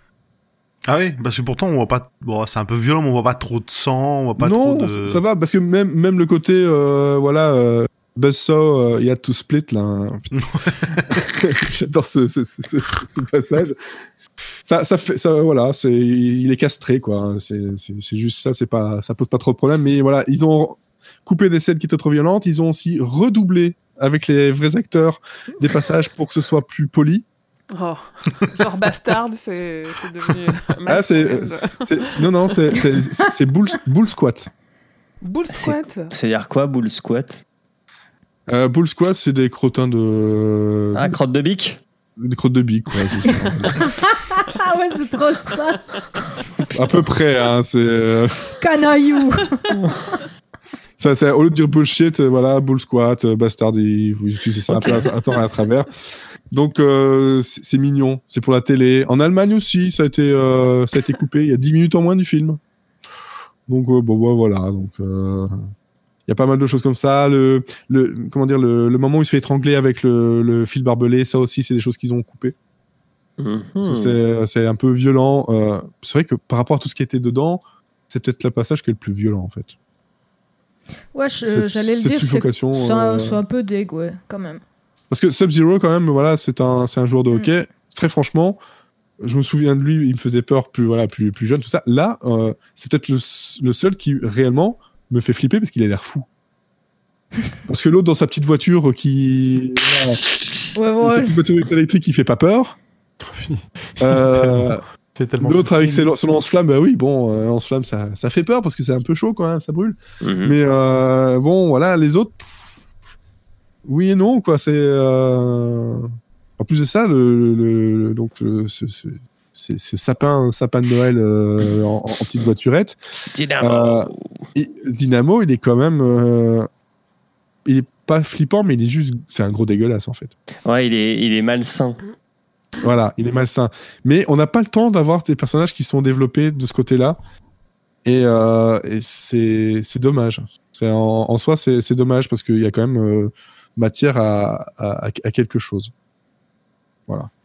Sinon, juste pour dire, pour un niveau adaptation par rapport au livre, quand j'ai fini de lire le livre, je me suis dit, ce serait trop bien d'avoir un jeu en ligne, Running Man Ouais, un, un jeu Mais- où, où, où quelqu'un ou plusieurs personnes sont les running man et d'autres sont les trackers. Ou même il y a certaines personnes qui sont là pour euh, balancer. Et je sais pas pourquoi je Alors Je ils l'ont pas fait en ligne, mais ils l'ont fait, euh, ils l'ont fait en réel à Berlin. Ils ont fait un vrai jeu inspiré, euh, inspiré de Running Ouais. Man. Ouais. Ah ouais, il y y a- il y a pas mal de, de- de réunions running ça dans, dans- moins, moins, moins violent quand même, mais je me dis en jeu, pourquoi pas? C'est c'est quand même, ce serait quand même beaucoup plus intéressant que les jeux qui étaient sortis sur Amstrad à l'époque, assez catastrophiques et qui étaient en fait, euh, qui avaient rien à voir, en- encore pire. Ça avait même rien à voir avec le, le- le film. Donc ils ont réussi à faire un, un film qui a rien à voir avec le livre et un jeu qui a rien à voir avec le film qui a rien à voir avec le livre. Donc euh, pff, si, il y a Schwarzenegger sur la pochette. Ah, voilà. C'est ça. C'est déjà pas mal. Voilà. Bien. Et ben, Voilà, donc, c'est c'est ce Que que j'avais à-. C'est ce que j'avais à dire dessus. je- J'espère que j'en ai donné assez, mais euh, Ouais, ouais, moi j'ai bien vu que t'as essayé de faire un truc sur le film plus long que mon truc sur le livre. Mais le Attends, truc- parce qu'on n'a pas fini, il reste des trucs à dire sur les adaptations. Je suis désolée. j'a- j'aurais j'aurais pu dire beaucoup plus. J'aurais pu dire beaucoup plus, mais c'est vrai qu'il y a voilà, il y a eu des questions qui font que ben j'aime beaucoup ce que fait euh, Schwarzenegger. Enfin, il y a des choses que j'aime pas du tout, mais Running Man, il y a un, il y a un petit truc. Je pense que c'est le côté nostalgie de de de de, de, de- jeunesse. Madeleine. Non, la Madeleine, c'est quand même beaucoup plus jumeau. hein. Ju- jumeau, c'est génial. Schwarzenegger et Danny DeVito, c'est c'est improbable. C'est tellement improbable qu'ils ont fait Junior après. Donc, euh, non, non. Mais c'est vrai que c'est un film que euh, je me- dont je me souvenais quand même pas si mal que ça. Et quand je l'ai revu, euh, j'ai euh, pas trouvé ça désagréable du tout. Et ma femme aussi n'a pas ça, trouvé ça dés- désagréable. C'était un divertissement euh, comme un autre. Euh, je lui fais découvrir On des parle toujours du film. oui, oui. Parce qu'elle, elle avait vu- elle avait- Oui, oui. oui, oui, C'était juste pour replacer dans le contexte. Très bien. exactement. Bon, Voilà. qu'est-ce que du coup tu, je crois que tu dois partir, c'est ça? Ou On tu restes avec nous encore un peu? Mais je On peux est rester encore fini. un tout, tout petit peu, mais c'est vrai que je. Attends, il y a Emily qui a des Ah, trucs à dire. Emily Voilà. Ah oui, et après, ça, Monsieur Seri fera sa pub. Oui, ça, je sais, euh, voilà. bon alors vas-y Lily. Non, en vrai, il faudrait mentionner aussi euh, Le Prix du danger, le film Oui. français qui en fait est une adaptation d'une nouvelle de Robert Sheckley, je la fais rapide, qui est sorti. Le 58. film, le, fi- ouais, le film est sorti en 83 et quand ils ont vu Mhm. Running Man sortir, ils se sont dit euh, c'est quoi ce bordel, c'est la même histoire. Donc les Français feront un procès aux Américains. Tout ça. King, il est pas Ouais. mêlé à ça. Lui, entre temps, avec son bouquin, euh, il passe un peu au, entre les mailles du filet et. euh, et Bah non, ce qu'il cherchait euh, Bachman. Ouais, je, pense Oui, que- je- je pense qu'en vrai, vu qu'ils étaient peut-être encore un, un peu confus euh, au moment de la sortie du, du film. Je ils cherchais sont Marche ou crève, en euh, fait, plutôt. euh, bah- peut-être. En tout cas, bon, les Français font un procès et ils gagnent. Voilà. En gros, euh, pour plagiat. Oui, machin, ah. euh, Oui. Enfin, ils gagnent, puis ils perdent, puis ils regagnent, et ils ont perdu tout l'argent qu'ils avaient gagné avec le film. voilà. Et finalement, qui se souvient du film? Voilà. Personne. Alors C'est un peu que. Urde, tu l'as regardé, toi, non? C'est un film avec Gérard Lanvin Oui, j'ai regardé et, euh, et j'ai Eh ben, je l'ai trouvé pas si mal. Honnêtement, Ouais, ben, j'étais étonnée. Euh, il bon, il y a bien des trucs euh, un peu nazes, hein, bien sûr, mais, mais globalement, Parce que du coup, il est un peu euh, sur certains sites, on voit qu'il est référencé comme euh, l'adaptation française, ce qui est pas vrai. Mais du coup, si on veut voir un film tout. français qui est dans le même genre que Running Man, on peut, euh, on Ouais. peut aller regarder ça, quoi. Le prix du. moi, je, je, je conseille d'aller le regarder. Moi, j'aurais bien voulu lire la, la nouvelle de base, mais Ouais. bon, je l'ai pas trouvée et puis bah, j'avais pas le temps. Ouais. Mais je pense qu'il faudrait lire euh, la. À mon avis, ça correspond plus à la nouvelle de base parce que j'ai, d'après ce que j'ai compris dans la nouvelle de base, c'est euh, une question de suicide assisté. Donc ils font ce Ah. jeu et il y a tout Ils- un truc politique. Ils en parlent euh, vite fait dans le film. Ils voilà. le mentionnent que le, le jeu c'est- se, se base sur le. Enfin, euh, contourne la loi qu'ils ont mis en place pour le suicide assisté. euh. Ouais, il y, a- il y a tout un côté politique qui est int- assez intéressant dans le film. Et euh, moi, je, conseille de le regarder. Je trouve il est, il est assez Sinon, sympa je- au final. Sinon, vous pouvez aussi regarder La dixième victime aussi, tant que vous y êtes, euh, qui lui est encore plus vieux que ces deux films-là, qui est sur la même, euh, la même nouvelle. C'est un film Ah oui, italien. j'ai vu qu'il y avait un tro- une troisième adaptation, mais alors j'ai pas eu le temps de. Alors, si vous voulez voir des costumes, euh, des costumes science-fiction des années Oh, ça a 60. l'air trop cool. Ah non, J'en ai, j'en j'en ai vu des extraits. euh, J'ai pas réussi à trouver un DVD ou quoi que ce soit euh, pour, pour, le, pour le voir. Mais, euh, Mais je crois qu'il a même pas été traduit, non? Je pense pas, non. Ouais, je crois pas. Mais il y a peut-être, il y a- je crois qu'il y avait des fans subs, mais j'arrive pas à retrouver le truc. Ah Mais ouais. voilà, putain. je, je vois sur le, sur le Discord. C'est, c'est, c'est, c'est- c'est magnifique.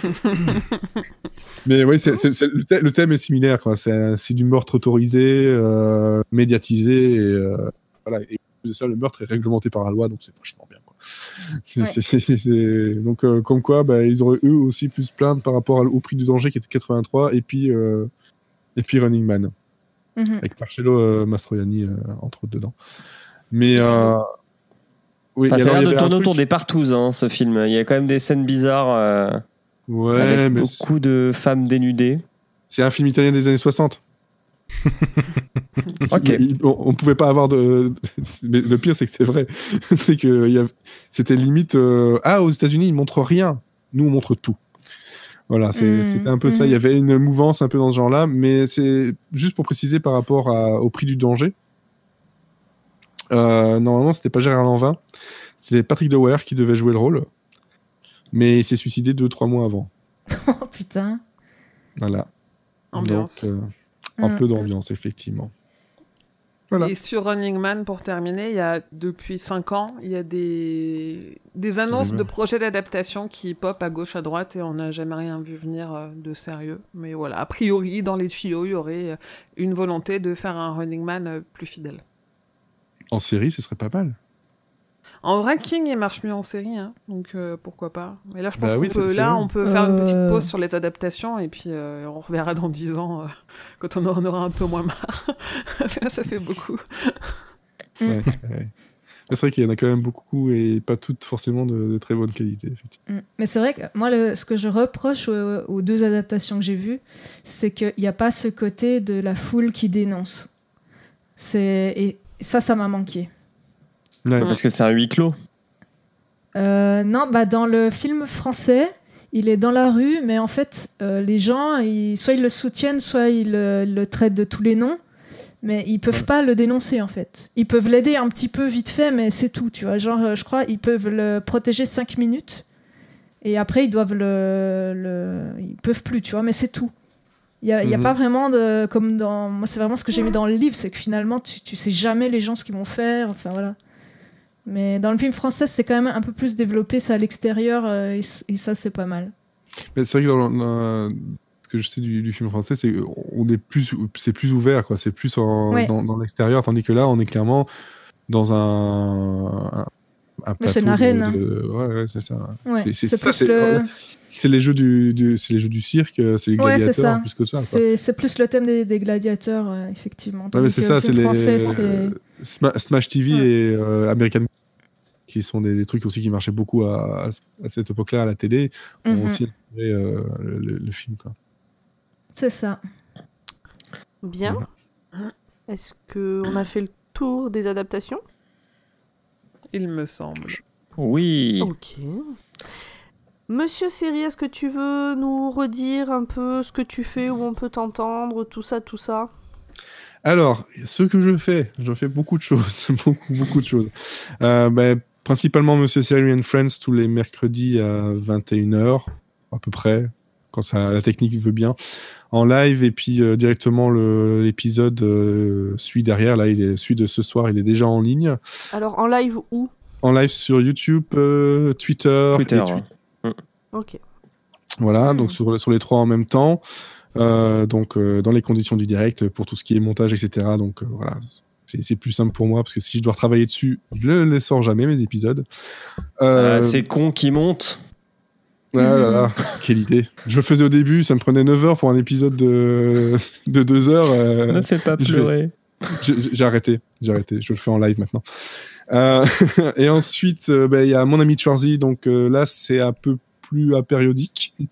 C'est quand on a le temps de se retrouver pour parler du film et quand on a le temps de le voir euh, aussi. Euh, avec euh, Olivier et Elodie qui sont aussi dans Monsieur Siri and Friends. Et j'ai C'est rigolo, dont il y a un épisode qui est arrivé il n'y a pas très très longtemps, où je parle que de comédie, parce que c'est ce que je préfère. Et dernièrement, j'ai lancé euh, Monsieur Série regarde le Saturday Night Live, où là, c'est euh, bah, dès qu'il y a un épisode, donc euh, le samedi, euh, j'essaye en début de semaine, lundi ou mardi, euh, selon mes, mes disponibilités, de euh, donner un petit, euh, un petit résumé en 10-15 minutes euh, de ce qui s'est passé. et Est-ce que c'était bien ou pas Voilà. Mais c'est vachement bien. Mhm. Merci. J'ai franchement pas l'impression que c'est bien parce que j'ai l'impression que personne n'écoute, mais c'est Bah moi j'écoute. Alors que je Mais ça regarde n'a pas. rien à voir. Hein. T'as des trucs euh, pas très bien qui sont écoutés par beaucoup de monde et inversement. C'est vrai. C'est pas un indicateur de qualité. Alors, moi, j'écoute rien, donc t'es au même niveau que les autres. Voilà, mais donc c'est je- mais c'est pas ça. personnel. Bon, de toute façon, je ne prends pas personnellement. Moi, je produis tant, tant que ça raison. me plaît. hein. Voilà. Et c'est euh, et c'est pour ça que je le fais à, à ma façon, hein, c'est-à-dire sans, Mhm. sans montage, parce que je, je sais que si je fais euh, du montage dans tout ça, ça me prend des plombes et je parfois je ne sors pas les épisodes. Mm. Voilà. Ouais, voilà, comme ça, bah, Bah, c'est tout ce que je pour fais. tout ce que Et tu fais. bien. Bien. Et encore, sous un autre nom, je fais des trucs sur les jeux vidéo. Donc, euh...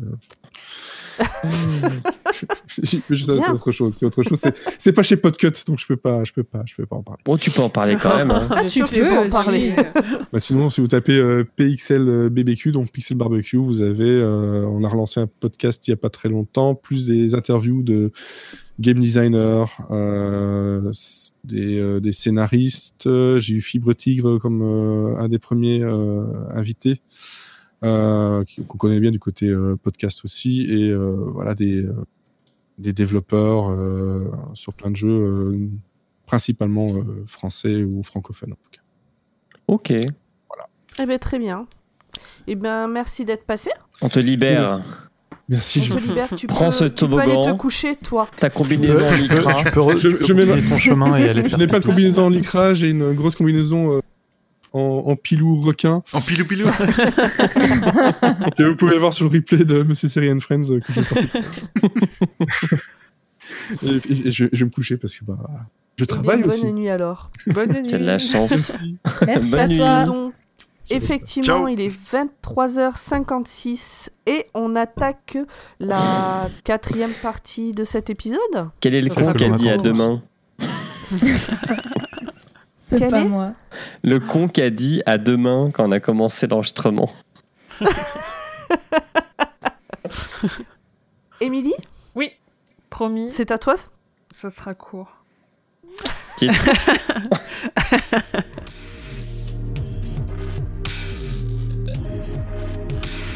Alors, donc Stephen King, il a expliqué dans Ta voisine. Allez, accélère. Clac, clac, clac. Donc, il expliquait dans une interview euh, avoir complètement terminé l'écriture du roman en un mois et qu'il en a écrit le plus gros en seulement une semaine pendant les vacances d'hiver au début des années 70. Il a eu beaucoup de refus à ce moment-là de publication sous son nom à lui parce que son éditeur lui voulait du fantastique et il y en a d'autres qui ont refusé parce que c'était trop SF et surtout avec un penchant pour l'utopie négative. Au final, il met donc 12 ans à le faire publier. Running Man est sorti en 82, c'est son quatrième roman sous le pseudonyme de Richard Bachman. En France, vu qu'ils savent pas à ce moment-là que Bachman c'est King, ils mettent 5 ans à le traduire, donc c'est Albin Michel qui le sort en 87 du coup. 82 plus 5 ça fait bien 87. Euh, King trouve que c'est son meilleur Bachman parce qu'il explique que le rythme fait qu'on se concentre que sur l'histoire, que la course elle euh, laisse pas elle, elle laisse pas la place aux descriptions superflues. Et je pense Merci. que euh, voilà. J'allais appeler ton avis, ça- Émeric, sur les descriptions. euh, tu valides. C'est pour ça qu'on aime Bachman. Ouais, exactement. Et côté connexion, on l'a relevé, on a vu la ville, la ville de Derry, euh, qu'on connaît aussi dans ça, un Stomney Dreamcatcher, et aussi la ville où Killian il veut faire euh, atterrir l'avion, c'est Harding, et en fait c'est une ville qu'on trouve dans un roman de King qui n'a pas été publié, qu'il a essayé de publier à la même époque, au début des années 70, et que lui-même il qualifie d'impubliable, et qui s'appelle Sword in the Darkness. Et comme toi, t'es Stephen King, tu le sais. Je le sais, je sais qu'il y a la ville de Harding dedans. Voilà, c'est tout. Déjà? Oui, je l'ai dit, ça Ah bah, c'était- court. Efficace. Voilà. Voilà, c'est court et efficace. Eh bien, je propose d'enchaîner directement sur la partie explosive Oui. de cet épisode, la théorie de Hurd.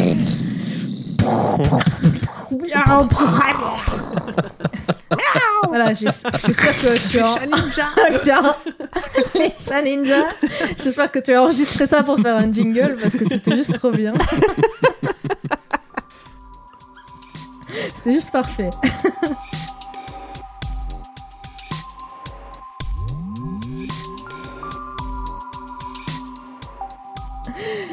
Alors, on va y aller hein, parce qu'on est tous fatigués. Donc, euh, soyons sérieux. Les sujets de la télé-réalité, de la manipulation du peuple par le gouvernement ou encore d'un système de classe ont été et seront encore utilisés dans de nombreux livres et films.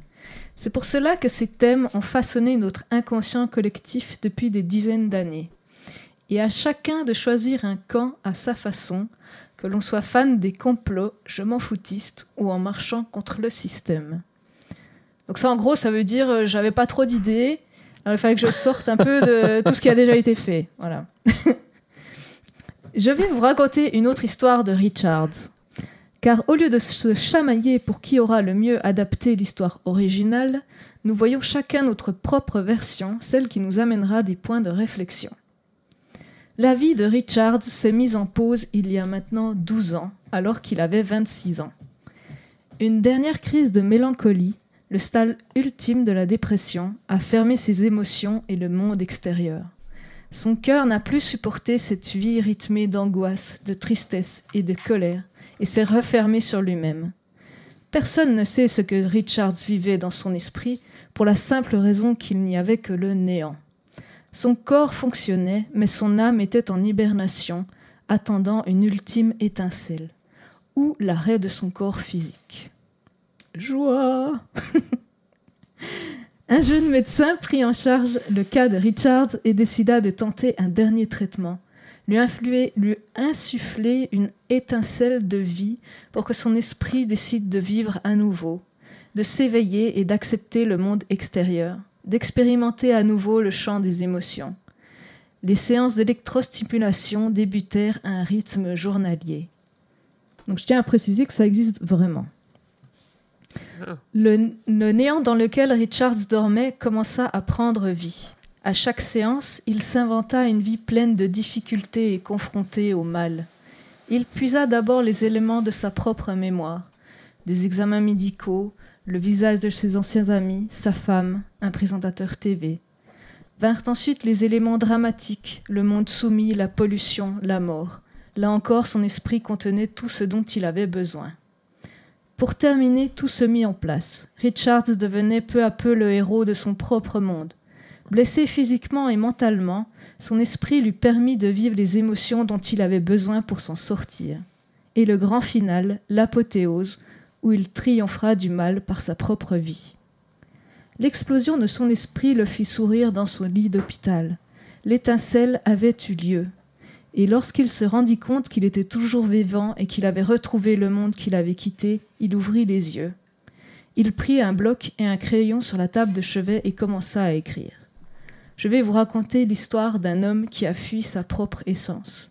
Nous l'appellerons le Running Man. Tadam Waouh. Mais où va-t-elle chercher tout ça? Ah Elle l'a ben, dit tout à l'heure, la drogue. la drogue Non mais comme, je- comme j'ai dit au début, franchement c'était compliqué parce que je trouve que c'est un thème qui a été pris, repris, re- repris euh, à 10 000 sauces. Donc j'ai voulu faire quelque chose vraiment euh, ailleurs. Donc euh, voilà où j'ai trouvé la euh, l'idée de, de ça. Et l'idée principale c'était que justement je trouve il est un, un peu trop héroïque dans le dans le roman, donc euh, je trouvais assez logique de se dire bah c'est un peu lui qui invente ça quelque part. Bien. Bien, bien. On finit Les questions? Allez, les questions.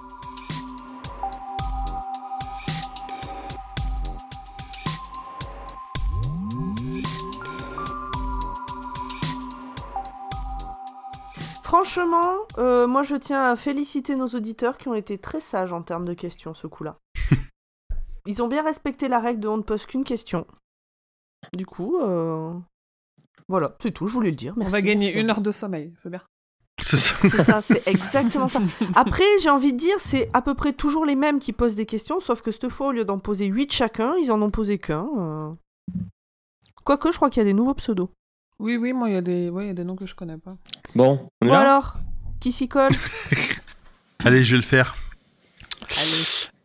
Alors, l'ensemble des questions vient de Twitter. Euh, la première est de Fanny Cohen-Moreau. On se demande bien qui cela peut être. Encore? Mais elle est partout. Quel est votre pire souvenir lié à la pratique du sport? Moi, j'ai pleuré à cause du sport. Oh. Non, je- des, des- je, je- je courais, pas pour les mêmes raisons que ce monsieur, je me suis blessée. Et on m'a dit, euh, en fait, le le- l'échographe, il a, il a été un- enfin, il a pas eu beaucoup de tact. Il m'a dit, j'étais en train de préparer le semi-marathon de Paris de cette année. Et c'était euh, genre un mois avant, et j'avais un objectif, genre 1h45, un truc qui pour moi était euh, quasiment inatteignable avant, mais je savais que je pouvais le faire. Et en fait, il m'a, il m'a dit, Eh ben, j'espère que vous aimez le sudoku. Je dis, bah pourquoi? Eh, Parce que vous allez pas faire de sport pendant un moment. J'ai fait, Oh là là mais ben, le semi-marathon, vous rendez votre dossard. Quoi? Oh la violence. Ouais, Oh. bah, c'est mon pire souvenir. J'ai commencé l'année en pleurant à cause de lui. J'ai chialé comme une merde dans le métro. J'ai appelé ma mère. J'ai dit Maman, j'ai plus le droit de courir. Et voilà. Donc euh, on t'offre pas de sous-de-coup pour, euh, Non, pour Noël. non, c'est bon. Envoyez vos, me- vos meilleures grilles à Émilie. Oui, parce que ça fait 10 mois et je peux toujours pas courir. J'en ai marre. Oh putain. Voilà. Euh, moi, c'est une euh, fracture à la cheville quand je jouais au Mm. foot euh, en jeune. Et je me souviens, donc euh, le mec me tac pas derrière. Je sens que j'ai un peu mal, je tombe, je me relève, je veux lui en coller une, et en fait, je repose le pied par terre et je retombe de douleur Ah. parce qu'en fait, j'avais trop mal. Aïe. Enfer. Et j'ai enlevé ma, ma chaussure et, et ma chaussette et mon protège tibia, et je voyais qu'à chaque battement de cœur, la cheville qui gonflait, Ah. gonflait, gonflait. Et voilà, c'était la première fois avec des béquilles et c'était pas la dernière. Hmm. Quel enfer. Ah ouais, c'est un peu la même chose, mais c'est au, au volet. Il y a un mec qui va pour se mâcher, je saute pour contrer, il tombe avant moi, son pied est du mauvais côté du filet, le mien Tu tombe dessus, sur le pied. et ma Mm. cheville a fait 90 degrés. Ah Ouais, ouais, bah j'ai pas fait du sport pendant un moment aussi. Hein. Vive le Moi, j'ai pas hein. de souvenirs. euh. Alors, moi, j'ai un souvenir, c'est entre Running Man et Marche ou Crève. Euh, en fait, euh, quand, quand j'étais petite, euh, j'aimais pas le sport. voilà, alors j'aimais pas le sport. Je détestais courir. Et en fait, une fois, un prof m'a forcé à courir. euh, et euh, j'avais l'impression que j'allais mourir euh, tellement j'en pouvais plus. Et, euh, et depuis, je déteste courir. En fait, c'est Ouais. voilà, c'était horrible. Vraiment, voilà. Prof de sport, je déteste les profs de sport. Voilà. Ma mère était prof de sport. Bon, j'ai- eu un bon prof de sport dans ma carrière, mais sinon c'est tous des connards, voilà. Tous des cons, sauf un. ouais. Et Moi, toi, Pomme souvenir, euh. bah, Je me suis fracturé le tibia en, faisant, en tombant au ski, mais c'est, enfin, ce que on peut dire, c'est dans la pratique du sport. euh, Le ski pas. est un sport. Oui, mais c'était C'est du au moins loisir, c'était pas. euh.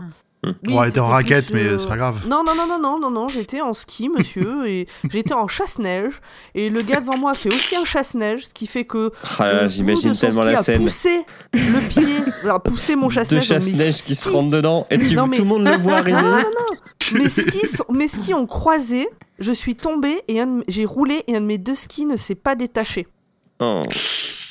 Donc tout a roulé sauf le bas de ma jambe. Donc mon tibia s'est euh, fracturé. J'ai pas eu de déplacement. J'ai eu trois mois de plâtre. Mais c'est pas dans la pratique d'un sport euh, régulier, je veux dire. Ouais, c'est quand Ce qui me fait, pen- T'as ce fait qui de me la fait luge penser, euh, un truc dégueulasse dans le même. Enfin, t'as de la chance, mais euh, sur Canal Plus en ce moment, il y a un reportage qui s'appelle Rouge Champ sur euh, la saison 82 de Formule 1 où euh, il y a beaucoup de pilotes qui sont morts ou qui ont eu des accidents, dont un Français qui a une fracture ouverte du tibia et qui a perdu Mm. 10 cm d'os. Oh putain. Ah, Voilà, voilà, à toi, Emmerich. Alors, euh, moi, j'ai pas perdu d'os. non, le, le pire, je sais pas, il y a euh, en sport, une fois, on faisait, c'est en athlétisme, on courait. Euh, je crois que c'était le 60 mètres en athlétisme quand on est gamin. pas le 100 mètres. 80 Bref, euh. Ouais. Bref, aux trois quarts de la cour, aux trois quarts du sprint, euh, j'ai la jambe droite qui disparaît. Je roule par terre, je tombe. En fait, je m'étais fait un claquage. Donc, elle a pas- ouais, j'ai pas pu soutenir mon poids. Et puis Mm. après, c'était quoi? C'était en snowboard. Quand, tu, quand on a des grands pieds et qu'on loue un snowboard qui est un peu court, faut faire gaffe à pas trop, euh, trop se pencher quand on fait des virages et tout ça, parce que si t'as la pointe du pied qui plante, ben ça fait comme une faute de quart. Et quand t'es à pleine vitesse, ben derrière tu fais un vol plané de. J'ai rem- j'ai remonté la piste de. de- J'ai j'ai perdu mes gants, j'ai perdu mon bonnet, j'ai perdu mes lunettes. Euh, Ah ouais, j'ai remonté tant bien que mal la piste. J'ai dû faire un vol plané de bien euh, 20 mètres, Mm. 20 mètres, ouais. Et puis après un roulé-boulé sur, euh, sur une quarantaine de mètres. Et euh, j'en ai tiré euh, les deux poignets foulés et une côte, euh, je pense, euh, une côte flottante euh, déplacée. Enfin, j'ai eu mal pendant un petit moment derrière. Faudra je sais rajouter un trigger warning au début de cette chronique quand même. hein. Moi, je me, Là, on va perdre du monde là. moi, je me suis juste cassé un bras sinon. Ouais. Mais, mais sinon, tu vois, vous voyez, cette, cette, euh, c'est pas le pire. Le pire, c'est quand j'ai appris à faire du snowboard et que pendant une semaine, j'avais le coccyx bleu.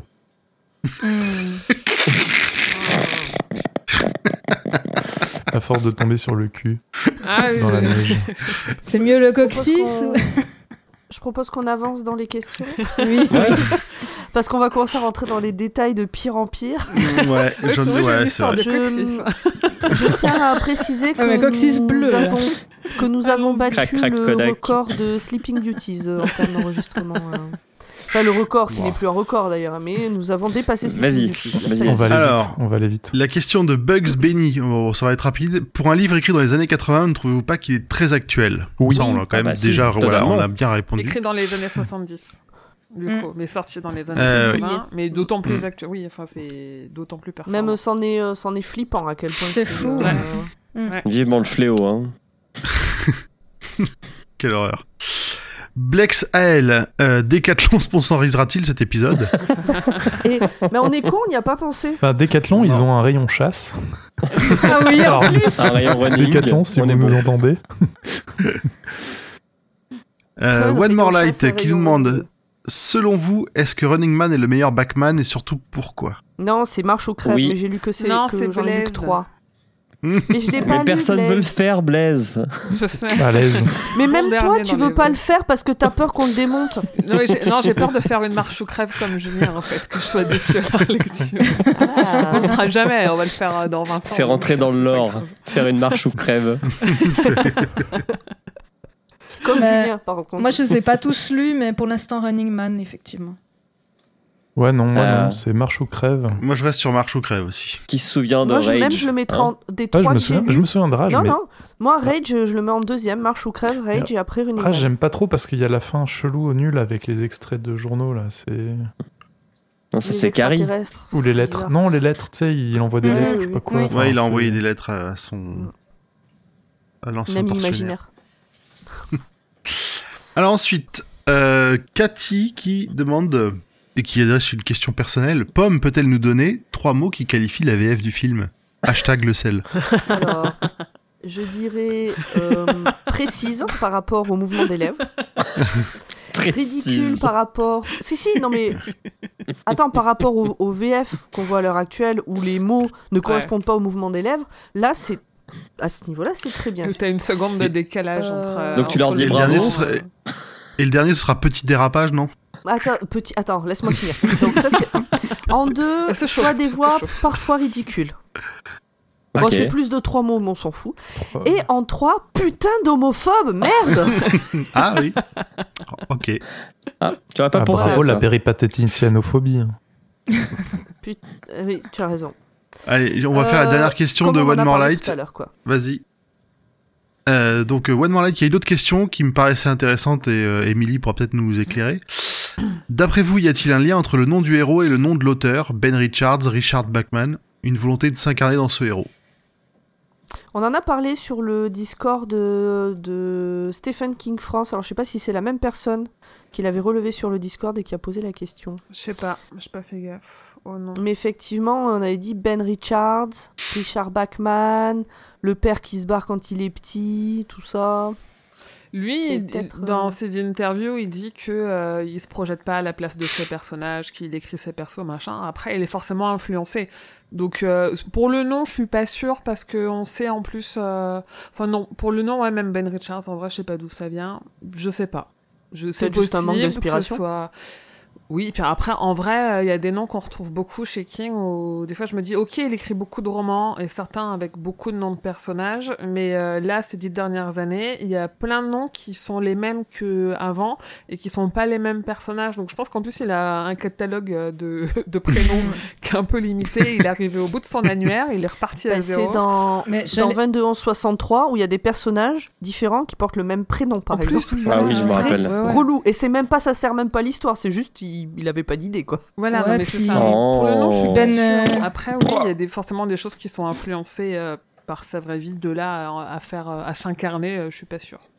Et est-ce que Ben Stuart Richards, c'est un lien avec Stuart Redman?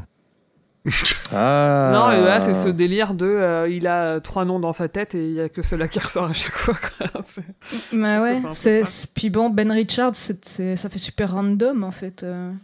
Ouais. On dirait un nom pas très de recherché, héros quoi. de, de Ouais. comics.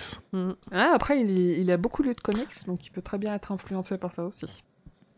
Ouais, ça aurait pu être un personnage du fléau, je pense. Avec un nom comme ça. Trop. Ne touche pas au fléau, tu vas le salir.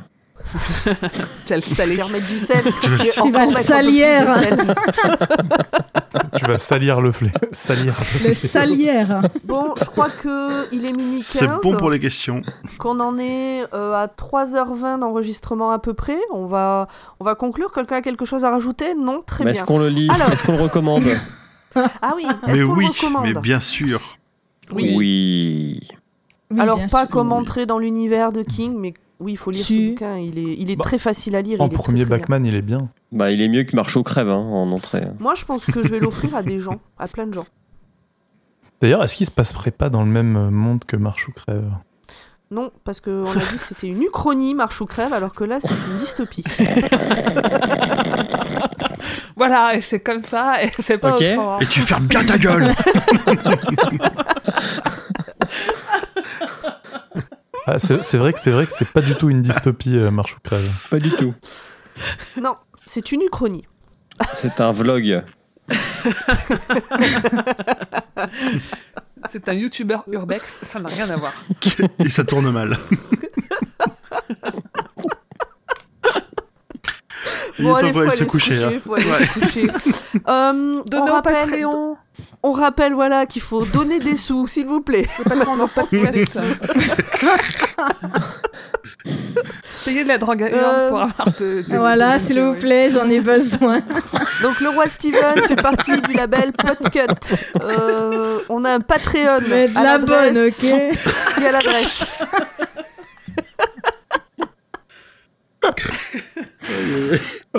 Qui a l'adresse du Patreon, s'il vous plaît Patreon.com slash podcut. Merci. Il y a tout plein d'autres podcasts à écouter. Il y a notamment Monsieur Série que vous avez entendu et il y en a euh, encore euh, 21 autres. Donc on vous conseille d'aller jeter un œil parce que c'est cool. Sur Et, podcut.studio. Sur podcut.studio exactement. Et comme coup de bol, euh, Running Man est édité au livre de poche, et bien on vous fera gagner trois exemplaires comme d'habitude. Euh, suite à la suite de la sortie de ce, cet épisode. On est bon, on a tout dit ça. On est Oui. bon. On est bon. Et Eh puis ben, allez écouter la Gazette, il y a des HS cool. Ah bon, oui, sauf celui euh, du mec relou. Ils sont tous cool sauf un. À vous de voir lequel. La Gazette du Maine a fait des hors-sujets euh, très très bien.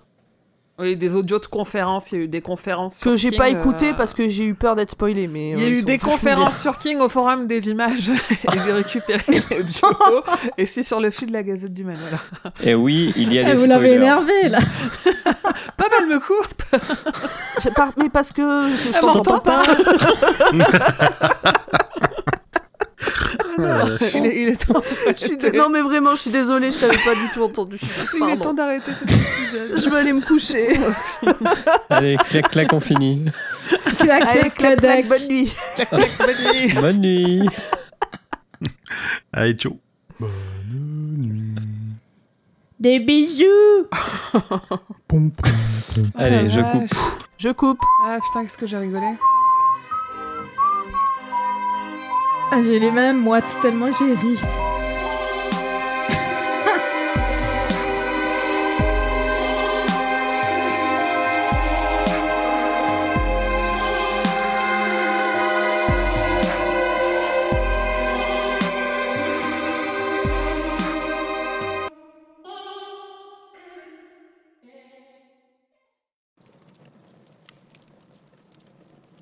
Se voir, tout Allez ça. hop, j'ai lancé l'enregistrement. Pa, pa, pa. Est-ce qu'il y a des choses à annoncer? Euh, non. Donc j'espère que ça va se faire. Et du coup, j'ai perdu euh, deux heures de mon temps avec Emily à essayer de situer euh, Salem Slot. Putain de Ah. Salem, ouais, qui est insituable en fait. T'as trouvé une solution ou t'as laissé tomber? Bah, je pense que la solution, c'est que c'est dans le sud. hein. La carte de stephenking.com, là, elle est. Elle est peux- shootée. Elle Ouais. est cheatée, ouais. Non, en vrai, ils ont mis stephenking.com dessus, mais je pense, enfin, je pense pas ouais. qu'elle vienne du site. Moi, je l'ai pas retrouvée sur le site, tu vois, et même en la cherchant, euh, en faisant une recherche Google Images, elle est pas du tout, elle est même pas dans le forum. Donc, euh, je sais pas trop euh, d'où elle sort. Mais comme, comme t'as dit, et comme c'est écrit à droite à gauche, euh, le truc est pas trop loin de Paris, de South Paris, qui est Ouais, une vraie ville, et qui est plutôt dans le sud de, enfin, vers Portland, quoi. ouais. Exactement. Pomme. Bah, deux secondes. Je Ah, finis d'envoyer un message. Bah, vous étiez en train de papoter. euh, bon, bah, moi, j'en. Voilà. Parce que quand je parle, ça t'intéresse pas. Bravo. Elle a sorti son bugeot, son masking tape. Oh, non, bah, non.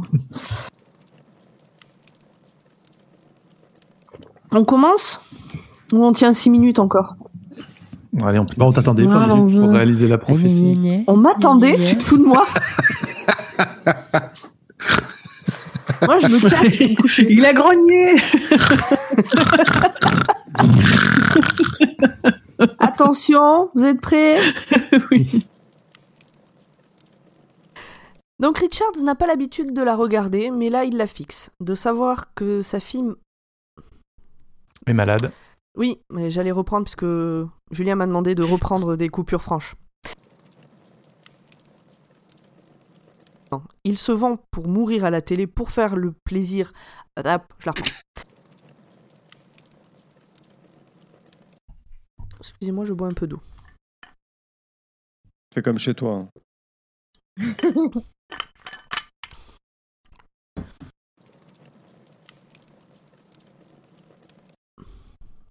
Je comprends pas la phrase que je viens d'écrire. Enfin, que j'ai écrit. Je pense qu'il manque une virgule à ta Ouais, phrase. c'est une virgule au lieu d'un point. C'est exactement ce qu'attend le public. Un homme de Ah oui, bien joué. Oh là là, et vous me comprenez, mais tellement bien. C'est beau, je vous aime. Donc voilà, c'est ça. C'est donc euh, ils mettent une photo dégueulasse de Sheila. Richards, il est en rage et le public attend ça. Un homme des quartiers sud, à l'air un peu plus loin. ah, il est un peu loin, Richard. Ah bah oui. Je recommence. Alors Richards quand même essaye de lui rappeler qu'ils ont voulu les tuer tous les deux, mais le déni et peut-être, et même sûrement le formatage, reprennent le dessus. Alors attendez, parce qu'il y a beaucoup de bruit dans l'escalier. Ils sont en train de faire une grosse stuff à côté, il y a des, voix, il y a des invités qui arrivent. Ah, on entend. Je sais pas si vous entendez. Moi, j'entends pas. C'est rien à côté de la soirée meuf. La rien soirée du meuf tout. de... Moi, j'entends. C'est bon, c'est fini. Et oh. Et oh. Donc Richards, je reprends. Oh. Alors d'abord, il lui promet l'armistice, s'il arrête tout. Puis, il lui décrit comment il va le tuer. Quand Richard... Et... non? Ouais. Je la refais, excusez-moi. Parce que le, Le temps dure problème de longtemps. ce... Non, mais c'est pas grave. J'ai dit le temps dure longtemps, c'était une blague. Ah oui, le sud. Euh... J'ai Ouais. été euh, perturbée. Oui. Euh, Donc, il y a. suis où Euh, Le flic. Ah voilà, le flic, le flic. Merci, euh, ornithorynque anonyme. Je propose, Émilie, que ce soit ma pause et que tu prennes la parole. pour nous parler de l'importance du livre dans la bibliographie et l'univers de King. Alors, je fais non. une parenthèse. Ah voilà. On va faire pas- l'adaptation. En même temps, euh, ouais, ça veut dire qu'elle euh, qu'elle lit pas le Discord en même temps qu'elle euh, fait le résumé, ce qui est plutôt. Ah non, je rien fais n'empêche de ça, faire moi. les deux Ah dans non, un ordre différent et de les mettre après dans l'ordre habituel. hein. Ah, d'accord, Oui, oui. j'annonce, j'annonce d'abord. Ah. euh, Ah ouais, mais non, bah non, je lis pas, je lis pas le Discord en même temps. Non, moi je pense, je pense annonce euh, sa partie en premier. Euh, C'est pas. Enfin, Oui. Bah ça dépend parce que si on dit des trucs euh, dont moi je vais faire référence, enfin a priori non, mais euh, autant toute autant changer on- pour tout le monde l'ordre, je préfère. Oui, oui, c'est euh, ce que grave. je veux dire en fait, de, Bon, de allez, je donner reprends. l'ordre réel. Il a dit euh, non parce que. Ah, ok. C'est normal. C'est l'ours. Ok. Oui, oui, oui. C'est pour ça que je ne le fais pas sur euh, Qui Discord. est une belette.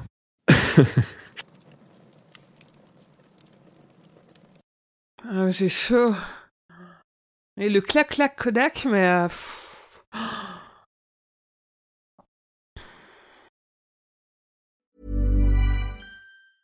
Ever catch yourself eating the same flavorless dinner three days in a row? Dreaming of something better? Well, HelloFresh is your guilt-free dream come true, baby. It's me, Kiki Palmer. Let's wake up those taste buds with hot, juicy pecan-crusted chicken or garlic butter shrimp scampi. Mm. Hello Fresh.